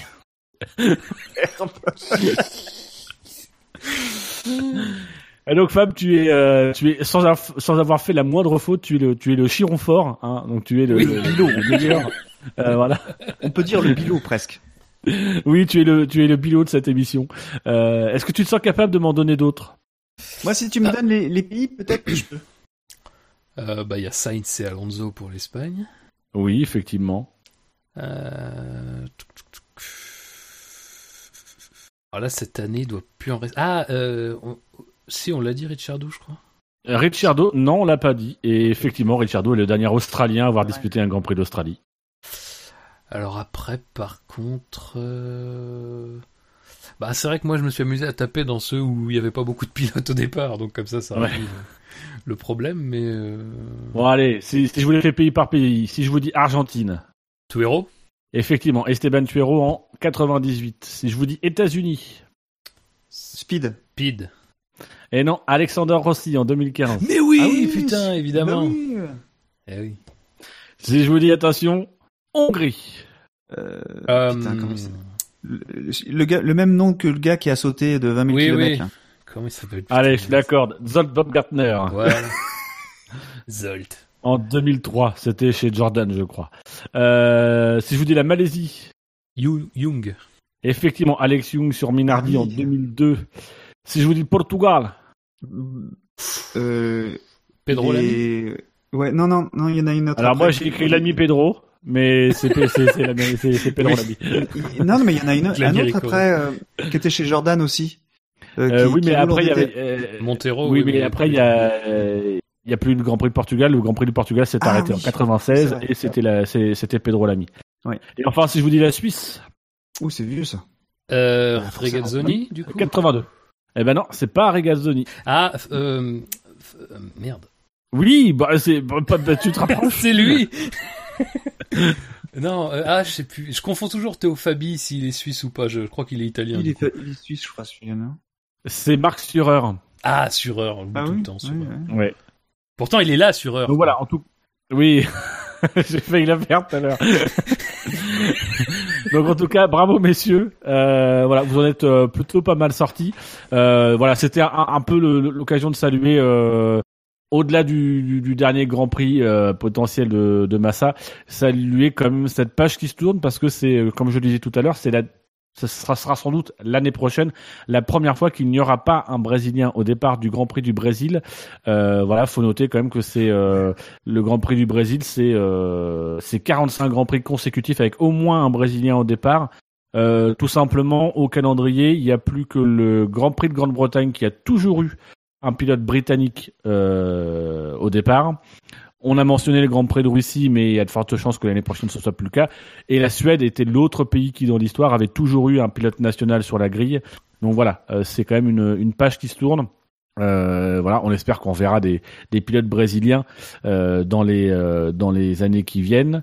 Voilà. C'est pas on- fait encore. hein. C'est le deuxième Grand Prix, le deuxième dernier Grand Prix du Brésil de, de Massa quand même. Hein. Oui, on va quand même souhaiter que si on revoit un pilote brésilien, ce ne soit pas euh, Felipe Massa. Donc en tout cas, euh, bah, c'est- sur ça qu'on va pouvoir conclure cette émission, euh, messieurs. Euh, on va faire à nouveau les rappels parce que bon, bah, je pense qu'au terme de cet after, on peut faire les, les, les rappels hein, pour dire aux auditeurs qui nous ont écoutés. T'as continué, t'as continué à enregistrer, Fab? Oh putain. Bah, c'est pas grave. Non, c'est pas important. pas grave. Je, je le fais juste pour les gens du chat. Donc, Oui. chers, chers, chers auditeurs qui êtes restés fidèles avec nous euh, sur le chat, euh, on vous rappelle que vous pouvez retrouver le SAV de la F1 sur iTunes, sur Pod Radio, la chaîne Beta, Alpha et je crois qu'il y en a une troisième, euh, Gamma peut-être. Euh, sur Ouais, oh bah, qu'est-ce que je suis fort. Sur PodCloud, sur Facebook, sur Twitter, sur YouTube, sur Stand F1, sur Actu F1 et sur Steam. Euh, voilà, on vous rappelle ce qu'on vous disait au début, c'est que si vous voulez euh, être bien informé, n'hésitez pas à utiliser euh, la newsletter, même s'il y a un risque, c'est de vous faire spoiler un petit peu le résultat des grands prix. Euh, voilà, mais vous êtes euh, vous êtes au courant. Hein, regardez les grands prix avant de regarder. Euh, voilà, messieurs, la F1 sur Internet, c'est sûr, SAV, SAVF1.fr. parce que le SAV de la F1, c'est La télémétrie. C'est télémétrique. oui. Ouais, c'était le- c'est le mot, c'est le mot du soir. Hein. Jackie, on peut peut-être euh, te faire un, un peu un peu d'actu et parler de, du podcast de LiveSim, puisque depuis que tu, tu nous as quittés, euh, tu continues de parler, puisque tu as encore de la salive, tu as fait un stock pendant des années, euh, que tu essayes d'écouler. Malheureusement, tu n'as Mm. pas, pas- tu n'as pas pu tout écouler dans le SAV de la F1, donc tu as créé ton propre podcast. Est-ce que tu peux nous en parler, nous donner euh, des liens Bah, c'est sur livesim.com. J'ai déjà live-sim.com. J'ai déjà dit tout à l'heure, mais euh, c'est un podcast un petit peu euh, euh, sur les héros du, du sim racing parce que je, bon, je, vous savez, je suis un fan de ça et il y a, y a pas vraiment de de- d'endroit pour euh, pour que les pilotes euh, les pilotes virtuels euh, que ce petit milieu connaît tous. Enfin, on le connaît, on connaît tous ces pilotes virtuels de au moins deux noms. On les a jamais entendus parler. Donc c'est un petit endroit où on discute comme si on était dans un dans un café euh, autour d'une bière et on, on discute. C'est c'est des émissions plutôt courtes par rapport au format euh, euh, du SAV ou des Endives par exemple. C'est en général des émissions d'une heure. Mais Non, arrête, les dernières endives, c'est 5 heures. Donc tu vois, bah, j'en suis à ma cinquième émission. Là, euh, je suis en train de finir le montage de la cinquième émission qui va pu- être publiée vendredi. Et on va parler. compte, en, en cinq émissions de live sim, t'as la dernière émission dont on a chez Belle et. Ouais. Et euh, ce sera, ce sera, je pense que ça, ça, ça intéressera ceux qui, euh, qui écoutent le SAV. C'est, ce sera justement sur l'e-sport hein, et notamment la compétition F1 e-sport qui, euh, qui va avoir lieu à Abu Dhabi et on parle notamment de cette compétition-là avec euh, ben, un des héros euh, de, de, de cette équipe-là qui est le, le, Real Championship. Euh, avec Richard Arnaud, donc qui a un, un de ses pilotes qui est qui est euh, en finale. C'est le, le petit euh, Fabrizio. Voilà, donc euh, c'est super Et- sympa à faire en tout cas, comme comme le SAV d'ailleurs. Et à quand un, un live sim sur, euh, sur le, le SAV Steam Championship? Ah. Avec des vrais pilotes. Avec des vrais pilotes. Alors déjà, Ah, je vais y participer parce que je l'ai dit que j'allais y participer parce que j'ai envie de j'ai envie de rouler avec vous. Euh... Ah non, Et mais on roule bon, pas, a- nous, on se bat, nous. Non, toi tu roules pas, tu tu manettes. Je manette. Mais euh... Tout le monde se lève, d'ailleurs. Excellent. Mais euh, pourquoi pas euh, C'est. Prends le temps de la réflexion, surtout. Je, je vais honnête. Et- Je pense que c'est pas prudent de de s'engager sur quelque chose là-dessus. Mais euh, mais si vous voulez venir participer en tant que chroniqueur, ce serait avec joie. Par contre, parce que ça, ça tourne toujours en un- autour d'un invité prestigieux. Euh, qui fait partie du sim racing euh, et que tout le monde Alors, connaît. si tu as, alors, si tu as besoin de, de, de, de quelqu'un qui ne connaît pas en Steam Racing pour faire une fois, ça, m'amuserait. Euh, toi, tu connais, t'as fait les 24 heures du Mans. Oui, évidemment. Donc, euh... hop, je, je, je prends note. En plus, c'est c'est une émission courte. Ouais. Oui, bah oui. Oui. Et euh, alors, on me demande sur le chat, le- le- c'est c'est une espèce de question un peu marronnier. Euh, ça déjà posé à Gus Gus, qu'on va te poser à toi, sauf qu'à Gus Gus c'est un after. Toi, ce sera euh, dans le montage final. Est-ce que tu as l'intention de revenir plus souvent dans le SAV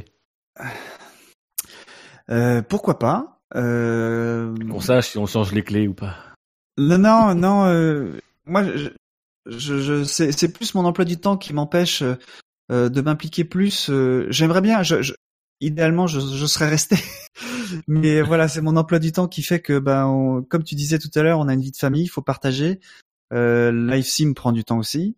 Euh, ça m'occupe. Euh, je réponds à, à Papy du du 66. Euh, le lien, euh, bah, c'est sur live-sim.com et tu peux, tu tapes Live Sim dans Podcast Addict par exemple. Euh, tu vas, ça, ça va, ça va dérouler. On mettra des liens dans le dans l'article et euh, on fera le- la pub sur les réseaux sociaux. Ah merci, ouais. De toute façon, je euh, pense que le, je pense que le site doit être en lien. Oui. Euh, il va y avoir le lien dans ouais. la liste des partenaires euh, ouais. sur la colonne de droite sur le site euh, du SAV de la F1. Et euh, voilà, c'est euh, qu'est-ce que je disais euh, Je sais plus ce que je disais. Replay. Euh, My, my canal. L'application, ouais, c'est l'application qui bug, qui, qui me diras, l'application qui blogue, ça serait sympa. Mais euh, ouais, c'est, je, je serais resté. euh, J'avais pu concilier tout tout ça, mais en fait c'est compliqué et ça prend du temps tous. Euh, euh, c'est pour ça aussi que je participe pas beaucoup. euh, J'aimerais bien participer à faire à faire un, un, un- un nouvel un nouvel endive, mais voilà, c'est euh, surtout qu'il y a il paraît qu'il y a un nouvel On va animateur. réserver une semaine. C'est un projet sur 15 jours, hein, ça c'est certain. Sur le, le- oui, puis plus le montage. Surtout si c'est toi qui te le prends. Parce que les invités pour le montage en plus. Putain la classe. C'est c'est le nouveau truc, c'est tiré au sort avant. le chicon faible fait le montage. Ah, ce serait bon. tu sais que je devrais, je devrais y penser. Je pense que c'est un concept. Moi, je je réponds plus aux messages pour le l'invitation, mais euh,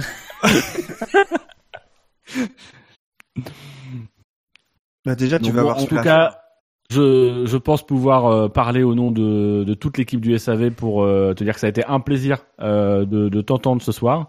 Euh, voilà, euh, on, fera une émission spéciale où tu ne parleras que de toi. Euh, et ce sera, ce, sera- ce sera non. Euh, non, sincèrement, ça, ça a été, ça a été un vrai plaisir. euh.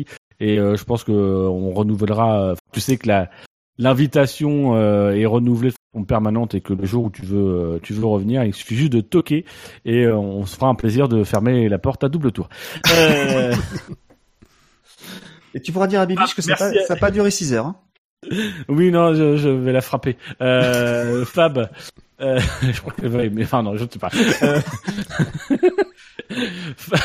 Fab, merci à toi aussi d'avoir répondu à l'invitation. Euh, bonne, Merci à euh, toi, bonne soirée surtout. à vous deux. Bonne quinzaine à vous, chers auditeurs. Profitez bien de ce dernier Grand Prix qui, euh, qui sera euh, Abu Dhabi, hélas. Euh, voilà. Euh, et naturellement, comment ne pas finir cette émission sur un petit proverbe, euh, petit proverbe brésilien évidemment qui. Tu l'as pas fait à la qualif? Euh, non, parce que là, non, parce que je, bon, je réserve Il, pour. la- il pour avait qu'un course. proverbe. Euh, voilà. Faut savoir que le proverbe brésilien, c'est pas non plus quelque chose qui est très, voilà. C'est moins, bi- c'est donc, moins c'est développé que la capoeira. Tout à fait. C'est un proverbe qui dit la chose suivante le perroquet mange le maïs et c'est la perruche qui en est accusée.